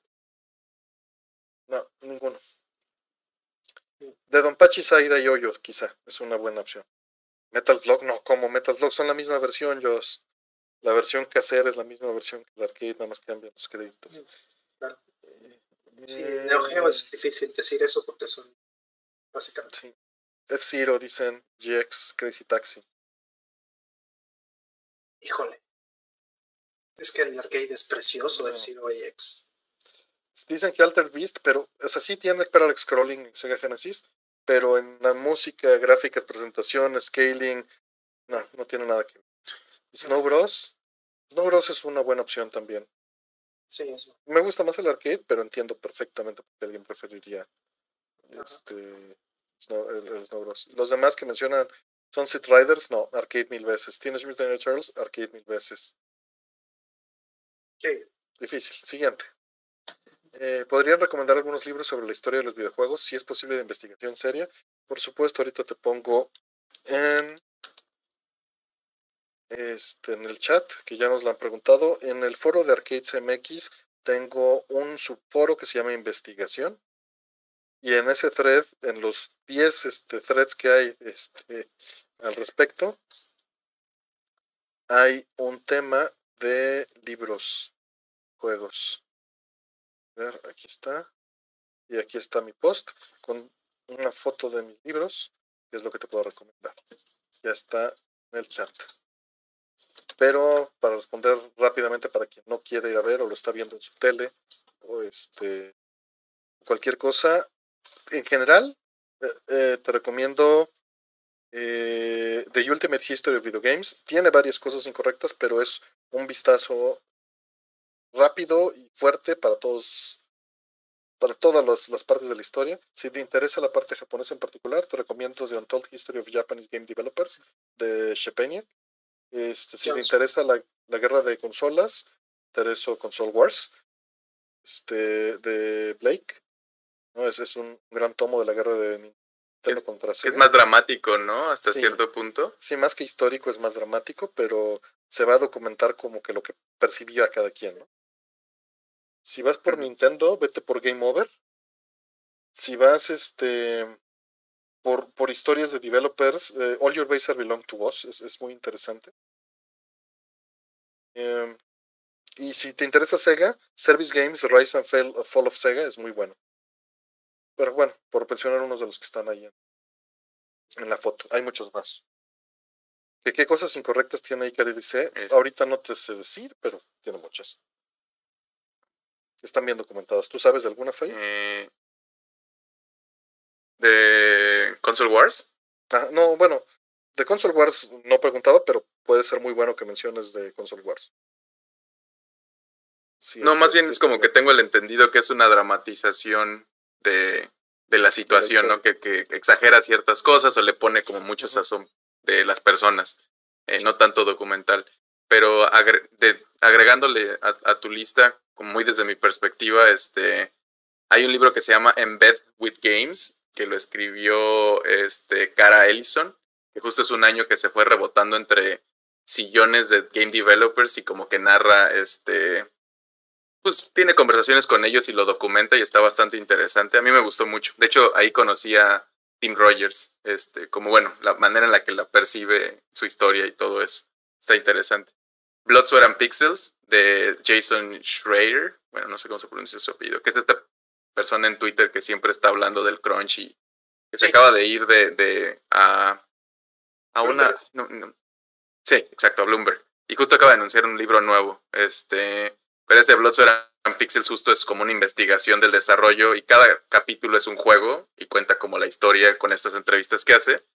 Este, y hay una editorial que se llama Post Fight Books, que, creo que salió de hecho de Kickstarter, que tienen varios libros que, documentan ciertas cosas, algunos más dramáticos, unos de perspectivas ajenas, pero en particular que yo recomendaría, este es el de Spelunky de Derek Yu, porque es, un, es uno de los juegos que también recomiendo mucho de Game Design, porque es narrativo, es él haciendo su propia, o sea, escribiendo su propia biografía de cómo hizo sus juegos, pero además como se clava mucho en la textura del, desarrollo de, de, Spelunky, que es un juego bastante este, emblemático de la, de la última década, este, y lo recomiendo muchísimo para creadores y para gente que le interese la historia de este producto. Eh, y la editorial tiene varias cosas. Entra al thread y completamente esos libros ahí en el thread, ¿no? ¿Quieres que saque una cuenta de un foro en pleno 2021? Sí, claro. Y te lo estoy decir a poco. público para que, para que para, para Ay, se está apagando la cama. escuchaste? Estoy perdiendo. Estoy pasando en un puente. Es porque a, ti te gusta que haya una información pública y de más fácil acceso y sientes tu responsabilidad del compartir esto con desarrolladores e investigadores nuevos y es parte de No me parece. No me parece que me uses mis palabras contra mí. Vete acostumbrando. le, voy, le voy a decir a Pogo que los ponga. Así ganamos todos. Vete acostumbrando. Es la especialidad de arte. Es pura diversión. Siguiente. Eh, ¿Warcraft, Command and Conquer o StarCraft? StarCraft, es lo que yo el balance es muy fuerte ya en StarCraft, pero disfruté mucho Warcraft porque fue lo primero que jugué. Sí. sí, yo lo jugué poco. Jugué mucho más StarCraft. Supongo que a ti no te tocó la época, ¿no? ¿Te tocó tal vez la del 2? Eh, me tocó Warcraft 3, que de hecho lo instalé en un ciber a todas las computadoras y armé la LAN party. Este, y me tocó StarCraft en un disco que venía en una revista y jugué como misiones raras que venían ahí como de demo. Y eventualmente como el juego ya más este, también formal, pero nunca me, me, metí demasiado, ¿no? Como que los... También me pasó con Age of Empires, como que son cosas que me gustan, pero no me supermeto porque sé lo, mucho que consumen el tiempo. Sí, sí, sí, sí, es, es, duro. De hecho, por allí en el chat está Josele, con el quien hablé hace rato, que acaba de poner StarCraft, y dice que cuando lo invitamos a hablar de StarCraft, este. Ah, me gustaría bueno porque, porque quiere analizar la perspectiva de, de cómo se relacionaría eso con esports. Ya veremos, ya veremos. Sí, sí, sí, estaría bueno. Yo soy Protos. Pero yo también soy Protos. Chale. Este, por ahí nos dijeron de los libros. Eh, me corrigió Ikari que sí existe Console Wars y Service Games en español. Y Masters of Doom, que Masters of Doom es muy interesante. Está en la, está en la lista de los, del, del foro. Por el otro lado, nos dicen que en España se han publicado tres libros llamados Sense, con entrevistas de desarrolladores Japón, para anotarlos ahí. Ah, Doom 2, sí, Doom 2 es un maravilloso RTS, pero lo jugué hasta después. No lo jugué en su momento. Dificilísimo. Y puse la música MIDI ahí en el No Context Synth, si les interesa. En el de MT32. Está padrísima la música de ese juego. José te manda a decir Taro a tu ¿Alguna vez han jugado un juego junto con su bonito libro guía? ¿Solían conseguir guías oficiales de juegos? Hay unas que son grandes y companions para los.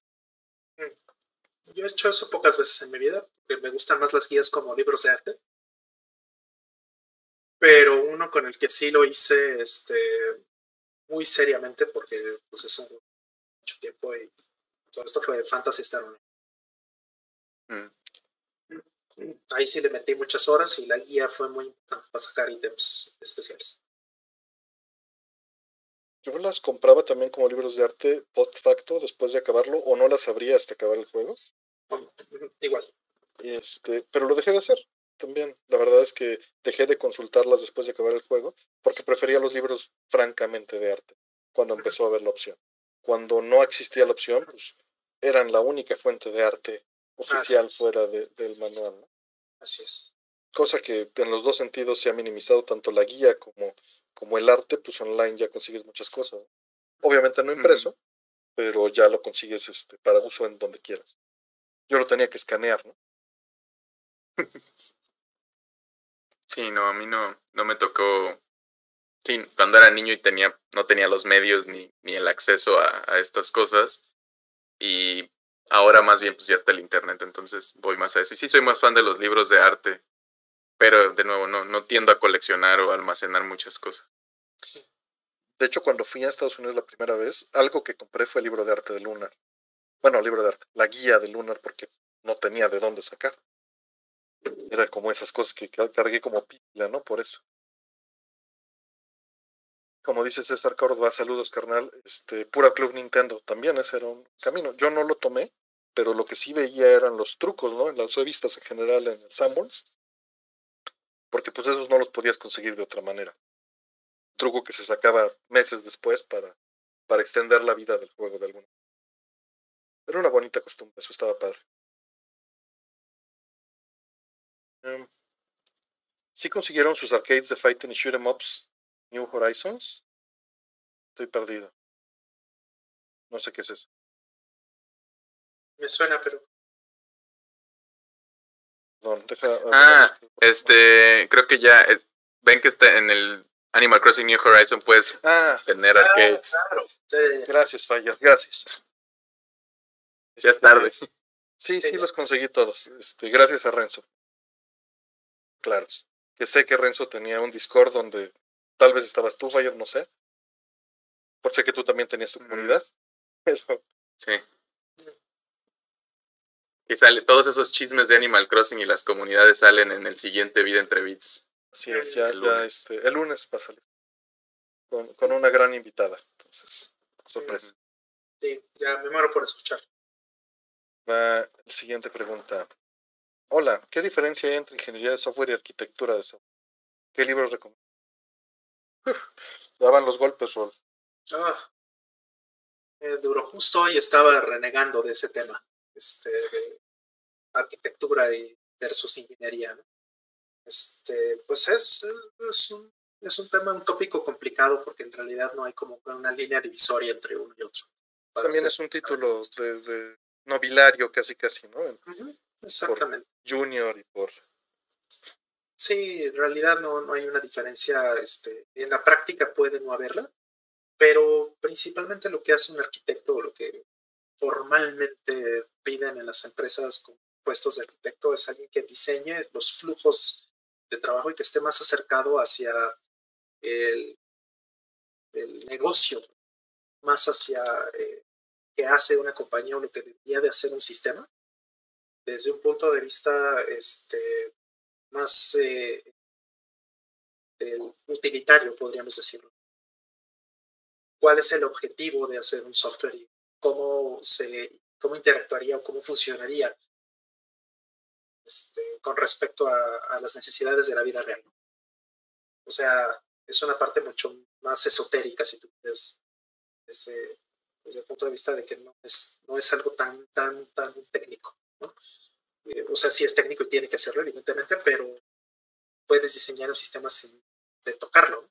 O sea, eso es lo que regularmente es una que yo soy ahorita de software, precisamente. Entonces, este, yo diseño arquitecturas precisamente que son las que este, alguien va a llegar después de implementarlo. A veces soy yo mismo, pero en muchas ocasiones son otras personas que van a ir a seguir los pasos y los objetivos que yo estoy planteando en mi arquitectura. Y un ingeniero, pues es alguien que va a poner este, los puntos sobre las sillas y va a, decir, esta tecnología, estas características y esto debe de funcionar de esta manera, esto de esta otra manera, a nivel mucho más técnico, a nivel mucho más profundo. Es que este, no necesariamente quiere decir que sea la persona, en muchos casos sí, persona que va puntualmente a desarrollar e implementar un sistema, en muchos casos sí, pero este es, digamos, un rol mucho más acercado a la tecnología, a la parte de negocio, parte este, social. Esta para mí sería como una diferencia fundamental a, nivel corporativo. Pero como dije en un principio, en realidad no es tan dura esa, esa división y muchas veces uno, arquitecto, termina haciendo la parte de ingeniería y el ingeniero termina muchas veces haciendo el arquitecto. Están. Suena, suena como si comparas con un arquitecto y un ingeniero civil un poco, ¿no? Como alguien tiene que preocuparse más con el diseño y la planeación y el otro tiene que preocuparse más porque las estructuras y todo esto. Y luego hay albañiles y otra gente que pues lo está chambeando y levantando los edificios. Eh, pues, yo, yo concuerdo con esa que concuerdo con esa parte donde al final depende mucho de, o sea, no es, no hay un consenso y, y depende mucho del trabajo en el que estés y los requerimientos de ese trabajo y muchas cosas, porque a veces los intercambian y, este, sí. Entonces lo mejor es tener este, esta consideración, pero cuando tengas dudas, pregunta qué significa si. Porque luego buscan backends que son frontend, frontends que son full stack y un montón de otras tantas cosas, ¿no? Todólogos, junior, que también está raro. Años de experiencia en cosas que llevan meses afuera. Es, es, es una por ahí nos preguntan en el chat que si este que si vamos a acabar las preguntas. Si le aceleramos y hacemos hacemos respuestas rápidas, sí. Entonces, vamos. Dice, ¿le entraron a la, a la preventa de Nier o hasta que salga? Hasta que salga. Hasta que salga. No. Eh, ¿Creen que pudo ser mejor Metal Gear 5 si le hubieran terminado los últimos capítulos? Sin duda. 51 hubiera estado increíble jugarlo. Y si hubieran redondeado todo lo que... O sea, yo creo que no era solo extensión, yo creo que había más raíces que echar hacia adentro. Em, siguiente, me acabo de comprar una tele Sony X800H. ¿Cómo puedo saber si es necesario calibrarla? ¿Qué diferencias existen entre Dolby Vision y Dolby Atmos? Eh, gracias y feliz cumpleaños, Artemio. ¿Cuál? ¿Quieres? Eh, bueno, Dolby Atmos es un estándar de sonido de audio. Dolby Vision es un estándar de imagen, estándar de, este, de video. Entonces, eh, pues sí, son totalmente diferentes. De HDR en particular. Eh, sí, entre eso HDR, por supuesto. Este, y en general, este, pues sí quieres las dos cosas. Este, Dolby Atmos, en mi percepción, pues no es realmente necesario, pero Dolby Vision sí es algo que sí quiero para Atmos puedes buscar la pregunta que ya respondimos y, o sea, en el buscador de preguntas y respuestas vas a tener algo más conciso de qué significa. Correcto, correcto, correcto. Y bueno, pues este, con respecto a la tele, que si se necesita calibrar, yo creo que sí, todo necesitaría que, le des lo, este, lo, más, lo más que puedas, sobre todo porque muchas teles, no sé esta, pero muchas teles cambian sus perfiles de color y cambian muchas cosas si las pones en modo de game mode. Entonces sí necesitas validar qué tanto este, se, se, desfasa pues el color de la tele o si estás perdiendo algo, si estás perdiendo contraste, si estás perdiendo gamut, eh, etcétera. Sí es algo que te recomendaría probar. Hay muchas herramientas para eso. En Blu-rays y cosas así.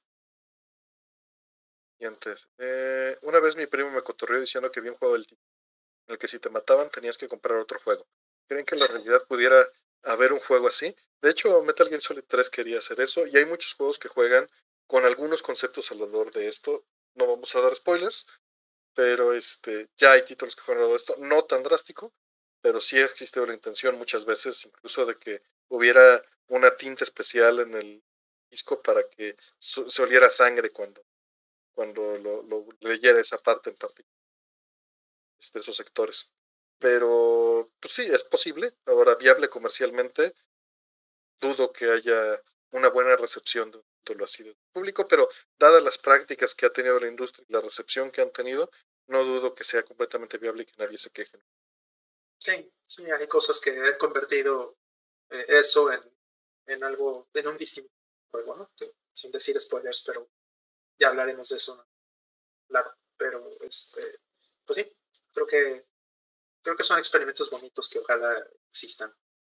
Y sí, sí hay, hasta, en, pero no muy mainstream, pero en cosas más este, independientes, es, ni siquiera como juego indie, sino como experimentos de, de juegos digitales, hay, se juega muchísimo más, pero pues, tendrías que considerar, son casi virus este tipo de juegos, ¿no? Que también que se borran a sí mismos, que alteran ciertas cosas, etcétera. Pero es una cosa más experimental. Que, que como dijo Rol, ya hablaremos de dos de esos títulos eventualmente en un programa que, que va eventualmente a estar en este canal. Que va a tener otra serie y no se va a llamar spoiler porque porque espero que alguien me ayude a nombrarlo, pero entre spoilers. Pida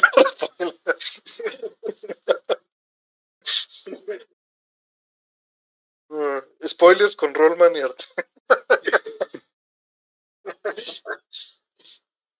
Eh, vamos con la siguiente. Eh, ¿Les gusta Twin Peaks o el trabajo de David Lynch en general? sí. Muchísimo. Soy muy fan.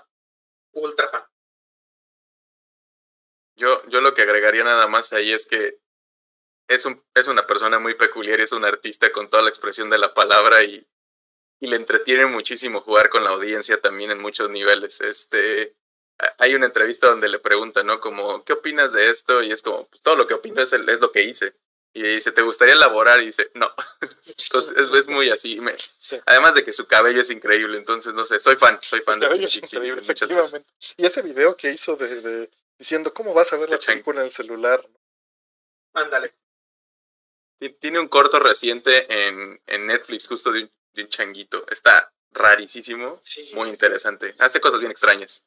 Ese corto, lo iba a mencionar. Eh, sí, yo soy ultra fan, he sido fan desde, desde chavito. Creo que es importante que alguien explore las ideas metafísicas y las ideas no necesariamente directas o lógicas. de interpretación o lógicas. Eh, porque sí tienen una lógica y sí tienen una coherencia interna, pero está muy cargado a que seas tú quien se lo. Sí. Y eso está bien, eso me gusta y además le va muy bien, ¿no? Que es, es raro en, en, ese tipo de cine que él hace. Sí, sí, es muy raro. Sí. Pero qué, bueno. Qué bueno que existe y qué bueno que esté ahí. Sí. Gracias. Dicen que es tan, casi tan genial como su cabello. Sí. Sí, tengo mucho. Troll interpretativo. pero ya será tal vez en otro. Sí. Estamos más cortos de tiempo. Eh, en un Atomics Live mencionaron que Rollman fue atropellado. ¿Podría de favor contar la anécdota? Pues fue un accidente. Este, eh, un tipo se pasó un alto y yo iba cruzando.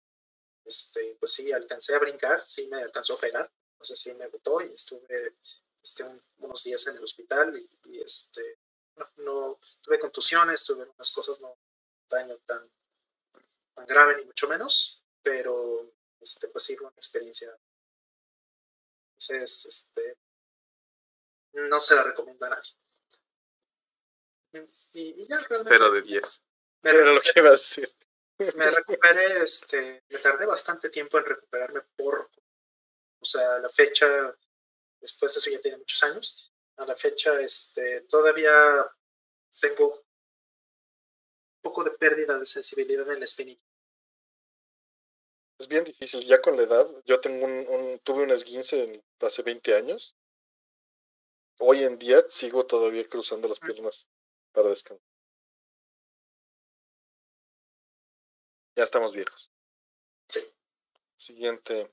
Eh, ¿Creen que se presentan en el futuro problemas de salud por usar medicinas medidas preventivas, como por ejemplo el uso de cloro a largos periodos de uso del cubrebocas?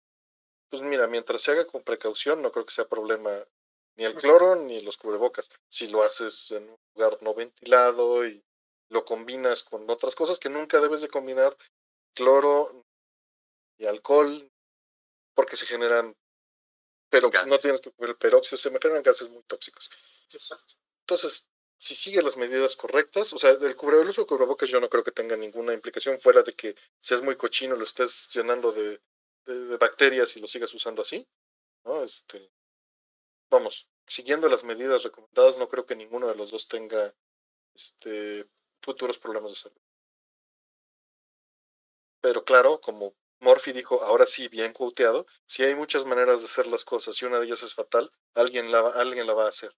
Sí, alguien lo va a pues, hacer. Se, se puso esta moda de que se estaban comiendo los americanos los Tide Pods, ¿no? Sí, Entonces, pues de que la gente hace cosas, la gente hace cosas. Pero pues son químicos peligrosos y lean las instrucciones. Ah, no, es, no es líquido para lavar trastes. Sí, eso de que la gente se está tomando el clorito y eso, eso es súper peligroso. No, eso es terrible. Y sí, como dice este Servando, no conviene el cloro con nada. Yo agregaría con agua y siempre es el cloro al agua, no al revés. Nunca al revés. Correcto. Este. Siguiente. Eh, Rollman, conseguir esa tu recomendación el juego de Mercury para PSP. ¿Qué otro juego recomiendas? de PSP, Tekken 5 Dark Resurrection. Y este. Y Gradius Collection y Salamander Collection. También este, el de. ¿Cómo se llama? El, está, el, que tiene Sapphire y tiene a. ¿Cómo se llama? A, Yuna. Ese también está muy bueno. Que son las colecciones de PC Engine para PSP. Las colecciones de Hudson. De sí, para PSP. Esos para mí serían mis mejores títulos en PSP. Siguiente. Uh, cuando rompían piñatas de chicos, ¿qué dulces eran los que más cazaban o preferían? Pues las mías traían mandarinas. Mm. Cañas. Sí. Las mandarinas eran muy mal objetivo porque siempre estaban maculladas. Sí, exacto. Las cañas siempre eran buenas. En mi caso traían doblones de chocolate las monedotas así tremendas de chocolate. Este, y esas me encantaban, a la fecha me siguen gustando. Y este, ¿cómo se llaman estas? Las glorias. Ah, las glorias, pero la órale. Qué, qué, fino, sí. No, ¿Qué no seguía tus chibotas? en ese entonces no era, no era caro. No te hagas, le hacías el feo a los tejocotes. La mm, De hecho, sí. Todos, los jocotes saben ven feos. A mí me gustan mucho en el ponche, nada más. Exactamente. ponche está Porque ya están bien requemados en el piloncillo y otras cosas, pero así como solitos no están. Es una fruta muy, muy tosca. Eh, sí, ya también me tocó cosas muy frutales, cacahuates le ponían y la combinación del jugo de mandarina entre los cacahuates tampoco, porque eran unos cacahuates todos viejos ya. Se remojaban los cacahuates en la mandarina, sí la caña lastimaba más de lo que era padre, se como volaban cañazos y si a veces había dulces, tal vez este eran las colaciones. Este, que pues tampoco son particularmente muy buenas, es pura puro dulce. Pero bueno, a mí de niño me daban piloncillo así como, toma, es un dulce. Y... Otros tiempos también. otros tipos. Y las cañas las tenías que pelar con los dientes, ¿no? Sí. Ah. Eh, ¿Ven factible armar de cero un Source Card Converter o con los kits en venta? Tengo la herramienta, pero viendo la lista de partes creo que no será fácil de conseguir las piezas. La verdad es que te recomiendo comprar el kit ya completo con todas las piezas porque que te pongas a por el envío puede ser un gran problema y más que en México es difícil encontrar muchas de las partes particulares. Vas a pagar muy caro. A ver si llegan. Sí, pide el kit completo ya para armarlo y si tienes la, la habilidad, pues te vas a ahorrar una lana por el ensamblado. Sí, va a ser divertido. Claro. Mm. Le entraron a Intelligent Cube de PSX, PlayStation 1. ¿Qué les pareció? Maravilloso, soy muy, muy... Yo también, soy muy... Incluso hasta llegó un tiempo en el que lo andaba regalando. Voy a comprar y para regalar personas, amigos. Sí, es un puzzle en el que eh, los cubos te están avanzando, o sea, ese es el límite de tiempo. Estás en un espacio abstracto donde todo el fondo es negro y hay unos cubos que van avanzando hacia ti. Y tú eres una persona que está en, un, en ese ambiente abstracto esquivando los cubos. Tienes que resolver el puzzle para avanzar y que no te mate. Y siempre es perfect, ¿no? Cuando lo acabas. Y es, la música es, es padre, el ambiente, el sonido es padre. Y el puzzle. es un puzzle de acción, sí. Perdón, Sí, no iba a preguntar como qué tipo de puzzle era. Este, o sea, son bien los cubos de colores y tienes que irlos como borrando y haciendo el camino para que sobrevivas y pases, mm. limpiándolos. Es como un Tetris donde tú estás hasta abajo y el tablero ya está lleno y lo tienes que vaciar para sobrevivir. Sí, es como un Catherine pero horizontal. Ándale, ándale, es un precursor de Catherine, en muchos sentidos. Em, ¿Qué opinión tienen de Blast Blue? Artemio, espero que hayas tenido un feliz cumpleaños. Gracias. E-, es, muy padre, pero ya es, es mucho desmadre para mí. Sí, está. Visualmente es muy bonito. Me gusta mucho visualmente. Pero yo no me he entrado porque este, veo cómo los rompen. Y no me gustan los juegos que tienen un poco de balance también. No me siento cómodo virtiéndoles el tiempo. Entonces, o sea, si voy a hacer eso, o lo he hecho pocas veces en mi vida, es Marvel vs. Capcom. Eh, siguiente. ¿Cómo le hacen para conciliar las opiniones negativas que tienen Artemio y Rollman sobre los juegos de celular, que son la especialidad de falla? Físicos. La realidad es que. Sácalos en físico para el celular. Eh, eh, pues muchas veces termina pasando. O sea, no es, yo nunca hemos opinado sobre la calidad de los juegos. Lo que hemos opinado es sobre el medio de distribución, las licencias y los medios de monetización. Correcto. normalmente. No estamos diciendo ni que todos los juegos buenos sean de consola, ni que todos los juegos malos sean de Hay cosas que de celular han, migrado a otros lugares y por mis preferencias de consumo cuanto a licenciamiento y a, este, y a medio, eh, termino consumiendo cuando ya están en el formato que... Este, pero no es necesariamente algo relacionado directamente. Y bueno, para esto, pues eventualmente vamos a... La intención es que empecemos a cubrir también juegos este, indies, ¿no? En Vida entre Bits. Es algo que hablamos desde el principio y empezar a abordar esos, esos casos. Sí, también hay este, sí hay una queja técnica para mí que es muy importante en los, en los juegos de celular. Es todo el mecanismo de, de input. Todo lo que es el input y el display lag. Eh, pues eh, son realmente pocos los juegos eh, de acción en, en, un celular que pueden funcionar realmente a cuadro. Sí, que no es la idea, es adaptarse a la plataforma, ¿no? Para que ella... O sea, es un mal diseño sacar un Mega Man para celular. Exactamente. Y lo han hecho. Y claro, lo han hecho. claro. Entonces, eh... por ejemplo, entonces para mí, eh, vamos, hay muchos géneros y hay muchos tipos de juego que son prohibitivos en ese sentido para un celular.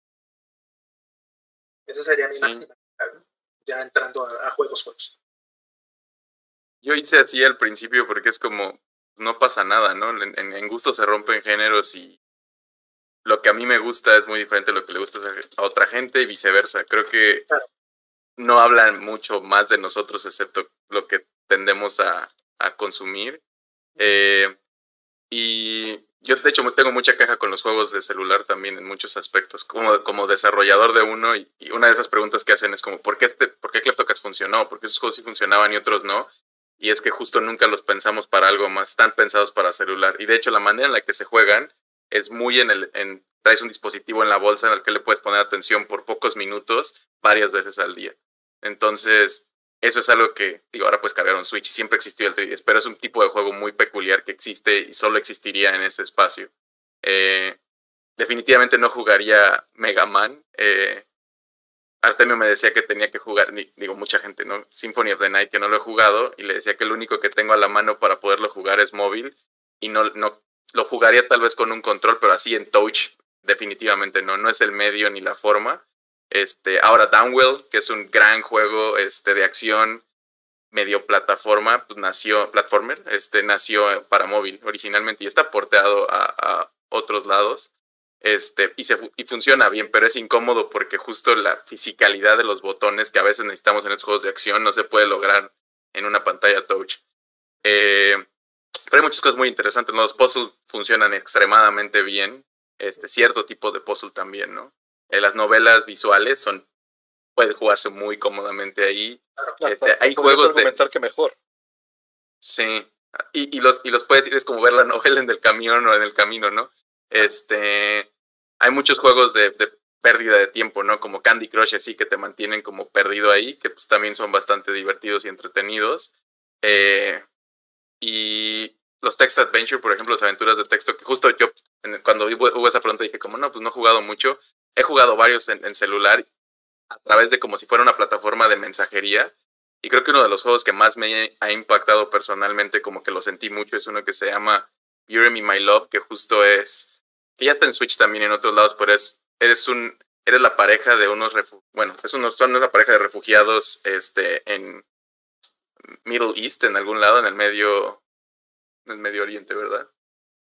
Sí, sí, sí. Este, y están tratando de escapar de un lugar problemático y la, la, mujer se va primero y tú eres el hombre y estás llevando la relación a través de como WhatsApp y toda la narrativa se da en mensajes, pues se puede ir, es un, es un como escoge tu propia aventura hasta cierto punto eh, y se va a lugares como bastante interesantes en la relación y en el contexto histórico que están viviendo y eso me arruinó una noche una vez por, por una de las situaciones que me tocó ver a través de esto y sí fue como se puede jugar en otros medios, pero siento que en ese medio lo sientes muy personal porque es como si estuvieras chateando con lo que a ese punto te hacen sentir que es tu pareja. Entonces, hay muchas experiencias muy interesantes. Este, ahora no es a fuerzas, hay un montón de experiencias en todos lados y eventualmente van a llegar, ¿no? Gorogoa decía Pogo hace poco que lo, ya lo jugó y es algo que también nació en móvil, que también es un gran juego de puzzle, etc. Siguiente. ¿Ya ves por qué son amigos? Exacto. Este, ¿les gusta el echi manga de juegos o anime o les da igual? Algunas cosas me gustan. Algunas. Siempre y cuando cumple una función no tengo problema. Si es el propósito, no me interesa. Sí, me gusta, por ejemplo, mucho este, todo lo que hace Eugene. Este, está esta serie de OVA, bueno, creo que es uno nada más, se llama Eugene Brandt, que es como anime que es chistoso, es muy gracioso. hicieron una reedición hace unos años y le pusieron Tales of Seduction. Está, está padre. Este, se los recomiendo mucho. Y, este, y sí, igual pienso igual que. Mientras tenga una función o tenga algo, este, pues algo interesante que decir, este, sí, ahí, estoy. Y sí he consumido pues, bastantes cosas padres. Ya acabo de mencionar uno y creo que ese sería representativo de lo que me gusta. Sí, de acuerdo. Siguiente. Mm, ¿Alguna vez jugaron a fondo algún título de la serie Civilization? ¿Qué opina de su creador Sid Meier? Este, sí, sí me gusta, me gusta mucho. Llegué a jugar un par, no toda la serie y no soy un, seguidor asiduo de ella. Me gustaba más la línea como de Age of este, y no tengo una opinión ni a favor ni en contra del creador, no, no me he formado una opinión fuerte de él. me gusta, gusta, este, jugué uno porque fue uno de los primeros juegos que hubo en Linux oficialmente. que hizo el port una compañía que se llamaba, ya una compañía difunta, que se llamaba Lucky Games, que es quien inició todo el tema de Wine y de SBL, por ejemplo, para, hacer juegos, pues, precisamente. Me encantan esos nombres de Linux, perdón. Sí, conocí este gente del, de Lucky Games, los noventas, este, porque pues yo tenía la idea de hacer cosas padres con ellos, ¿no? Pero bueno, lamentablemente eso, negocio no, prosperó. No esperábamos todos, entonces pues nunca sucedió, pero pues sí, queda mucho legado y Civilization lo jugué por eso. Yo, yo lo único, yo no he jugado Civilization de nuevo, como que no tiendo, se, me hacen juegos de, de meterte demasiado y luego también toman mucho. Este, lo, que, lo poco que he visto alrededor se me hace como atractivo. Eh, y de Sid Meier, yo se me hace muy interesante la opción de ponerle su nombre a los títulos. Este, en, en, en, una industria donde normalmente se escondía mucho como esa posición, ¿no? Como la de director o de líder creativo, como lo quieran ver. Y, y es una opción interesante que, que, que, le respeto mucho y que creo que hizo que mucha gente más abriera los ojos a ver que hay gente haciendo estas cosas. Siguiente. Eh, ¿Qué cenaron antes de entrar al semestre? Semestre. O sea, te refieres. ¿Escuela? Creo que le hizo Karen la pregunta. ¿Seis meses del, del programa o cómo te sale? A ver si nos A lo mejor fue autocorrect de stream. Sí. Sí, sí fue Karen, sabemos, Armando. Le damos 30 segundos para que nos aclaren. Exactamente. En el stream, dice. Ah, el stream en lugar de semestre, sí pudo haber sido el autocorrecto. Puede haber sido, sí. Puede haber sido. Sí, cené hot dogs. Está cerca. Yo cené este, unos, eh, unos tacos de bistec, pedazo de ah. pizza. Bueno, qué bien y qué mal. es que la pizza ya estaba vieja, ya me la... Yo no cené porque no ceno. Tomé agüita. Está bien, qué bueno. Entonces, Sí, sí, a ver si no empezamos a hablar de comida y echamos todo a perder. Siguiente.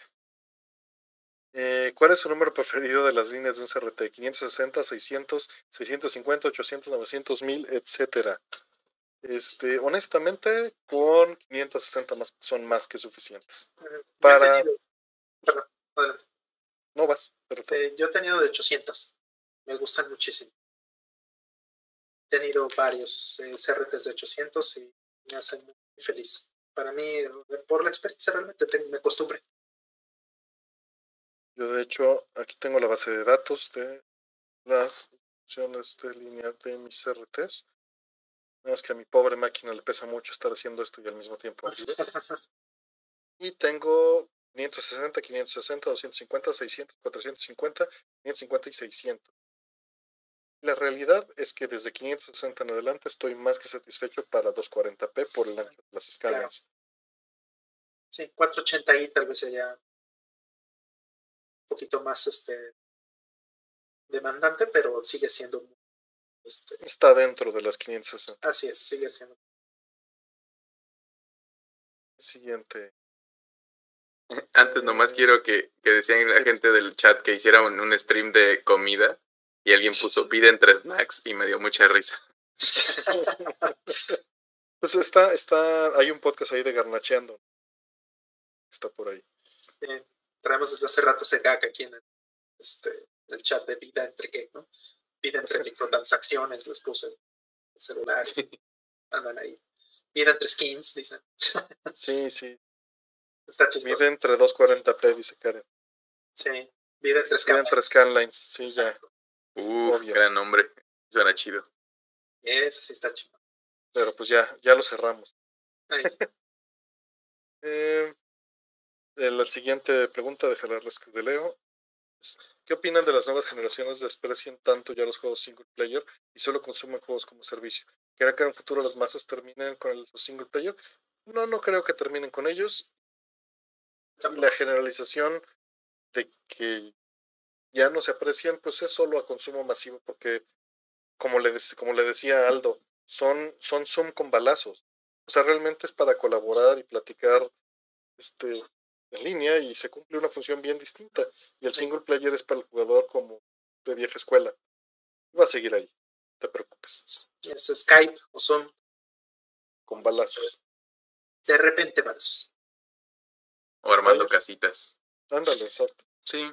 Yo creo que, o sea, digo, las ventas están ahí, ¿no? Y sí es cierto que estos otros juegos luego pueden ser muy masivos, pero porque es fácil que o se convencen entre ellos y van metiendo más gente y más gente. Pero digo, desde, desde el Xbox creo que yo me separé de eso, de justo de ese tipo de juegos de multijugador. No soy muy fan en particular. Yo soy muy lineal, este, bueno, más bien muy, muy de individual. Y siento que siempre va a haber, es como difícil que, que no, que vaya a dejar de hacer eso. Algunos géneros tal vez se presten mucho más para la alternativa, pero no veo que cambie pronto. Y bueno, esta percepción, yo, yo por lo menos internamente la justifico como es porque el mercado es más grande. O sea, quizá el mercado del single player se ha mantenido estable y el multiplayer es un mercado más grande que está arriba, ¿no? Los esports. Y está bien, mientras no me quiten el otro. Y además ya tengo backlog suficiente para que no me importe. Vas a tener que hacer tus propios juegos eventualmente. No creo, yo, yo creo que, que me petateo antes de que me acabe el backlog. Espero que nos lleguen las extensiones de vida antes de, que... pero, pero van a ser pay to win. Exacto, va a ser. Exacto, pay to win. Ok. Siguiente. ¿Por qué creen que cambió tanto su opinión sobre Skyward Sword? Eh, ¿Se acuerdan que lo eligieron como juego del año en Atomics Live? ¿Qué juego creen que debió tener ese lugar? Híjole, no tengo idea de, de las últimas dos partes de tu pregunta porque no esas elecciones en Atomic Live siempre fueron un desmadre. Sí, era más show que otra cosa. Sí, era show. Era show y no estaban hechas para que termináramos con algo. Traté, pero no funcionó. No, no, no era, no era para eso. ¿Y por qué opinión cambió tanto mi opinión en particular? No puedo opinar de, de los de mis otros compañeros. Es por el control de movimiento. Y por la asistente que no deja de hablar. Mm. No me acuerdo cómo se llama. Sí. Gracias por nada. Sí. ¿Ustedes? Pues no, la verdad no recuerdo este que salió ese año. Recuerdo muy bien. Pero pues. O sea, Skyward Sword a mí sí me gustó, pero creo que técnicamente sí, sí sufre mucho, ¿no? Por, porque ya están los límites de la consola. Pero en arte me encanta y en historia y en música. Ah, y el diseño del laberinto. Y el dungeon de la cisterna sigue siendo los mejores dungeons que están en toda la saga de Zelda. Es bellísimo ese dungeon. No lo jugué, entonces. Recomendable. Es que me falta. Ayer es muy recomendable, este, pues como, como ejercicio. Yo quiero que salga en Switch sin control de movimiento. Ya. Yo estoy esperando que salga en Switch. Sí. Va a pasar, va a pasar. O en algo. Va a pasar y va a ser muy bueno que salga porque le van a corregir mucho los eh, tiempos de loading, detallitos que son de calidad de vida. Lo voy a disfrutar. Yo también. Siguiente, ya faltan pocas. Esto dice que terminamos una hora. Yo digo que lo aceleramos todavía más. Eh, ¿Alguna opinión de Bloodstain ahora que tiene ya más tiempo que salió? El update de modo clase que está bueno, apenas salió. Yo sigo esperando que termine de salir. lo jugó. Yo sí lo jugué, lo estoy, este, lo empecé a jugar en hard. En hard está bastante bueno. Este, ya, ya se siente un juego bastante más, más maduro y más todo, pero este, o sea, eh, yo lo jugué ya unos meses después de salido porque esperé también a que pusieran unos parches mejorcitos. Y ahorita ya lo puse un ratito en Play 5 y jala muy muy bien.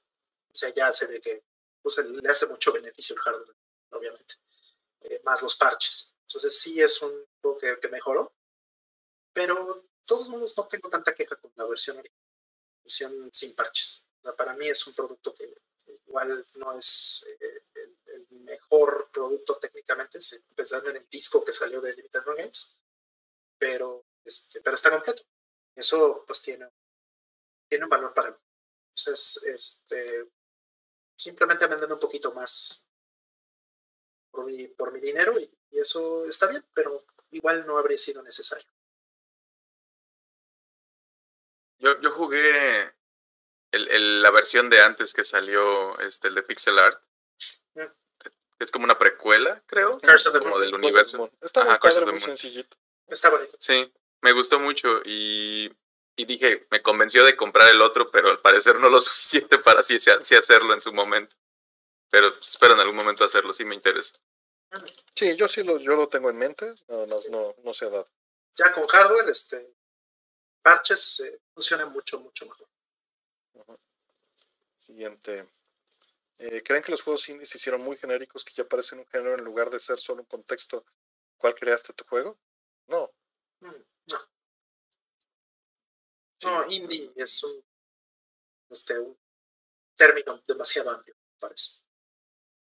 Yo, siento que, hasta ya perdió como sentido, porque mucha gente sí lo interpreta como si fuera un género o un subgénero, y al final es como una colección, este, pero eran en momentos en los cuales los publishers eran como estas grandes empresas y sí eran muy independientes. Ahora ya es bien difícil saber, porque ya existen publishers indies y otras tantas cosas. Entonces, yo estoy, ajá, hay veces que hasta yo digo, este indie como Hades, que salió de Super Giant, y alguien me corrigió y me dijo, eso ya es doble A, y fue como, ay, bueno, triple I, no sé.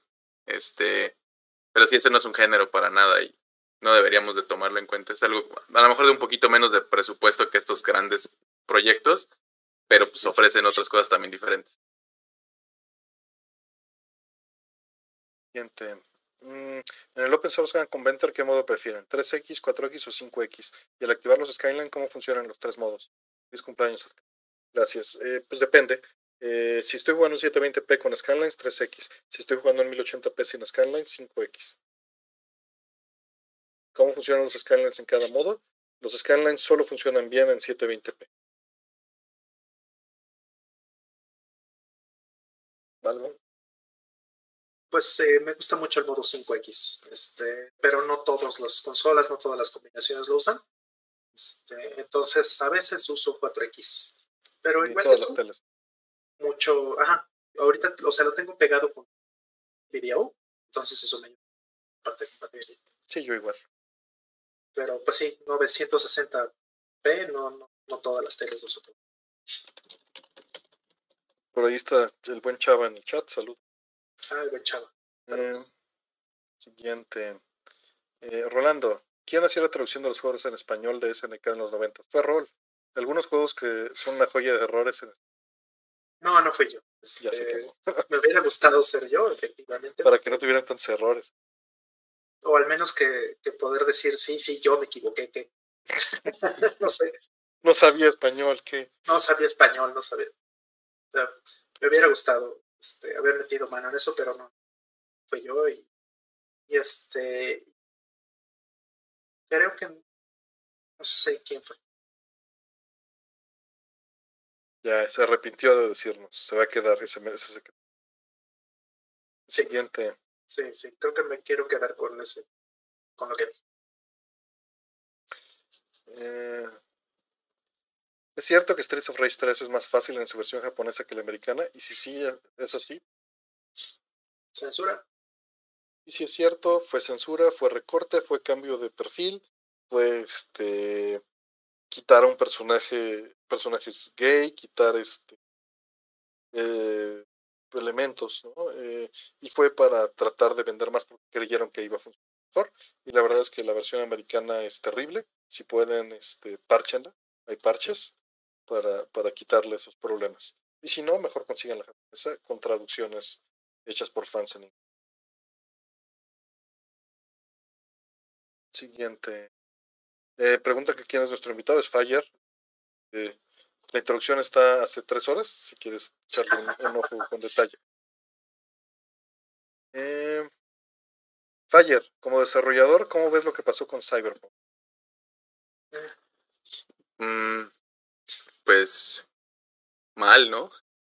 o sea, no, hay una perspectiva más especial de mi lado. Yo, viéndolo como, como más como los pobres empleados, este es como la cosa que más me duele. Eh, como esta gente que le dedicó tanto de su tiempo y que estuvo ahí pegada en el trabajo, este, y todas estas críticas que digo no son infundadas, ¿no? Pero pues al final es mala administración y el, el crunch siempre es un problema de administración y y, y estos problemas de, del hype que hay, todo eso también es marketing. Y lo hemos visto varias veces en la historia de los juegos. Entonces, yo no lo he jugado. Este, sé que está mal en muchas maneras. Sé que vendieron unas ideas como que no es lo que terminaron haciendo. Este, pero en sí pienso en esta otra parte, ¿no? Y no me gusta que se, que se salgan con la suya a veces con esas cosas. Y, y me gusta que cada vez haya más pleito de regreso. Este, que se empuje, ¿no? Y que se cuestione y que se que se alcen las voces para, para que pueda ser una mejor industria para todos. Coincido totalmente. Siguiente. Mm, eh, aún echan reta en línea de Street Fighter 30th Anniversary Collection. Nunca he jugado en línea ese juego todavía. Ni yo. Siguiente. Mm, serie RPG favorita sin contar Is y Xenosaga. Tails. Lunar. Grandia. Híjole. Sí. Pokémon. Este, sí, sí, Tails, este sí. Final Fantasy podríamos decir hasta cierto punto.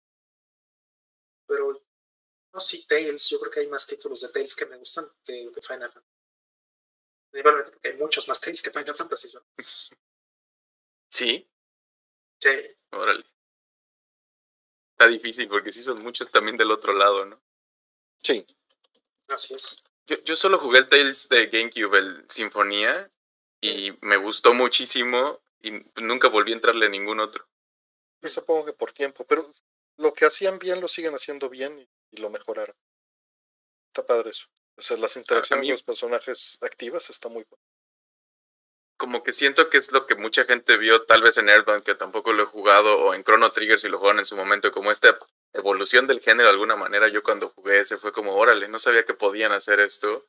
Este, no sé, de interacciones tal vez, como que lo sentía más diferente hasta cierto punto y me gustó muchísimo. Pero no, no recuerdo con precisión por qué, porque también lo jugué hace mucho. Generalmente esos juegos lo que queda es un sentimiento de cariño por las experiencias. Eso es bonito. Ujú. Sí, Sí. las relaciones entre los personajes, ¿no? Eso, eso es muy importante. sí, eh, Tails es muy, Tails es muy, muy cálido. Cándido también. Sí. Muy maternal. Ándale, muy maternal. Qué buena, qué buena descripción. Estuve viendo Atomic Live de Castlevania, tanto con Atomic Live hoy, ¿eh? Y en el momento participaba, que este, anticipaban Lords of Shadow. Sí, sí, final, ¿cuál es su opinión de ese juego? Final, supongo que fue uno. Este, no, ni siquiera le entré, no me atrajo, porque es otro género. No está mal que sea otro género, pero no le hubieran puesto ese nombre, mi opinión. Sí, nada más están colgando de la franquicia para vender un juego como es un Castlevania. Y, y, y no creo que hayan hecho un mal trabajo estas personas. No. Tuve la fortuna de entrevistarlas y, y fue un momento fue difícil porque ellos estaban estaban en ese momento en que todo el mundo los atacaba, ¿no? Nosotros llegábamos de un medio mexicano a entrevistar a los españoles y por fortuna eh, logramos este, darle una vuelta y hacer una entrevista adecuada y llegar a lugares comunes y, entender que lo que la gente no le gustó del juego, porque ya, ya fue post facto de que había salido, era peticiones del documento de diseño de Konami. No eran ellos. ¿No? Y, y pues eso fue el producto que les pidieron ellos estaban trabajando a destajo y haciendo un gran trabajo eh, con los recursos que se les asignaron, la, el plan de trabajo que se les asignó. Pero eso no significa que me tenga que gustar. Pero respeto su trabajo, lo, lo admiro. Las personas de, de, una gran calidad, la verdad, para estar en esa posición tan difícil y sabiendo que nadie los quería y ellos tratando de por, por ese problema, ¿no? A pesar de que habían hecho un trabajo increíble.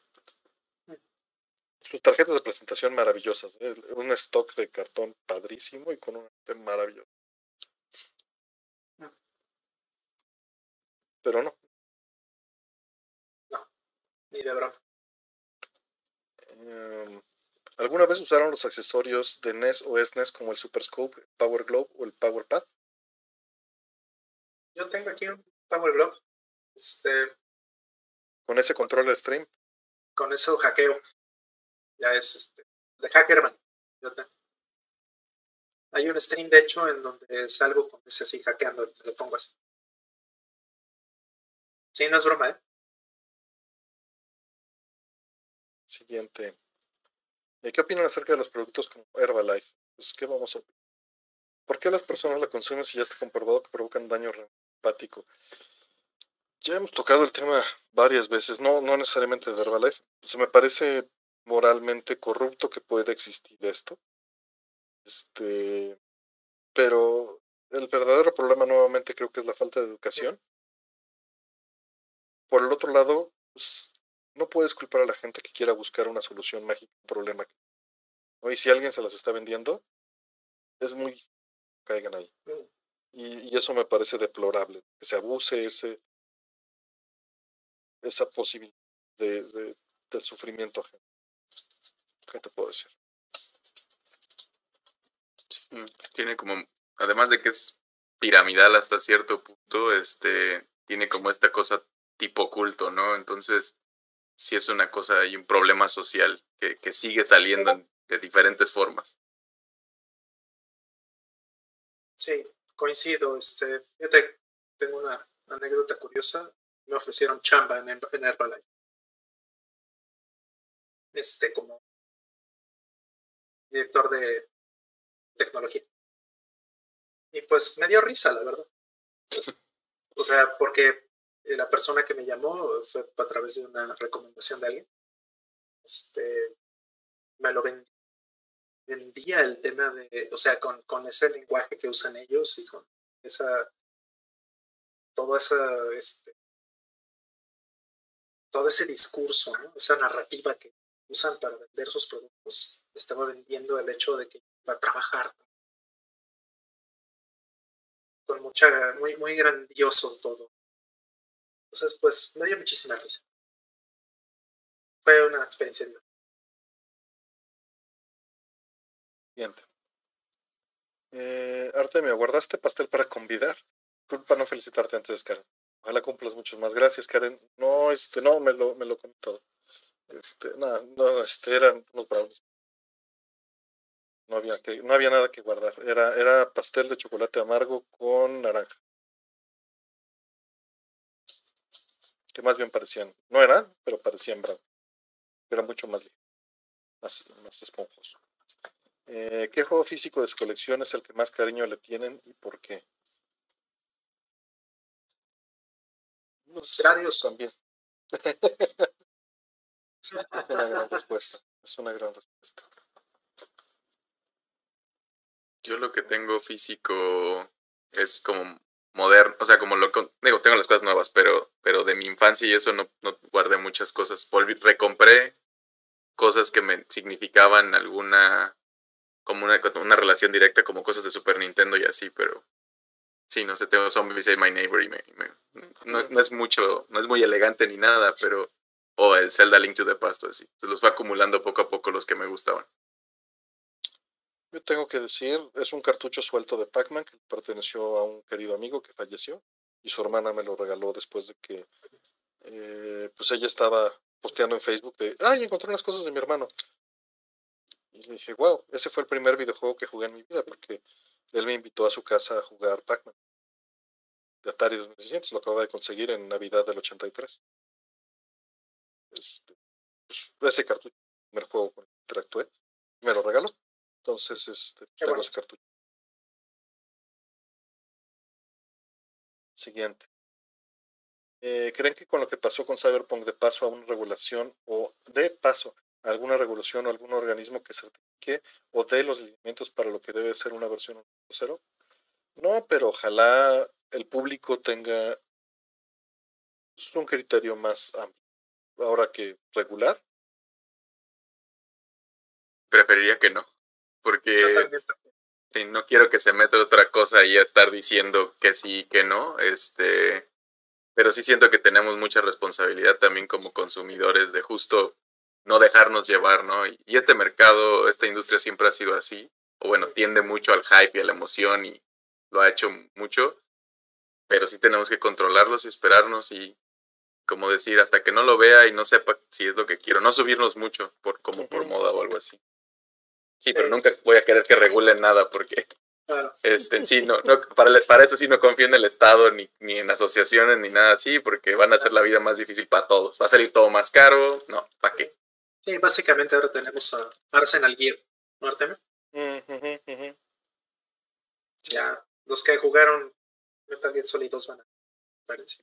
Puesto.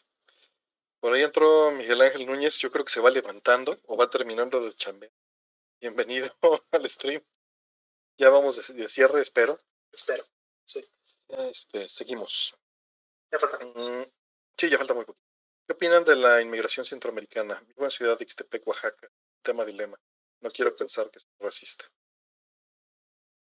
Qué duro es eso. Este, es que hay que tener un poquito más de empatía por nuestros hermanos este, centroamericanos porque están viviendo este, tiempos muy duros. O sea, prácticamente estamos viendo una nueva dictadura. Este, están en, zonas que son hostiles, ¿no? zonas de guerra, zonas económicamente muy inviables. Entonces la gente está escapando. Piensan, muy probablemente sea pues una, no solo el sufrimiento, sino la muerte, la muerte de los mismos o de sus familiares. Entonces sí hay que tener un poquito de empatía con eso, hay que entender que es porque, este, que no necesariamente es porque eh, simplemente se quieren este, ir con el sueño de un lugar mejor o, algo así, o, porque sean delincuentes o ese tipo de cosas, hay que entender que mucha gente está de, ser refugiada. Hay una película muy buena, no habla de esto específicamente de, Centroamérica, pero sí toca el tema en, Siria, por ejemplo, que se llama Human Flow. Es de un actor chino que se llama Ai Weiwei, precisamente.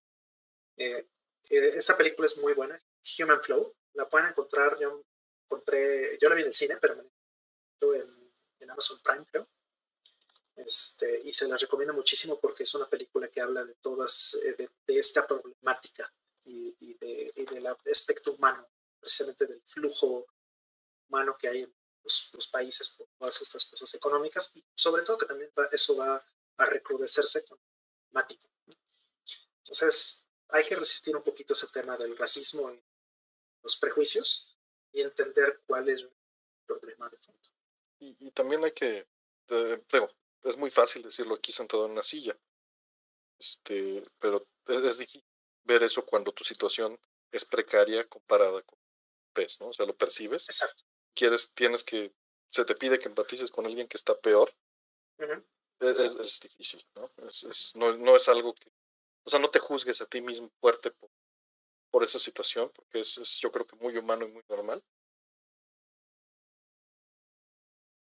Hay que resistir sí, este, es algo difícil. Así es. Voy a poner el link de Y creo que esta, esa frontera es una frontera muy complicada, ¿no? Pasan muchas cosas este, ahí. Digo, no es que la otra no lo sea, este, la, de, la del norte. Y justo también hacen todo este recorrido y, México no es un lugar fácil este, para, para en, en, esta situación. Este, entonces, llegan a la frontera y luego son como el, el blanco de pues, crimen organizado y otras tantas cosas que también es bien difícil. Y luego es gente que pues está desesperada y sí quiere una mejor vida, o sea, una mejor vida, sobrevivir, ¿no? Ni siquiera es como nada más que eso. Entonces, pues sí, tratar de, si, si de alguna forma puedes, se puede ayudar, bien, pero si no, la otra siempre, pues tratar de no estorbar, ¿no? Como dejar que estas cosas sigan su curso, es lo, es lo que yo pensaría. Sí, y hay que tomar de ejemplo las cosas que vemos y que están pasando para el futuro. Como ya dije, el cambio climático y otras cosas este, van a hacer simplemente crezca. Entonces, de pronto van a haber así gigantescas en Miami, en Nueva York, cuando se empiezan a inundar estas, estas ciudades este, y otro tipo de lugares. Entonces, ya no va a importar si son lugares eh, primer mundo, tercer mundo, que sean. Este, vamos a ver cosas terribles. Y hay que entenderlo de una vez. Por ahí Gabriela menciona que, que está en contra de la migración porque las ciudades fronterizas les pega mucho y que no pueden trabajar, no pueden irse. La migración, sí. Necesitamos que haya políticas este, adecuadas y que, a, a, final de cuentas, nosotros pintamos esas, bueno, nosotros, hablando de humanidad, esas líneas arbitrarias, ¿no? Carecen de sentido en, en una escala mayor. Entonces, es, es un tema muy difícil, pero sin duda se necesita que haya un, un apoyo y una política. No sé de esto, uh, no le entiendo, ¿no? No tengo una solución. Tampoco estoy aquí para regañar, ni para decir estás bien o estás mal por pensar eso. Son creo que problemas que sobrepasan mis, mis capacidades. Siguiente. Eh, si ustedes fueran caballeros Jedi, ¿cuáles serían sus lightsabers? Verde. El de Bonachón. Sí. Bueno, más o menos. Azul. A mí, a mí, me gustaría algo como más, diría rojo nomás, pero pues es de los malos, pero para que se vea cool, brille diferente. Me gusta el Mace Windu y su... Lo quiero morado y me vale. Y, ya, se puede o no se puede en este universo, es lo que yo quiero. Ajá, me, me gustaría pensar en algo así alternativo. Morado, morado se vería ideal? cool. La mejor respuesta que podría haber dado y no la di, café. ¿Sabes por qué? Claro. Porque no se puede. Exacto. Siguiente. Eh, Artemio, ¿hay alguna razón técnica por la que no tengas el Play 5 más allá de presupuesto? Este, sí, falta de presupuesto. eh, siguiente. Eh, estando en HO, llegó el recibo de la luz. Tómala. El trimestre pasado, el nuevo, 2000 de diferencia. ¿Qué diferencia conocen o recomiendan para la instalación de paneles solares? Supongo que esto viene porque el programa pasado hablé de paneles solares y qué ventajas tiene y cómo en, en, revisando tu recibo eléctrico puedes determinar esto. Este, no tengo ninguna recomendación en particular. Yo los instalé yo, este, junto con mi hermano, que por, por fortuna es mucho más hábil en, bueno, él sabe sol, soldar, de, sueldar, no soldar, que es, es la, la, diferencia entre las palabras. ¿no? Este, sí, yo, él siempre dice que yo tengo herramientas de, de me, de hecho, me regaló una pistola de calor para soldar. Pues me regaló la que sería adecuada para él, no para mí.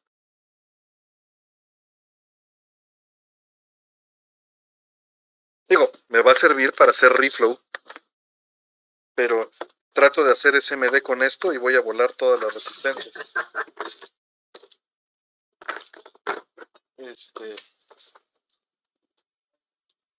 pero no tengo nada en particular. Lo que te recomiendo es que te documentes bien y lo supervises tú de primera mano, porque efectivamente tienes una ventaja grande con que te lo haga una empresa, es decir, que el cableado sea correcto. ¿no? Eh, no, no significa que esto no lo puedas aprender tú, pero entiendo que hay personas que este, no, no se quieren meter en ello, ¿no?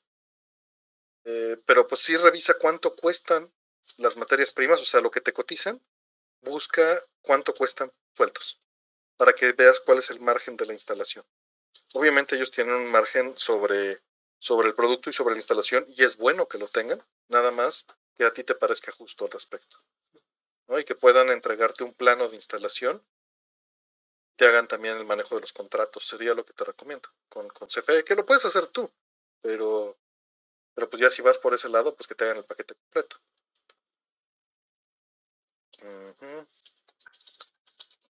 Siguiente. Eh, si tuvieran tiempo, ¿qué saga verían completa de correr en su casa? ¿Star Wars, Star Trek, Harry Potter, Rápido y Furioso? Ghost in the Shell. Hay que ver cosas nuevas. Hay una nueva, ¿no? Ah, no. Seguro no te gustaría. Sí, sí te gustaría. La animación está horrible. ah, yo estaba pensando en la película. Ah, no, no, no, no, no, eso, eso Ah, no lo series. veas nunca. Yo nunca la vi. Ahí está mi rant en mi blog de, de 10 horas, este, aunque no la vi. Nada más era rant el trailer. Nomás bien la de la portada. Sí, sí, básicamente. Dices, ya por el color de ojos sé que va a ser una porquería. Así es mi rato. Bayer, ¿qué, ¿tú qué de estas cuál? ¿Ninguna? ¿O alguna no la has visto? Este. Pues Star Trek creo que está difícil porque depende si, si es muchísimo, ¿no? Y le traté de entrar a todas en algún momento, como a las series, y nomás no pude. Este. Star Wars, estoy ahorita justo viendo eh, Clone Wars, como las de CG, porque me inventé Mandalorian, tengo este otro podcast de, compañía de esa serie, y estoy reviendo las películas y así, entonces ahí ya estoy a la mitad. A las de Harry Potter, me tocaron a mí, fui, fue, la generación esa que nos tocaron los libros en su momento y todo eso, entonces sí fui muy fan, ya no tanto por estas cosas que está haciendo JK, como que está diciendo todo esto que no me parece. Y las películas estaban bien, creo, hasta, hasta cierto nivel. Soy, me gusta mucho la de Cuarón en particular. No sé si las volvería a ver. A lo mejor eventualmente, pero no. Desde que salieron y las vi en el cine no las he vuelto a ver. Y tampoco lo volvería a leer. Y no sé si había Ah, Rápido y Furioso son muy buenas. hay, hay, hay, son ridículas, ¿no? Y son como películas de superhéroe con que su superpoder es manejar los carros de maneras increíbles. Son, son muy divertidas. este, creo que sería la más fácil de rever este, otra vez y tiene sus momentos. Este, yo, yo de estas no he visto Star Trek completo, no he visto Harry Potter y no he visto Rápido Tal vez Star Trek sería la que más me trae todos. Sí. Siguiente. ¿Creen que cambió mucho la industria de los videojuegos post pandemia? Viendo cómo le fue a Cyberpunk pues, eh, contra Among Us Rust. ¿Estamos por ver un nuevo modelo de desarrollo enfocado a streamers? Pues esto no tiene nada que ver con la pandemia. Yo creo que es algo que ya está pasando desde hace muchos años, pero solo es diversificación porque a final de cuentas los dos géneros son negocio. El asunto va a ser, eh, yo creo que más bien va a cambiar más por los servicios de suscripción mensual a servicios de descarga de juegos que por el streaming. Yo creo que eso va, a tener cambios en, ninguna de estas dos cosas necesariamente va a ser la que va a quedar. O sea, ¿tú, este, falla? Sí, creo que, o sea, post pandemia lo de los streamers y todo esto ya está pasando desde hace mucho tiempo, ¿no? Y de hecho ya cambió la manera en la que consumimos, eh, o bueno, que el mercado alguna parte consume las cosas. Eh, muchos juegos cambiaron para justo ser streameados o para poderse disfrutar de esa manera. También los multiplayers llevan un par de décadas creciendo, este, pues, no sé, Fortnite, antes de Among Us, antes de Fall Guys, este, estaba también Minecraft y un montón de otras cosas. Siempre ha habido StarCraft antes de eso, ¿no? Como que siempre ha habido algo. Eh, yo, yo nomás veo, o sea, esta saturación ahorita es porque tenemos pues las pantallas enfrente y tiempo que no estamos invirtiendo en otras cosas, en el camino al trabajo, a la escuela y esto, este, se va a reacomodar, en algún momento a lo mejor se satura, como decimos como, ah, ya no quiero jugar, me, me asqué tal vez, este, de, de jugar tanto y me voy a tomar un descanso, pero en estos rituales y todo esto no, no veo mucha diferencia. No funciona mucho Animal Crossing, pero Animal Crossing, pues ya era un juego que era una saga, ¿no? Ese nivel de ventas no creo que lo vuelva a conseguir. Este, pero eso es algo muy situacional de este momento. No creo que si lo de Cyberpunk y eso no, no, no tiene mucho que ver, siento yo. Es algo. Sí. Era, era una crónica anunciada, ¿no? Como que ya se veía venir por toda la manera en la que trataron todo.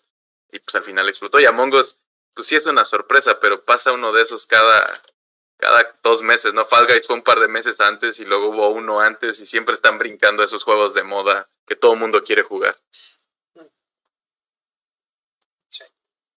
Dice Miguel ahí nada más como paréntesis que acaban, que dice que demostraron que Call of Duty de te mete a lobbies más fáciles después de consumir en la tienda para hacer un reinforcement learning y reforzar con la compra este, la compra.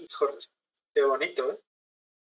Hay luego que leer eso. Que, que ya es algo que pasa, es, es una discusión que tengo con Artemio siempre sobre el algoritmo y es algo que cada vez más nos controla todo lo que nos rodea. Nos están sirviendo cierto tipo de contenido de ciertas maneras que pues, lo controla alguien más y, y está hecho por engagement, está medido por muchas otras cosas que es por el negocio y es por sí, diferentes maneras. Ahí sí es donde yo creo que tal vez el Estado sí debería de regular todos los loot boxes y, y todo este tipo de espacios donde sí pueden abusar por estas similitudes que tiene con, con la apuesta, porque sí están abusando de gente vulnerable que tiene una predisposición a, a perder mucho en eso, este, que, que, yo siento que no tiene nada que ver con los juegos, no es algo que se dieron cuenta y con toda la capacidad de análisis de datos que tenemos y, y, y de analizarlo e informarnos, sí me preocupa, este, y espero que se emite de alguna u otra forma.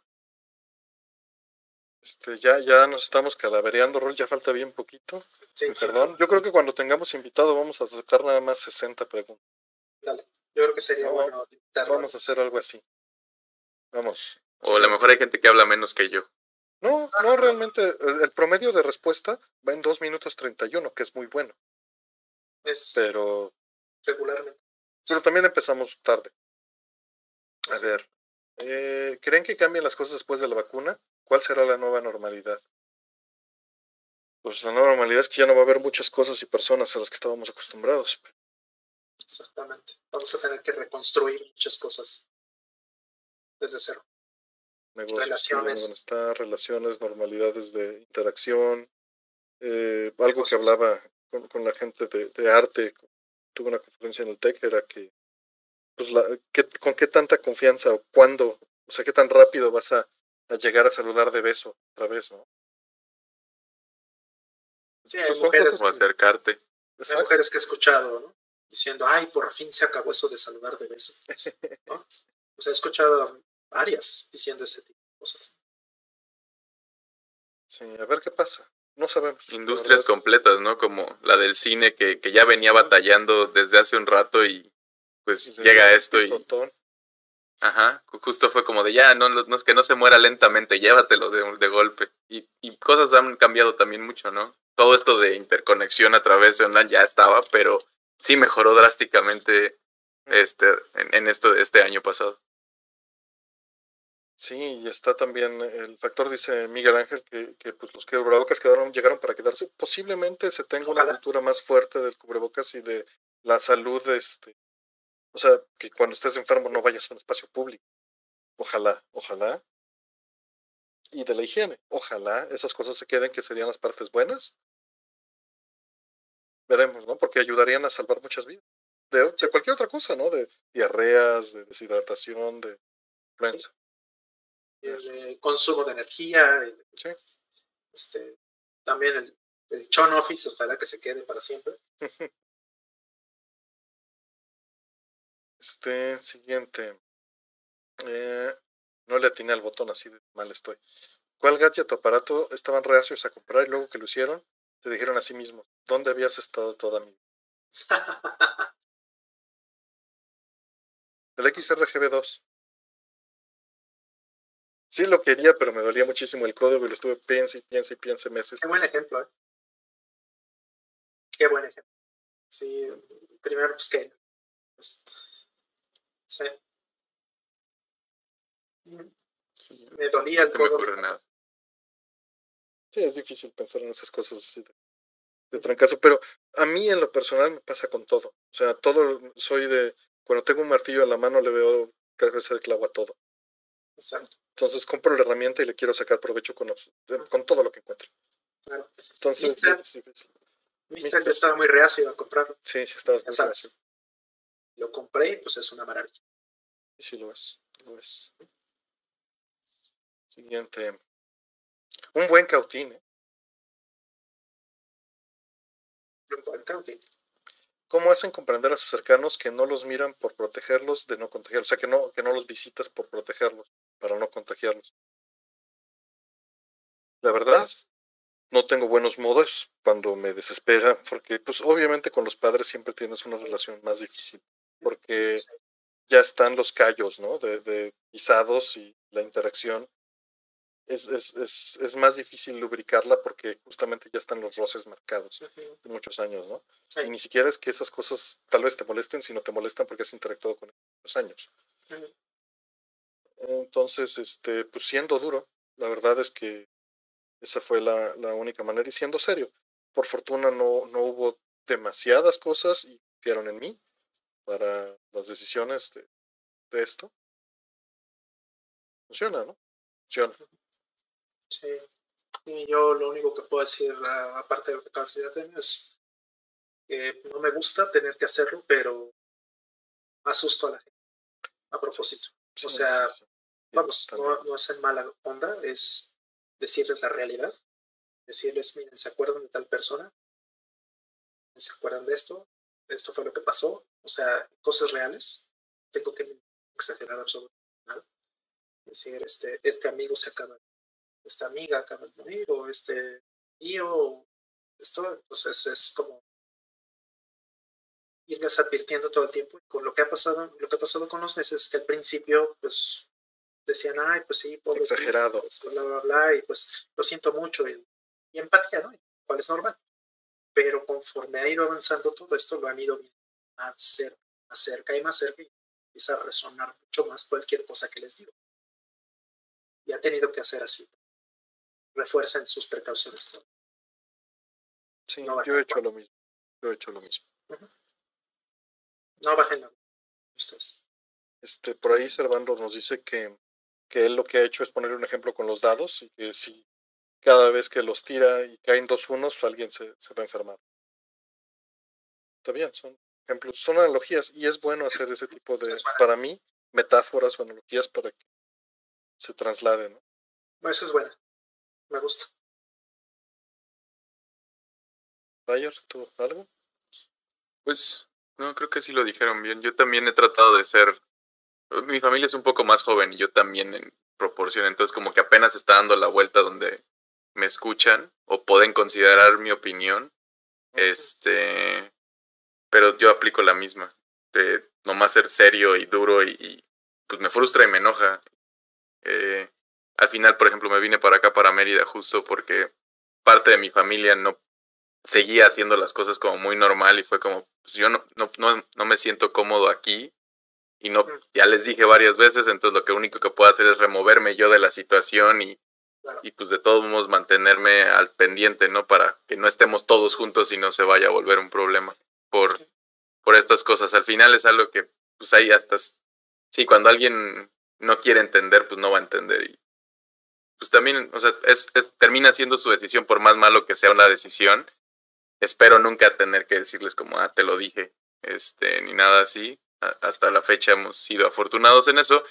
Y, también, o sea, tengo una familia muy, muy grande, extendida, este, y, y muchos ya se han enfermado, ¿no? Entonces, como que ya a este punto creo que la mayoría ya es consciente de que no es algo inventado y que sí es peligroso y todo esto. Todos conocemos a alguien relativamente cercano que ya falleció por esto, ¿no? Y y como dices, pues los pones en, en, referencia y dices como esto y esto y no importa si eres joven o grande, etcétera, como que es un, es un volado y todo por, ¿por qué? Por, por, digo, entiendo el encierro y lo difícil que es, pero hay gente que es como irse de fiesta, ir a la playa, ciertas cosas como, sí, no, yo no, sí, eh, me regaño a mis amigos también, a los jóvenes, ¿no? Cuando veo en sus redes sociales que hacen algo, si le digo que ahí no hay COVID, o cosas así como, al punto en el que mejor ya no me, ya no me dice nada también. Sí, no me gusta ser esta persona, pero es lo único que puedo hacer. Luego te vas a arrepentir si no. Exacto. Es, eso también es, es, importante. Por ahí nos dice Raúl que, que a él le dicen, ¿no? De que, ¿y a poco me tienes miedo de que no se ponen cubrebocas? Y la realidad es que yo les digo es, mira, la única manera de que podamos estar seguros, yo, de que eh, pues no te voy a contagiar y tú no me vas a contagiar, es asumiendo que los dos estamos contagiados. Yo opero sobre la base de que toda la gente a la que veo está contagiada, que yo estoy contagiado. Y lo más importante de usar un cubrebocas no es protegerte de los demás, proteger tú a los demás. Y si, y si no tienes ese respeto por las demás personas, mejor no te veo. Vamos a distanciarnos y, y así funciona mejor, pero tú tienes que asumir que yo estoy infectado te tienes que proteger. Claro.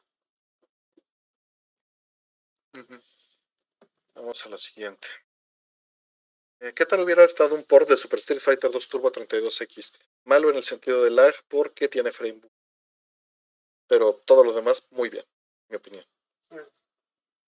Con CD, para que fuera como el de 3 Ándale. para que tuvieras loading. para echarle otra. Ah, sí. Pero en capacidad, sin duda, sería bueno. Sí, sí, sí. Un cartuchito con RAM o algo así, que aguante. para que aguante. Pues sí. Sí, sí, creo que sería, sería bueno. Siguiente. Eh, ¿Qué mejoras creen que se pueden implementar en las tecnologías de Internet of Things para aumentar su seguridad? Eliminarlo. Apagarlas. ya siendo honesto o más o menos sarcástico, este, que hubiera políticas de utilizar paquetería y software abierto de línea y el código fuente abierto para que las actualizaciones se puedan dar desde el usuario cuando el fabricante eventualmente lo abandone. Así es, y que podamos tener control de los dispositivos. Porque el problema del Internet of Shit es que el fabricante muy me lo abandona y ya vale.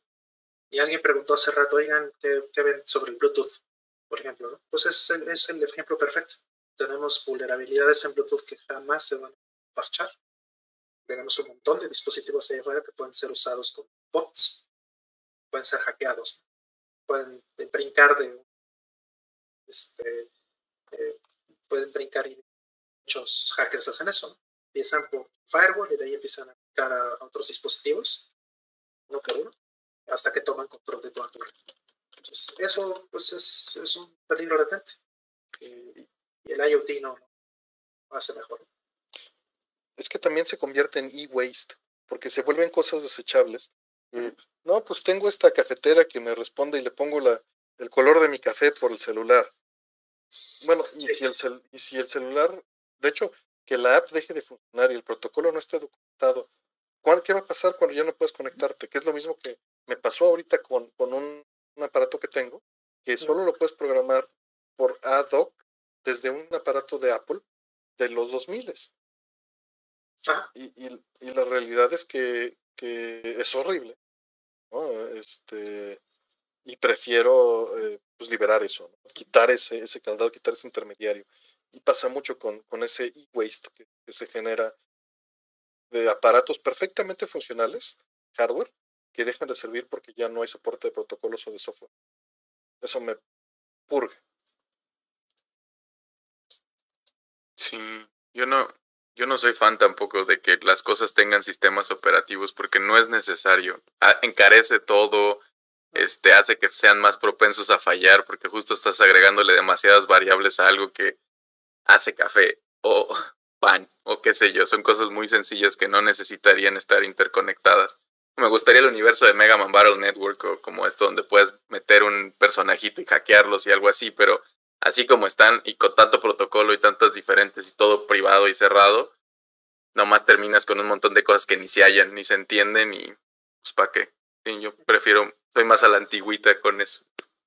Yo prefiero los botones, ¿no? Es lo mismo que le decía. O sea, eso de poder apretar nada más y que sea ya directo el on-off, no tener que conectarme y hacer el tocó, no, no, lo odio. Se me hace lento, se me hace incómodo y a la larga termina sin funcionar. Pero bueno, ya terminamos. Este, lo logramos, son 4.10 AM. Muchas gracias, Fire. Muchas gracias. Este, Gracias el tiempo promedio de respuesta para contestarle su pregunta fue 2 horas 31. Tiempo, cu- curiosamente, el tiempo promedio de responder fueron 2 minutos 31. Fueron 113 preguntas y, este, y se transmitió por 4 horas 53 minutos. Wow. Ah. Gracias, Fire. bueno. Ah. Sí, ¿no? Sí, pero a la mitad ya estaba yo como, no, ya no, no se va a poder. nos hubieras pero- dicho ya, ¿no? Ya nos, nos estamos calaverando. No, pues quería, quería, si no me lo iba a tener que echar después, este, en, en el canal y fue mejor de una vez. Ya, ya, ya voy encarrerado. Juventud, divino tesoro. Dice. Dice Karen que segunda ronda de preguntas. No, Órale, ábranlas de una vez. Pero ahí, Sí, ahí- ahí ahora, les dejamos al buen Fire. Es el segundo turno. Sí, es el- él está joven. No, yo, yo duermo a mis horas. Yo a las 12 normalmente ya estoy dormido. Exacto, nos estás viendo y dices, no, yo sí voy a dormir. No quiero llegar a No ustedes. quiero llegar así a su edad. Pero hasta esta hora todavía había Ah. 212 personas. Muchas gracias. Sí, wow. Wow. Creo, creo que Artemio me dijo hace... No, no. Me habías dicho hace mucho lo de que, que, que si quería venir y todo esto. Y, ajá, y a mí me emocionaba y todo, pero sí era como, no sé si tenga la, la capacidad de... No me he desvelado en mucho tiempo. Este... Pero bueno, se logró, ya se, ya se hizo. No, repónganse. Muchas gracias. Repónganse bien, duerman sus 7, 8 horas ahorita después de esto. No se desvelen. No se desvelen. Exacto. Y si se desvelan, repónganlas. Exacto. Sí. En ese momento. No se, no se queda, no se repone después. Bueno, gracias Gabriela, gracias Dante, Hola Planeta, Mike, Sancho Panza, Daniel, eh, Sónico Garuta, este, La Cuevita del Tejón. Este, muchas gracias, cuídense, Snake, descansen. Mike Irving, pero también Metal. Karen. Karen, por supuesto. Siempre, muchas gracias. Mortal Max Gaming Live también. Sí. Icari dice, sí, que Icari dice está en España, eso es, eso es trampa. Eso es trampa. Exacto. Bueno, gracias, nos vemos. Gracias y bueno, Dicen que gracias, te volvamos a invitar. Fire, que cuando. otro día con más calma. Va a decir, no, ya. Sí, ya nunca". que, ya que reponga el, el sueño. Listo. Sí, gracias. No, estaría bueno, estaría bueno. Sí me gustó. O lo hacemos más corto. Sí, ves que sí, con, con invitado como pues, damos el espacio para, para charlar todos, sí deberían de ser menos. Coincido. Pero es, es bien difícil regularlo porque entran muchas de trancazo. Vamos a tener que automatizar eso por software. Ya haremos eso. Sí. Cuídense. Cuídense Gracias. mucho y gracias a todos.